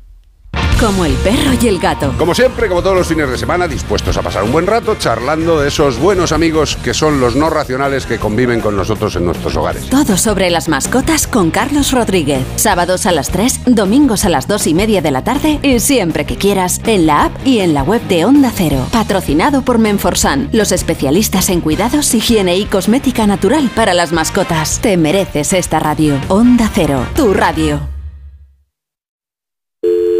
Securitas Direct, ¿en qué puedo ayudarle? Buenas, llamaba porque quiero instalarme una alarma. ¿Ha sufrido algún robo? No, pero lo han intentado mientras estábamos en casa de mi madre celebrando su cumpleaños y ya no me quedo tranquila. Pues no se preocupe. Si usted quiere, esta misma tarde le instalamos su alarma. Protege tu hogar frente a robos y ocupaciones con la alarma de Securitas Direct. Llama ahora al 900-272-272. El mejor estreno de ficción en dos años. ¿Qué pasa? Es algo que podría destruir nuestras familias. La serie más vista de la televisión. La familia es lo más importante. Y a veces la vida no te da opción. O matas o mueres. Sabía que algún día lo pagaríamos. Líder de la tarde. Sueños de libertad. De lunes a viernes a las 4 menos cuarto de la tarde en Antena 3. Y después, capítulos finales de Amar es para siempre. Mirad chicos, os presento. Este es mi tío Ángel. Bueno, su tío, su tío. Soy como su padre en realidad. No, tío, eres mi tío. Pero soy como tu padre. A ver, si te he querido como un padre. Soy más que tu tío. Soy como tu padre. Sí, sí, tu padre. Vamos, tu padre. Bueno, pues eres mi padre. Por 17 millones de euros uno se hace padre de quien sea. Ya está a la venta el cupón del Extra Día del Padre de la ONCE. El 19 de marzo, 17 millones de euros. Extra Día del Padre de la ONCE. Ahora cualquiera quiere ser padre. A todos los que jugáis a la ONCE, bien jugado. Juega responsablemente y solo si eres mayor de edad. Hazte de legalitas en el 900 661 y siente el poder de contar con un abogado siempre que lo necesites. Y ahora, por ser oyente de Onda Cero, ahórrate un mes el primer año. Recuerda, 900-100-661. Con este estrés no consigo concentrarme. Toma Concentral. Con su triple acción de lavacopa, rodiola y vitaminas, Concentral consigue aliviar el estrés ayudando a una concentración más estable y duradera. Concentral. Consulte a su farmacéutico o dietista. 98.0 FM. Onda Cero. Madrid. ¿Te imaginas estrenar una cocina de diseño a medida, con calidad alemana y asesorado por los mejores expertos en cocina y además llevártela sin IVA? Suena bien, ¿verdad? Hemos renovado nuestra tienda Ego de Barajas con las últimas novedades y tendencias. Ven a visitarnos, podrás dejar de imaginar y llevarte tu nueva cocina sin IVA. Te esperamos en calle Navarida 7 San Blas Canillejas de Madrid. Ego, tu cocina de diseño al mejor precio. Rebajas en las tiendas Omnium, hasta el 60%, todo en rebajas. Flex Tempur Bultex Picolín. Porque si tu colchón tiene 10 años, ya no es un colchón, es un viejo colchón. Los mejores colchones a los mejores precios. Ahora en rebajas. 15 tiendas Omnium en Madrid. Encuentra la tuya en la tienda somnium.es. Vuelve Reyes Monforte con La Condesa Maldita, el true crime que escandalizó a la Europa de principios del siglo XX. Una novela de intriga, pasión y crimen sobre la emocionante historia real de María Tarsnowska. La Condesa Maldita ya a la venta en librerías y tiendas online. En Bricolaje Moraleja tenemos la mayor oferta de Madrid de elementos de jardín con varios modelos de césped artificial a la venta en rollos de 20 y 50 metros para que no haya empalmes y se quede bien ajustado. Brico oferta. Césped artificial modelo Bahamas 25 milímetros por 9 euros metro cuadrado. Solo en Bricolaje Moraleja, calle Galileo Galilei 14 de Getafe. bricomoraleja.com. ¿Que por qué soy un pluser? Porque puedo elegir entre 8.000 coches y solo con la reserva me lo traen a la tienda más cercana de mi provincia. Porque lo veo, lo pruebo y si me convence me lo quedo. Porque tengo 15 días o 1.000 kilómetros de prueba. Si cualquier cosa no me convence, tengo la tranquilidad de que me cambian el coche o me devuelven mi dinero. Ocasión Plus, 8.000 coches, 80 centros a nivel nacional. Si tiene joyas de firma o artículos de oro y plata, llame al 91 534 6706 o vaya a la Plaza San Juan de la Cruz 9. Si tiene joyas de firma o artículos de oro y plata, llame al 91 534 6706 o vaya a la Plaza San Juan de la Cruz 9. Le pagarán el mejor precio al momento. Y también bolsos de Vuitton, Chanel y Hermès. En la ganadería Organic producimos la mejor carne del mundo. Hacemos cría ecológica de las razas Angus y Wayu, 100% sostenible. Nuestra carne es deliciosa y saludable, extremadamente tierna y jugosa. Va del campo a tu casa, sin intermediarios, a un precio justo. Si pruebas Organic, solo comerás Organic. Nosotros te la llevamos gratis a tu casa. Haz tu pedido en el 910-2010, 910-2010 o carneorganic.com. Organic, la mejor carne del mundo. 98.0 FM, Onda Cero, Madrid.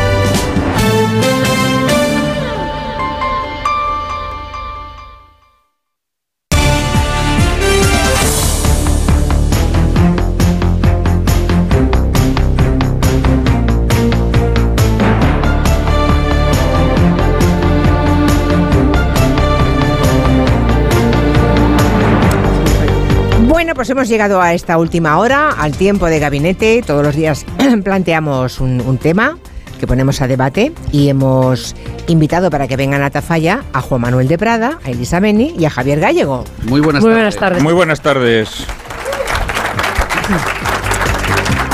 Bueno, pues Vamos a tomar eh, eh, como punto de partida lo que estamos contando a lo largo de la tarde. Yo creo que los que nos escuchan desde las 3 de la tarde ya se han hecho una idea bastante aproximada de lo que le ha ocurrido a estas sesenta y pico mil familias eh, repartidas por todo el territorio nacional, sobre todo aquí en Navarra, pero no solo, aquí son 9.000 familias, 9.000 de las 65.000 implicadas, ¿no? Gente que pues puso ahí sus ahorros. aquí en Navarra y en otros lugares, eso de que el sol puede ser suyo pues se quería promover esa energía fotovoltaica.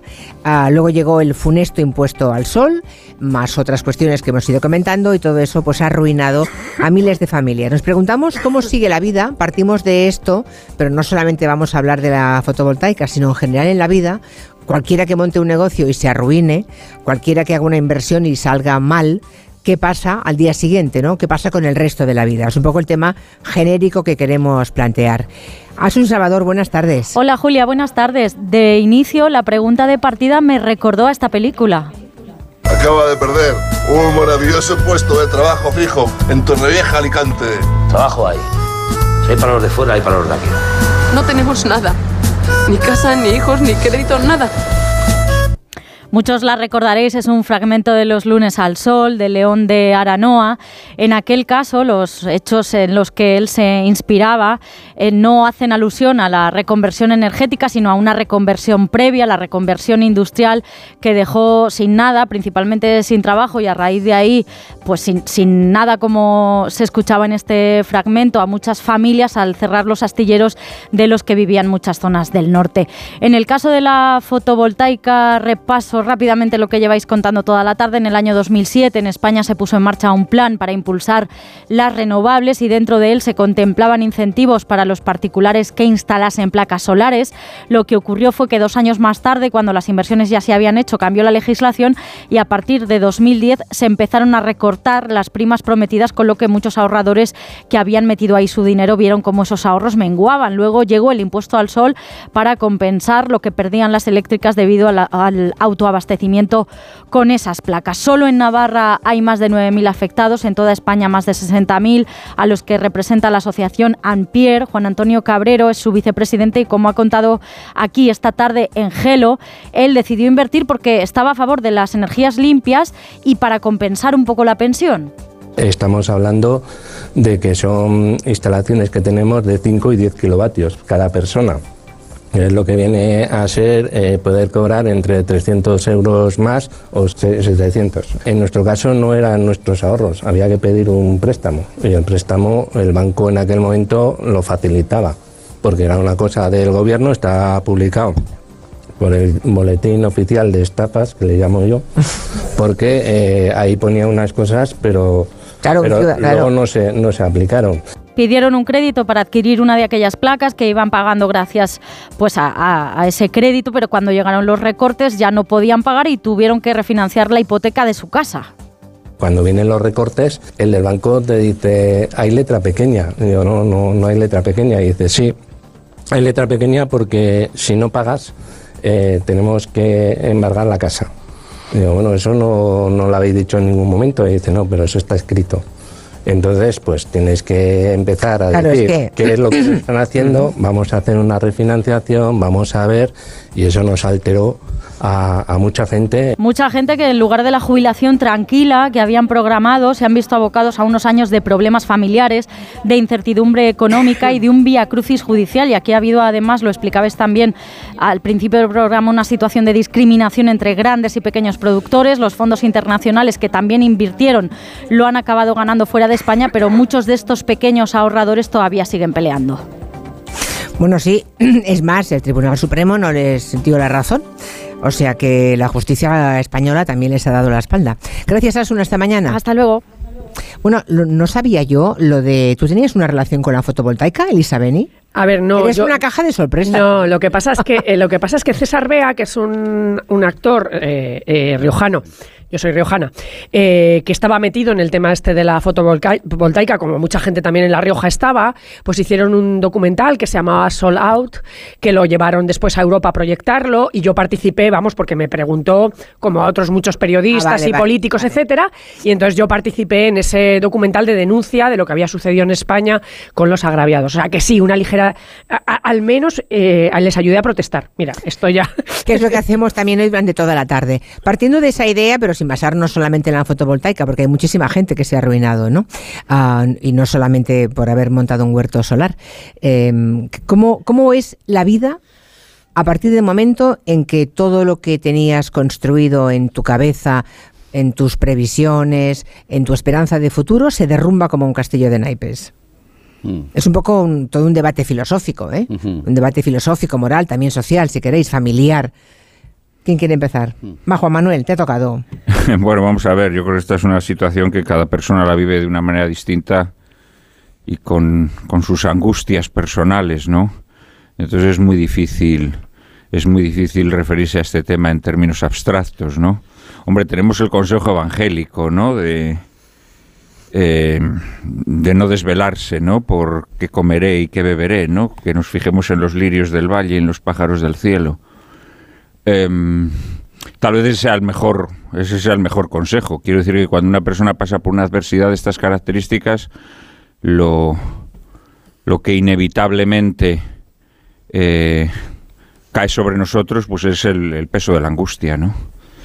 Pero eh, quienes, quienes somos creyentes en la providencia y quienes no lo son, la llaman azar, pues la realidad es que la vida siempre te sorprende, ¿no? Y del mismo modo que en la vida son muchas las penalidades que acuden a nuestro encuentro, también es verdad que hay golpes de timón que hacen que nuestra vida cambie, ¿no? Yo en líneas generales creo, este sería un caso evidente, ¿no?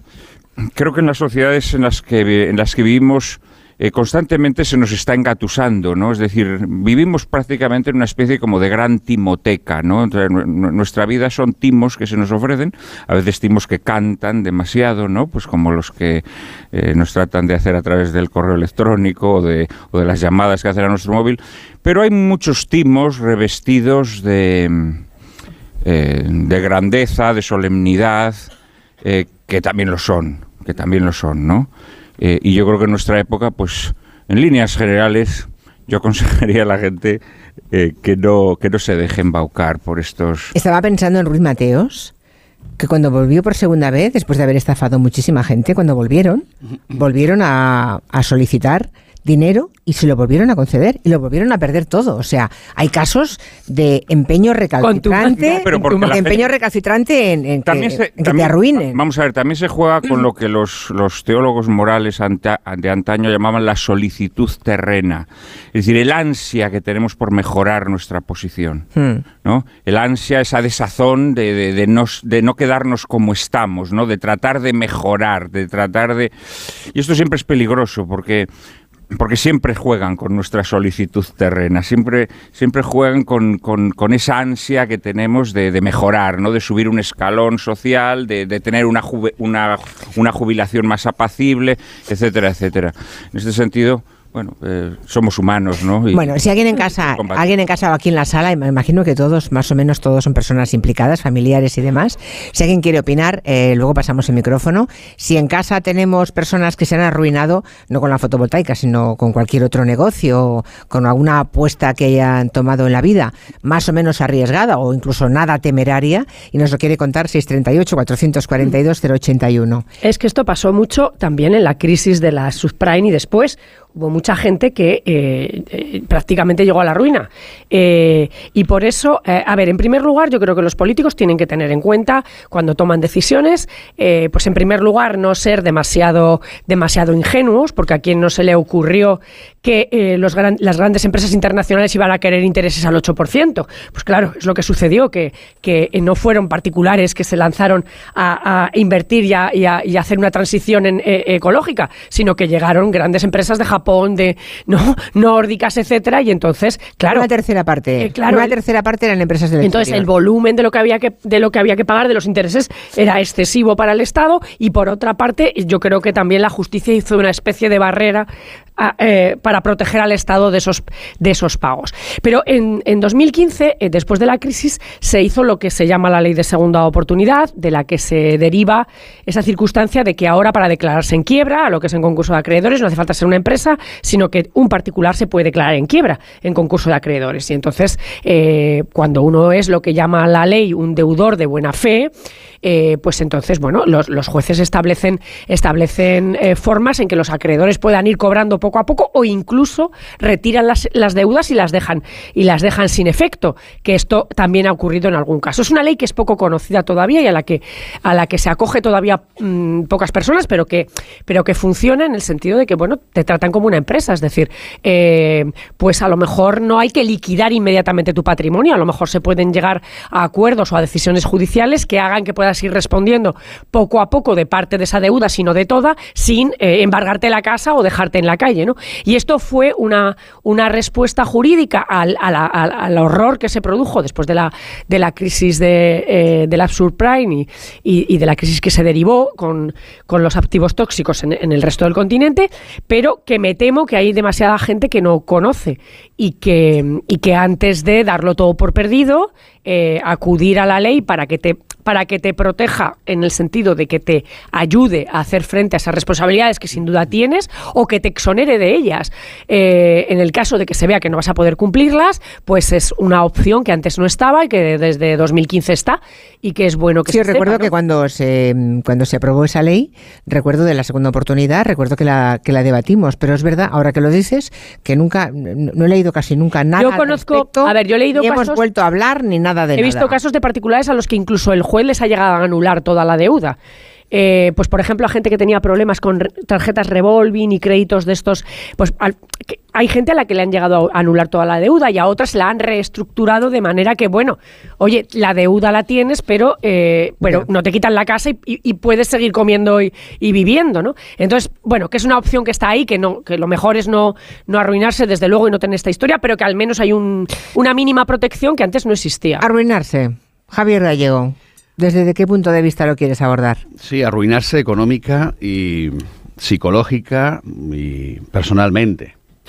Yo hoy he descubierto aquí en Tafalla una de las mayores injusticias eh, eh, que ha sucedido en España, lo reconozco abiertamente. Mira que estamos más o menos informados y deberíamos saber, sabíamos del problema económico que hace 20 años tenían más de 65.000 familias que se habían visto en una inseguridad jurídica, pero pero es que esta es una de las mayores injusticias. Eh, cuando tú arriesgas en la vida, vamos a, lo que planteas, Julia, al término más eh, filosófico moral, cuando tú arriesgas en la vida te caes, te levantas, te vuelves a levantar.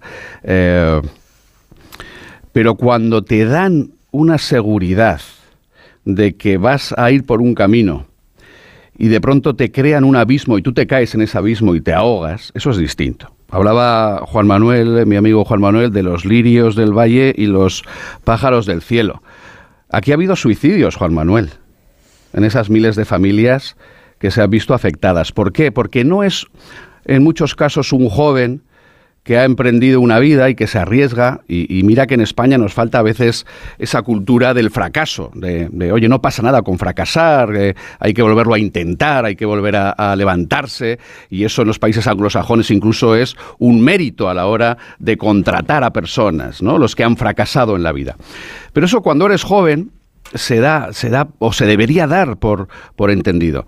Pero aquí hay muchas familias o muchas personas y, hoy he descubierto que hay muchos suicidios en esas familias y muchos problemas muy grandes a día de hoy, que cuando después de una vida de esfuerzo, después de mmm, luchar, levantarse, caerse, de pronto confían en que les han dicho, oiga, que les damos la seguridad de que esto va a ser dos y dos cuatro, y en medio del camino te cambian las reglas, y te presentan un abismo y tú te caes, hombre, eso es muy complicado.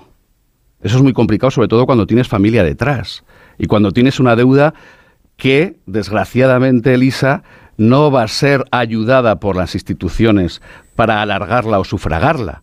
Porque aquí sea, sea eh, eh, las autopistas, venga, pues hay dinero para las autopistas o para las cajas de ahorro, pero para 65.000 familias a las que se les engañó, hombre, esto es muy duro. Entonces, yo entiendo tu filosofía eh, católica, no, no, déjate de filosofía católica y deja de meter los suicidios en medio. Que no, me no, parece... perdona, déjame a mí opinar lo que quiero opinar, Juan Filosofía Manuel. católica no, esto es filosofía natural. Bueno, esto es vale, filosofía que natural. que no quiero, que no quiero provocarte, quiero decir... No, no deja de provocarme es- y deja de poner asunto- los muertos encima de la mesa, Hombre, es que, etcétera, perdona, etcétera. es que hoy he hablado con primer- gente- a mí en primer lugar me han dicho que no habláramos de este tema. Es lo primero que se me ha dicho. Porque yo también puedo hablar de este tema. ¿eh? A mí, la conductora del de- programa me ha dicho que no hablemos de este tema porque llevamos todo el programa hablando. Claro, partimos de este tema, no pero tengo- queremos yo- ampliar el punto de Pero vista. si estoy hablando desde el punto de vista filosófico, moral, no. eh, No, social, no trates de... No, no, de no, no. ponerme los muertos encima de la mesa. Bueno, yo no te he puesto ningún muerto.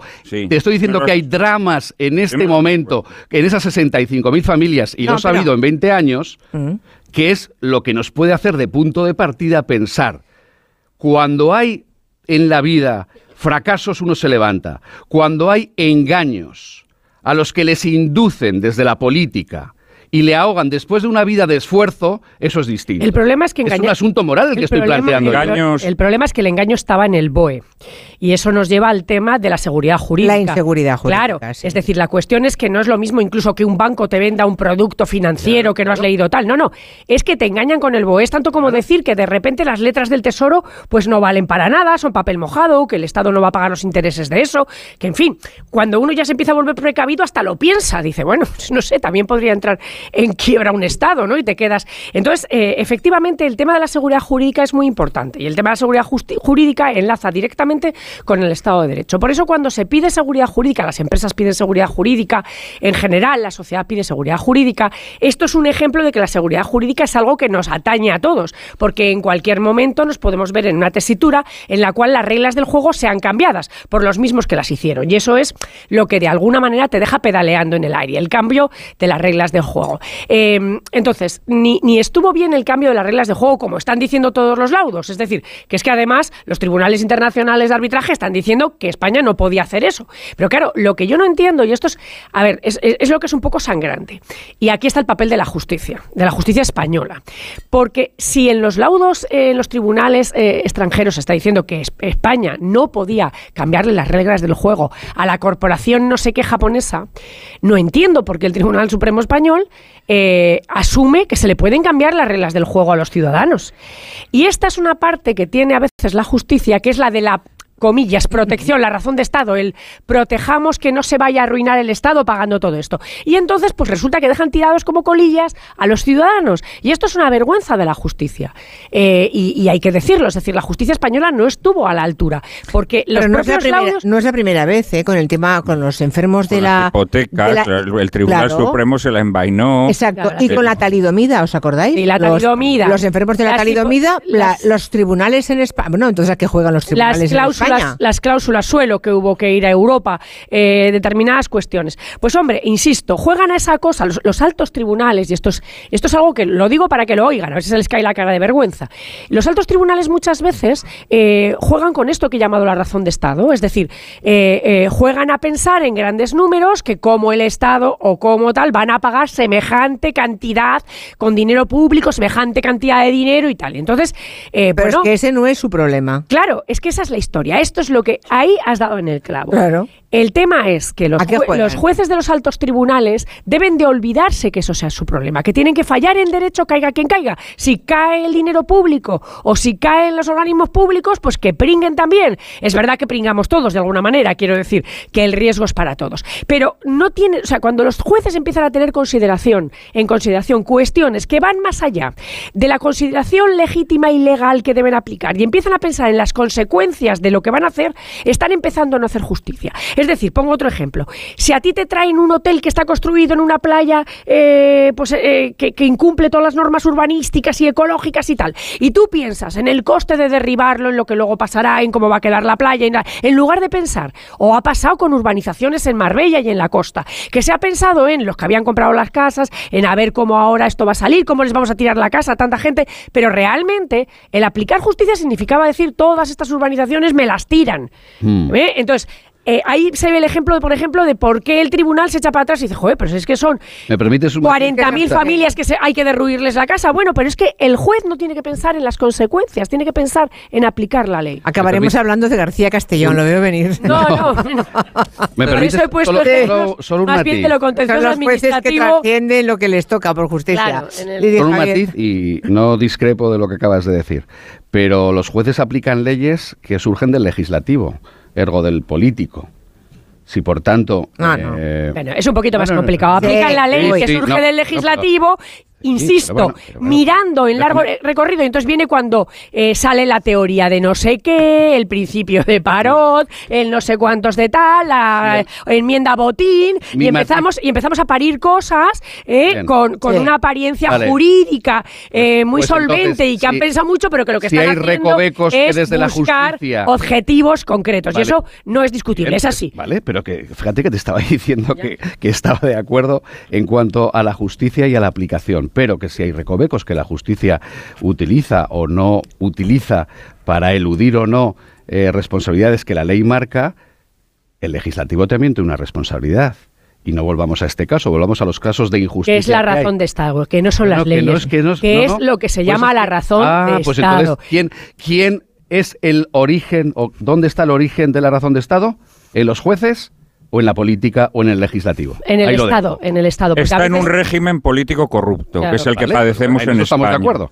Que es No, el que bueno, padecemos en, en eso- España, llamado régimen del 78. Joder, que En eso no que- estamos de acuerdo, que pero- tenemos que deciros cosas. el, con el anterior del sabe, pero nadie 78 esto todavía decir. era peor. ¿eh? Bueno, decir. no, ya, pero de- dejemos de ya y, y- el y el bajo imperio romano era el peor todavía tiene- y los egipcios eran peores, pero ahora estamos hablando de este. El legislativo. Ahora estamos hablando de este. Ahora estamos hablando de este. En donde, entre otras razones, el Estado, eh, por razones de ingeniería social y de obediencia a agendas que no son nacionales, que no son en servicio de sus súbditos, eh, los estados eh, impulsan, impulsan economías, ¿eh? impulsan formas de economía para, repito, cumplir con agendas que les dictan, ¿eh? que conducen a situaciones como esta. Oye, que no existía la Agenda 2030, si es en lo que estás pensando. Cuando No, no, no, estoy, pe- Ah, no, estoy, es que te estoy veo pensando la en las, en, las, en, la- en las energías sostenibles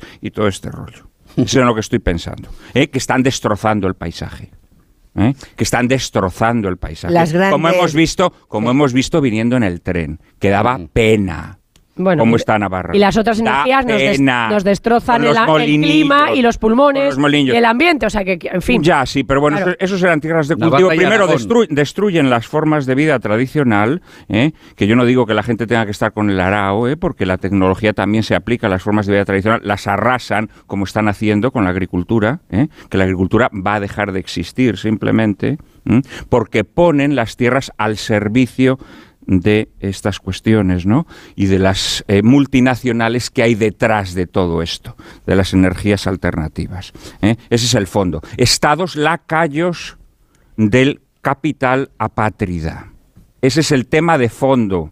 Ese es el tema de fondo. Pues yo no creo que en este y engañan y embaucan a la gente. Yo no creo que y el Estado este se caso. convierte en lacayo de esos que quieren engañar a la gente. Yo creo que en este caso no pasó eso. Eh, no pasó eso, sino que eh, eh, el, el- el- el gobierno, cuando, cuando legisla esto, cree verdaderamente que debemos hacer una transición ecológica. Hombre, claro que cree, por Eh, supuesto, eh, pero hombre, es, es un crédulo, Vale, confeso, entonces, a ver, vamos, eh, lo- entregado. Lo, que intentan es, lo que intentan es, yo creo que ingenuamente y no de mala fe, lo que intentan es que sea la ciudadanía ciudadanía la que haga este empuje. Y entonces, pues publican eh, eh, una, unas opciones con una rentabilidad muy buena para que se anime el pequeño inversor precisamente a dar este paso. Yo creo que lo que no calculan bien, y eso es ingenuidad, es que con esos intereses van a llegar efectivamente buitres mayores al olor de esos intereses y entonces van a empezar a copar eso. El problema básicamente en España Pero- es que no se puso cupo. Es decir, Claro. no se dijo cuando Pero lleguemos ¿qué diferencia hay con la paramos. suprime? Pues sí. ¿Qué diferencia hay con la suprime? Exactamente No. lo mismo, que el Estado colabora en un timo. No. Es la única diferencia. No, no, no, no, no. No, pero también, Se- a- se también en la suprime Bueno, también colaboró el Estado. Se parece a todo. Ya Entonces, veo. A ver, yo- realmente, por volver a lo que tú decías. Pasan de mí, lo ven, No, ¿no? sí. Ya lo ven. ¿Qué Yo haces? quería hablar de qué significa A ver, ¿qué arruinarse en la vida, como uno se la- levanta y pasan olímpicos. Oye, yo, No. yo al principio No, empecé... tú has pero- empezado muy bien, Sí, pero- pero ya ves. Yo lo llevo por No, y yo moral ta- también. oye, yo también he dicho que hay ahora algún remedio eh, jurídico, pero por volver a eso de cuando te arruinas. Es que es diferente cuando tú te arruinas porque en unas condiciones normales eh, eh, arriesgas eh, en un negocio tal, y- o te va mal la vida te- y, y te arruinas eh, que cuando te hacen trampa, ¿vale? Porque cuando te hacen trampa, hombre, pues como que te da un coraje que además de la ruina tienes el Pero coraje. sea con trampa o sin trampa, la idea que yo pretendía es que habláramos de lo que supone, es decir, de los aquí presentes, ¿hay alguien que haya sentido esa idea, esa sensación de estamos arruinados? Bueno, pues lo digo ese- porque si, ah, mira, hay un, hay un joven allí, cojamos Claro. el micrófono, lo digo porque igual reconducimos el tema de que, que se siente, qué pasa, qué pasa al día siguiente, ¿no? Como, como, qué problemas familiares conlleva, qué tipo de situaciones se viven. Eh, ¿Se me oye? Sí. Sí. Bueno, en primer lugar, muchísimas gracias por lo de joven. Me encanta. Bueno, no, no tienes más de... No, no lo digas. De 40 y... Me, me encanta. Venga. Vale. Eh, 53, cumplo. Ah, lo llevas bien, pues. Gracias. 40 y 13, 40 y 13. No, no, yo hubiera dicho que tenías 47 o por ahí, o sea que... Fantástico. Muy bien, muy Voy bien. a- Cuenta, cuenta. Voy a, a- yo sí voy a hacerte caso. Eh, sucede que he sido durante todos estos años el abogado de toda esta buena gente. Sí, o sea que tú has- habrás visto en primera línea Y no qué pasa en la vida. Sino que soy productor. Pero como no puedo contar lo que les pasó a ellos por cuestiones evidentes, sí puedo contar lo que me pasó a mí, ¿Y que es muy parecido. Eh, y voy a hablar solamente de lo que se siente en ese momento. Eh, eh, toda esta historia nuestra desde el principio hasta el final tiene muchas pequeñas miserias. En el año 2008, el año que empezamos todos, yo, llevaba promoví una planta de 86 familias en, Gal- en Galicia y eh, habíamos puesto una cantidad más o menos de las que se habló aquí y teníamos un crédito de 23 millones. Con 7 millones dispuestos, el banco deja de dejarnos. Básicamente porque alguien, yo en ese momento no lo sabía, luego llegamos a donde llegamos, y sí, había dicho que stop. Claro, pero mira, stop. A mí, Si, si ya me has prestado 7 millones, no me puedes dejar de prestar el resto porque entonces nos morimos. Bueno, ese día yo estaba completamente arruinado. Era un stop categórico, no era un era lo siento, se acabó. Estaba arruinado, completamente arruinado. También mis- la gente que estaba conmigo, También. la- la- aunque ellos todavía no lo sabían. Pero, y esto es lo que quiero traer, yo me fui a mi casa. Mi casa estaba mi compañera de vida, mi mujer, embarazada de mi primer hijo, y le dije, cariño, estamos arruinados. Y esto es lo que quiero traer aquí, porque después esta situación, esto que me, eh, su reacción, luego la viví desgraciadamente con muchas familias, muchas familias, el, el- el cómo tenía que trasladarles yo una noticia muchas veces a algunos de los presentes que se habían ido a la mierda y tenía que hablaba con él o con ella, da igual, pero luego tenían que llevar esa, esa historia a casa. Mi mujer tuve la fortuna que me dijo, no te preocupes, cariño, ella es enfermera, no- mm, hay una parte del sueldo que no me van a poder quitar, nos vamos a casa de mis padres y saldremos adelante. Y efectivamente, salimos adelante. Otros no pudieron. Pero ese, esa situación que por mi profesión he visto problemas en empresas que no tienen nada que ver con nosotros.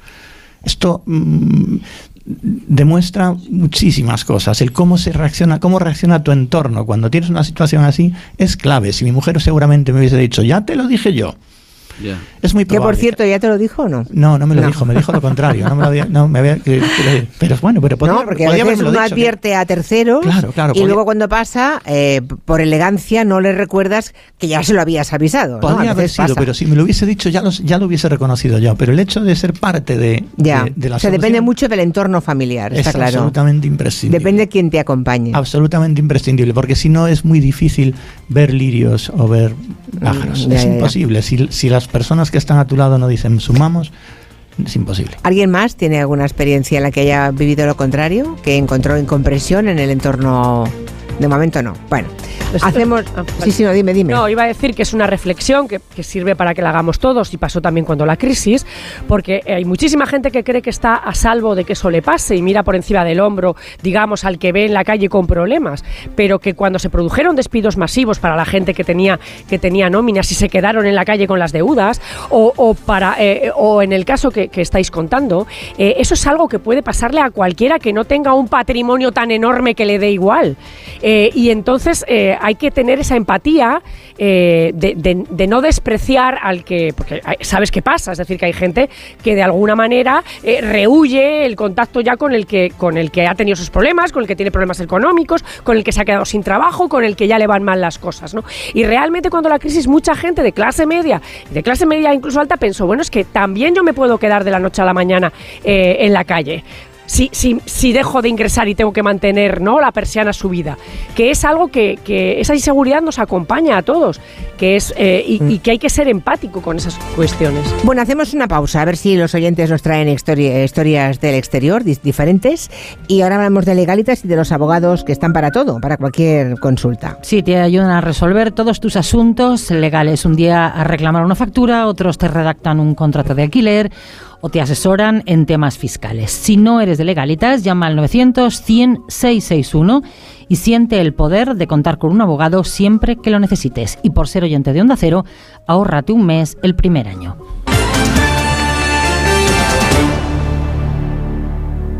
La vida es como un libro y cada capítulo es una nueva oportunidad de empezar de cero y vivir algo que nunca hubieras imaginado. Sea cual sea tu próximo capítulo, lo importante es que lo hagas realidad. Porque dentro de una vida hay muchas vidas y en Cofidis llevamos 30 años ayudándote a vivirlas todas. Entra en cofidis.es y cuenta con nosotros. La avería del coche, la universidad de Ana. No sé cómo voy a llegar a fin de mes. Tranquilo. Si alquilas tu piso con alquiler seguro, puedes solicitar el adelanto de hasta tres años de renta para hacer frente a imprevistos económicos o nuevos proyectos. Infórmate en alquilerseguro.es o en el 910-775-775. Alquiler Seguro, la revolución del alquiler. Te lo digo, te lo cuento. Te lo digo, cada año pago más por mi seguro. Te lo cuento. Yo me voy a la mutua. Vente a la mutua con cualquiera de tus seguros. Te bajamos su precio, sea cual sea. Llama al 91 555 5555. 91 555 5555. Te lo digo, te lo cuento. Vente a la mutua. Condiciones en mutua.es. Quiero explorar sin importarme cuando volver el exterior. Quiero formar parte de él. Vale, bichito. Nos vamos a Disneyland París. Reserva durante Semana Mágica en viajes el corte inglés sin gastos de cancelación. Precio de referencia 144 euros por persona y noche en el Disney Hotel Cheyenne con entradas incluidas. Plazas limitadas. Consulta condiciones. Ven a Disneyland París con viajes el corte inglés volando con Iberia. ¿Cansado? Revital. Tomando Revital por las mañanas recuperas tu energía, porque Revital contiene ginseng para cargarte las pilas y vitamina C para reducir el cansancio. Revital, de Pharma OTC. Securitas Direct, ¿en qué puedo ayudarle? Buenas, llamaba porque quiero instalarme una alarma. ¿Ha sufrido algún robo? No, pero lo han intentado mientras estábamos en casa de mi madre celebrando su cumpleaños y ya no me quedo tranquila. Pues no se preocupe. Si usted quiere, esta misma tarde le instalamos su alarma. Protege tu hogar frente a robos y ocupaciones con la alarma de Securitas Direct. Llama ahora al 900-272-272. Arranca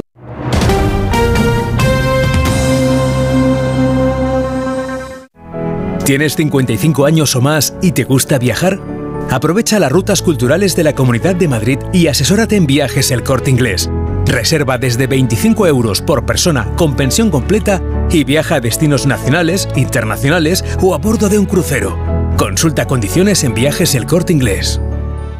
Smartick no solo es un método de matemáticas, también tenemos lectura, programación, pensamiento crítico y ajedrez. Smartick, la solución para tus hijos. Smartick, 15 minutos y listo. Entra en smartick.com y pruébalo gratis.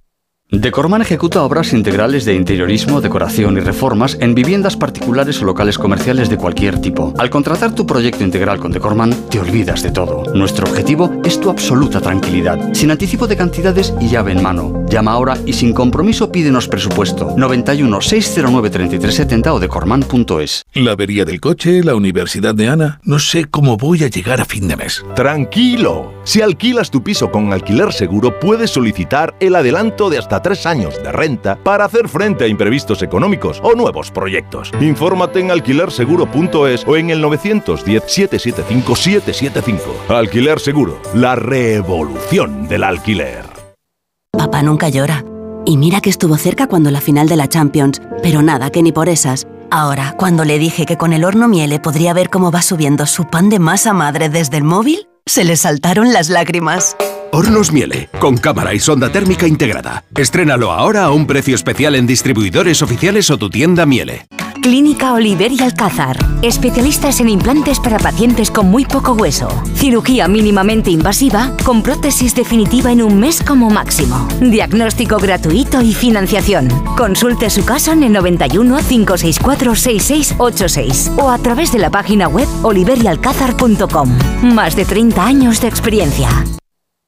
Hace años que no me hablo con mis hermanos y necesito vender el piso que heredamos. Si no se habla con alguno de sus familiares, hable con Division Home. Le compramos la parte del inmueble que le corresponde en herencia. Consúltenos gratuitamente en el 91 737 9057, 91 737 9057 o en divisionhome.es. Division Home, la solución a sus problemas de herencia. En las tiendas Omnium estamos de rebajas hasta el 60%. Flex, Tempur, Bultex, Picolín, los mejores colchones a los mejores precios. 15 tiendas Omnium en Madrid. Encuentra la tuya en la tienda omnium.es.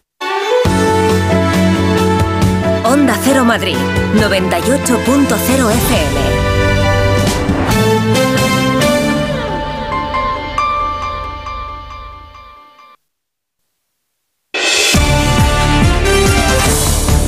En Onda Cero, Julia en la Onda, con Julia Otero.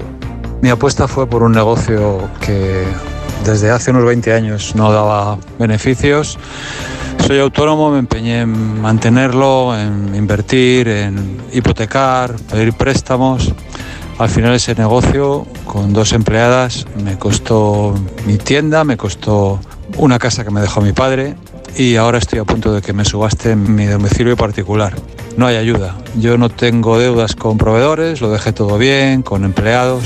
Mi problema son las deudas con la administración. Que en esa dichosa ley de segunda oportunidad no entran deudas con la administración. No somos ni uno ni dos, sino muchos miles los que estábamos metidos en alguna franquicia, que medio funcionábamos y que con el COVID y el post-COVID, mm, con los centros comerciales por medio, con su falta de empatía, con su voracidad, nos hemos arruinado, estamos en concurso de acreedores, tenemos deudas contraídas. Levantarse de la lona la verdad es que no es nada sencillo. Yo simplemente me arruiné, bueno, perdí la empresa, perdimos todo, perdimos propiedades, todo, todo, todo. Y con tres niños de 6, 7 y 9 años, mi mujer y yo decidimos venirnos a Inglaterra para poderles brindar un mejor futuro. No teníamos ni puñetera idea del inglés ni nada de eso. Y eso fue pues en el 2008. Eso lo que te puedo contar es que es arruinarse, pues sí, te caes y te tienes que volver a levantar. Siempre decirlo, pero es que es así. Y así lo hicimos. Y bueno, pues ahora vamos tirando para adelante. Gracias y buenas tardes. Bueno, historias de vida. Bueno, porque vivimos en un país Ah. que desde esa crisis en adelante eh, ha, ha ido dejando una alfombra de, de- de víctimas. O sea, es decir, hay una alfombra de víctimas de todas estas crisis y de todos estos problemas. Lo que pasa que, bueno, son, son noticias a lo mejor en los medios de comunicación cuando sucede, pero después eso se arrastra en la vida. Es decir, eh, esas personas tienen que salir adelante y seguir peleando cuando ya nadie se ocupa de ellos. Y las, causas, y las causas colectivas suelen aparecer más en los medios, pero luego están las causas individuales y personales. Son pequeños dramas de los que nadie se ocupa, ¿no? En estas situaciones, nos lo ha dicho el señor que ha hablado antes, ¿no? Yo creo que lo fundamental es la familia. Es decir, si tienes una familia que te ayuda, si tienes unos primos que arriman el hombro, si tienes una hermana que... Sí. Esta, esta es la clave, ¿no? En este sentido, claro, también tenemos que reflexionar un poco cómo nuestras familias cada vez están más desdibujadas y más rotas, ¿no? Y cómo las, nuestras formas de vida nos conducen cada vez más a la soledad. Y a la, atomización de la comunidad, ¿no? Familiar y de la comunidad eh, política y de todas las formas de comunidad, ¿no? Eh, y también tendríamos que reflexionar hasta qué punto los poderes públicos no están haciendo, no nos están dejando cada vez más solos, ¿no? Pero sí, yo creo que el, yo creo que la familia es el, es el ámbito en donde cuando pasas por una situación tan difícil es el ámbito donde verdaderamente vas a encontrar ayuda, ¿no? Si la tienes o si estás a bien con ella.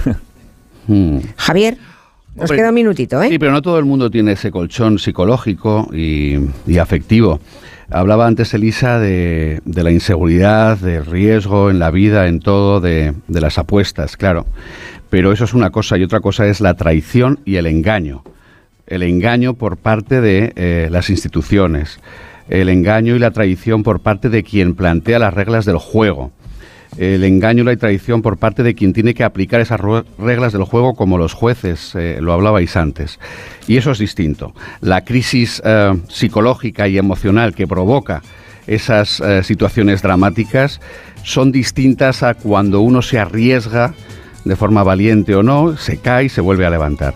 Ahí, cuando no hay apoyo de familia o cuando uno no tiene una condición psicológica a lo mejor más fuerte para volver eh, a decir eh, adelante, eh, el, dolor es muchísimo mayor. Y eso es la diferencia de lo que estamos planteando hoy en este programa a eh, la apuesta por el riesgo, por eh, la aventura y por apostar por una vida. Se está acabando la música. Puede salir de todas mejor formas, hay que ir a Estrasburgo. De mientras todas hay maneras, vida ¿eh? hay esperanza. Yo creo que es el mensaje que hay que mandar porque realmente hay mucha gente que cree que ya no hay nada de Le ha pegado palos al Estado español y yo celebraría que se lo pegase también en esta ocasión. Yo creo que hay que ir a Estrasburgo. No sé yo no es, que es conf- el- no es que confíe yo en la, un- en la, en la unión del pudridero europeo, pero, Ay, ay, ay. pero de vez en cuando suena la flauta. Pero antes de Estrasburgo Bueno. están los políticos. Bueno, eh, muchísimas gracias a Tafalla por invitarnos, a Pierre sobre todo, la asociación que nos ha invitado. Creo que hemos sabido contar con bastante detalle cuál es la situación, cómo se ha llegado hasta aquí y ojalá tengan suerte. Estaremos ahí ojo a visor eh, sobre esta historia y por lo demás voy a ser un poco borde, incluso con vosotros. Adiós. No, no, es que nuestro tren sale dentro de Pues una hora y 50 minutos. Oye, nosotros hemos llegado pitando, ahora Y que tenemos que recorrer pitando. 160 kilómetros, así que a ver si dormimos en casa hoy. Nos vamos corriendo. Gracias a todos. Hasta pronto. Gracias. Gracias. Arranca una nueva edición de los premios Ponle Freno para reconocer las mejores iniciativas que hayan contribuido a promover la seguridad vial en nuestro país. Consulta las bases en ponlefreno.com y envía tu candidatura antes del 4 de marzo. Ponle Freno y Fundación AXA Unidos por la Seguridad Vial. Ahorro para expertos. Expertos en ahorro. En Brico de Po tenemos lo que necesitas para tus proyectos. Puertas, ventanas, pavimentos, cocinas, baños, herramientas. Lo tenemos. Compra donde compran los expertos. Ahorra como ahorran los expertos. Ya en tu tienda y en bricodepo.es. Vodafone te trae Dazón con Fórmula 1, MotoGP y otras competiciones. Llama al 1444 y llévate por solo 40 euros fibra móvil y televisión con el primer mes de Dazón esencial de regalo. Llama ya al 1444. Vodafone. Soy de legalitas porque cuando no sé qué hacer me dan soluciones. Como cuando pagaba IBI de más por una valoración catastral incorrecta y me ayudaron a recuperar 4.000 euros. O cuando me explicaron cómo contratar a la persona que cuida a mis padres. Hazte de legalitas en el 900 100 661 y siente el poder de contar con un abogado siempre que lo necesites. Y ahora, por ser oyente de Onda Cero, ahórrate un mes el primer año. Bienvenidos a una nueva temporada de Fórmula 1 en Dazón. Fernando está listo, Carlos preparado y nosotros dispuestos a vivir con pasión cada gran premio, porque la Fórmula 1 nos corre por las venas. Vívela solo en Dazón desde 19,99 euros al mes. Estimados viajeros, verano a la vista. El verano está más cerca de lo que crees. Reserva tu viaje con Holiday para las vacaciones de verano a Ribera Maya, Punta Cana o Cayo Santa María. Consigue un cupón regalo de hasta 600 euros en el corte inglés. Hazlo ya y anticipa tu reserva. Consulta condiciones en viajes el corte inglés. Con este estrés no consigo concentrarme. Toma Concentral. Con su triple acción de lavacopa, rodiola y vitaminas, Concentral consigue aliviar el estrés ayudando a una concentración más estable y duradera. Concentral. Consulte a su farmacéutico o dietista. Securitas Direct, ¿en qué puedo ayudarle? Buenas, llamaba porque quiero instalarme una alarma. ¿Ha sufrido algún robo? No, pero lo han intentado mientras estábamos en casa de mi madre celebrando su cumpleaños y ya no me quedo tranquila. Pues no se preocupe. Si usted quiere, esta misma tarde le instalamos su alarma. Protege tu hogar frente a robos y ocupaciones con la alarma de Securitas Direct. Llama ahora al 900-272-272. En Carglass creemos que todos los parabrisas merecen una segunda oportunidad, incluso los irreparables. Por eso tenemos contenedores en todos nuestros talleres, para que puedan ser reciclados y así darles una segunda vida. Carglass cambia, Carglass repara. ¿Cansado? Revital. Tomando Revital por las mañanas recuperas tu energía, porque Revital contiene ginseng para cargarte las pilas y vitamina C para reducir el cansancio. Revital, de Pharma OTC. Salimos a correr cada día con la misma ilusión y nos imaginamos ese mañana, los nervios, ese nudo en el estómago. Y probamos, nos equivocamos, pero siempre soñando con superarnos. Juntos haremos realidad todo aquello que seamos capaces de imaginar. Imaginémonos cruzando la meta del Movistar Madrid Medio Maratón el 7 de abril.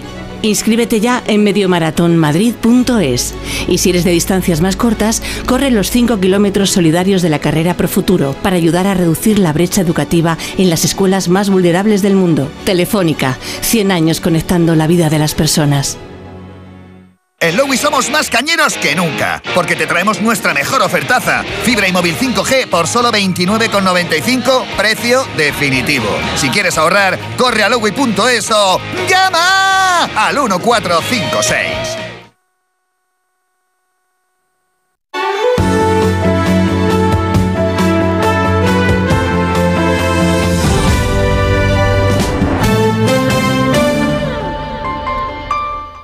¿Recuerdas aquella empresa de venta de ortodoncia por Internet? Pues ha cerrado y dejado a los pacientes sin terminar los tratamientos. Si no quieres que esto te pase, acude a tu dentista de confianza. Son tratamientos complejos que deben ser realizados y supervisados siempre por un profesional. Pon la salud de tu boca en las mejores manos. Es un mensaje del Colegio de Odontólogos y Estomatólogos de Madrid. Gran apertura de tiendas Somnium. 1800 metros de exposición dedicados a tu descanso. Flex, Bultex, Tempur, Picolín, los mejores colchones a los mejores precios. Y ahora también sofás. Descuentos especiales por apertura. Salida 17 de la A42. Tiendas Somnium. Cuidamos de tu salud. Cuidamos de tu descanso. Salimos a correr cada día con la misma ilusión y nos imaginamos ese mañana, los nervios, ese nudo en el estómago. Y probamos, nos equivocamos, pero siempre soñando con superarnos. Juntos haremos realidad todo aquello que seamos capaces de imaginar. Imaginémonos cruzando la meta del Movistar Madrid Medio Maratón el 7 de abril. Inscríbete ya en mediomaratonmadrid.es. Y si eres de distancias más cortas, corre los 5 kilómetros solidarios de la carrera Pro Futuro para ayudar a reducir la brecha educativa en las escuelas más vulnerables del mundo. Telefónica, 100 años conectando la vida de las personas. Hombre, ¿qué tal, Juan? Te veo muy concentrado con el portátil. Hola, sí, estoy viendo la web de Duchamanía. Ayer mi mujer se resbaló en la bañera y casi se rompe una pierna. Así que vamos a poner un plato de ducha. Incluso puede que reformemos el baño entero. Nosotros lo hicimos y estamos encantados. Trabajan muy bien. En la web lo tienen todo. Y además exposición en Paseo del Molino 6 y calle Cabanillas 39, 91 468 4907 y duchamanía.es. Compramos tu Rolex de acero de los años 70 y 80. Especialistas en Rolex desde hace 30 años. Compramos tu Rolex de acero de los años 70 y 80. Pagamos el mejor precio. Compramos tu Rolex de acero de los años 70 y 80. 915346706. Plaza San Juan de la Cruz 9. 915346706. No lo olvides. Compramos tu Rolex de acero de los años 70 y 80. ¿Te imaginas estrenar una cocina de diseño a medida con calidad alemana y asesorado por los mejores expertos en cocina y además llevártela sin IVA? Suena bien, ¿verdad? Hemos renovado nuestra tienda Ego de Barajas con las últimas novedades y tendencias. Ven a visitarnos, podrás dejar de imaginar y llevarte tu nueva cocina sin IVA. Te esperamos en calle Navarida 7 San Blas Canillejas de Madrid. Ego, tu cocina de diseño al mejor precio. Onda Cero Madrid, 98.0 FM.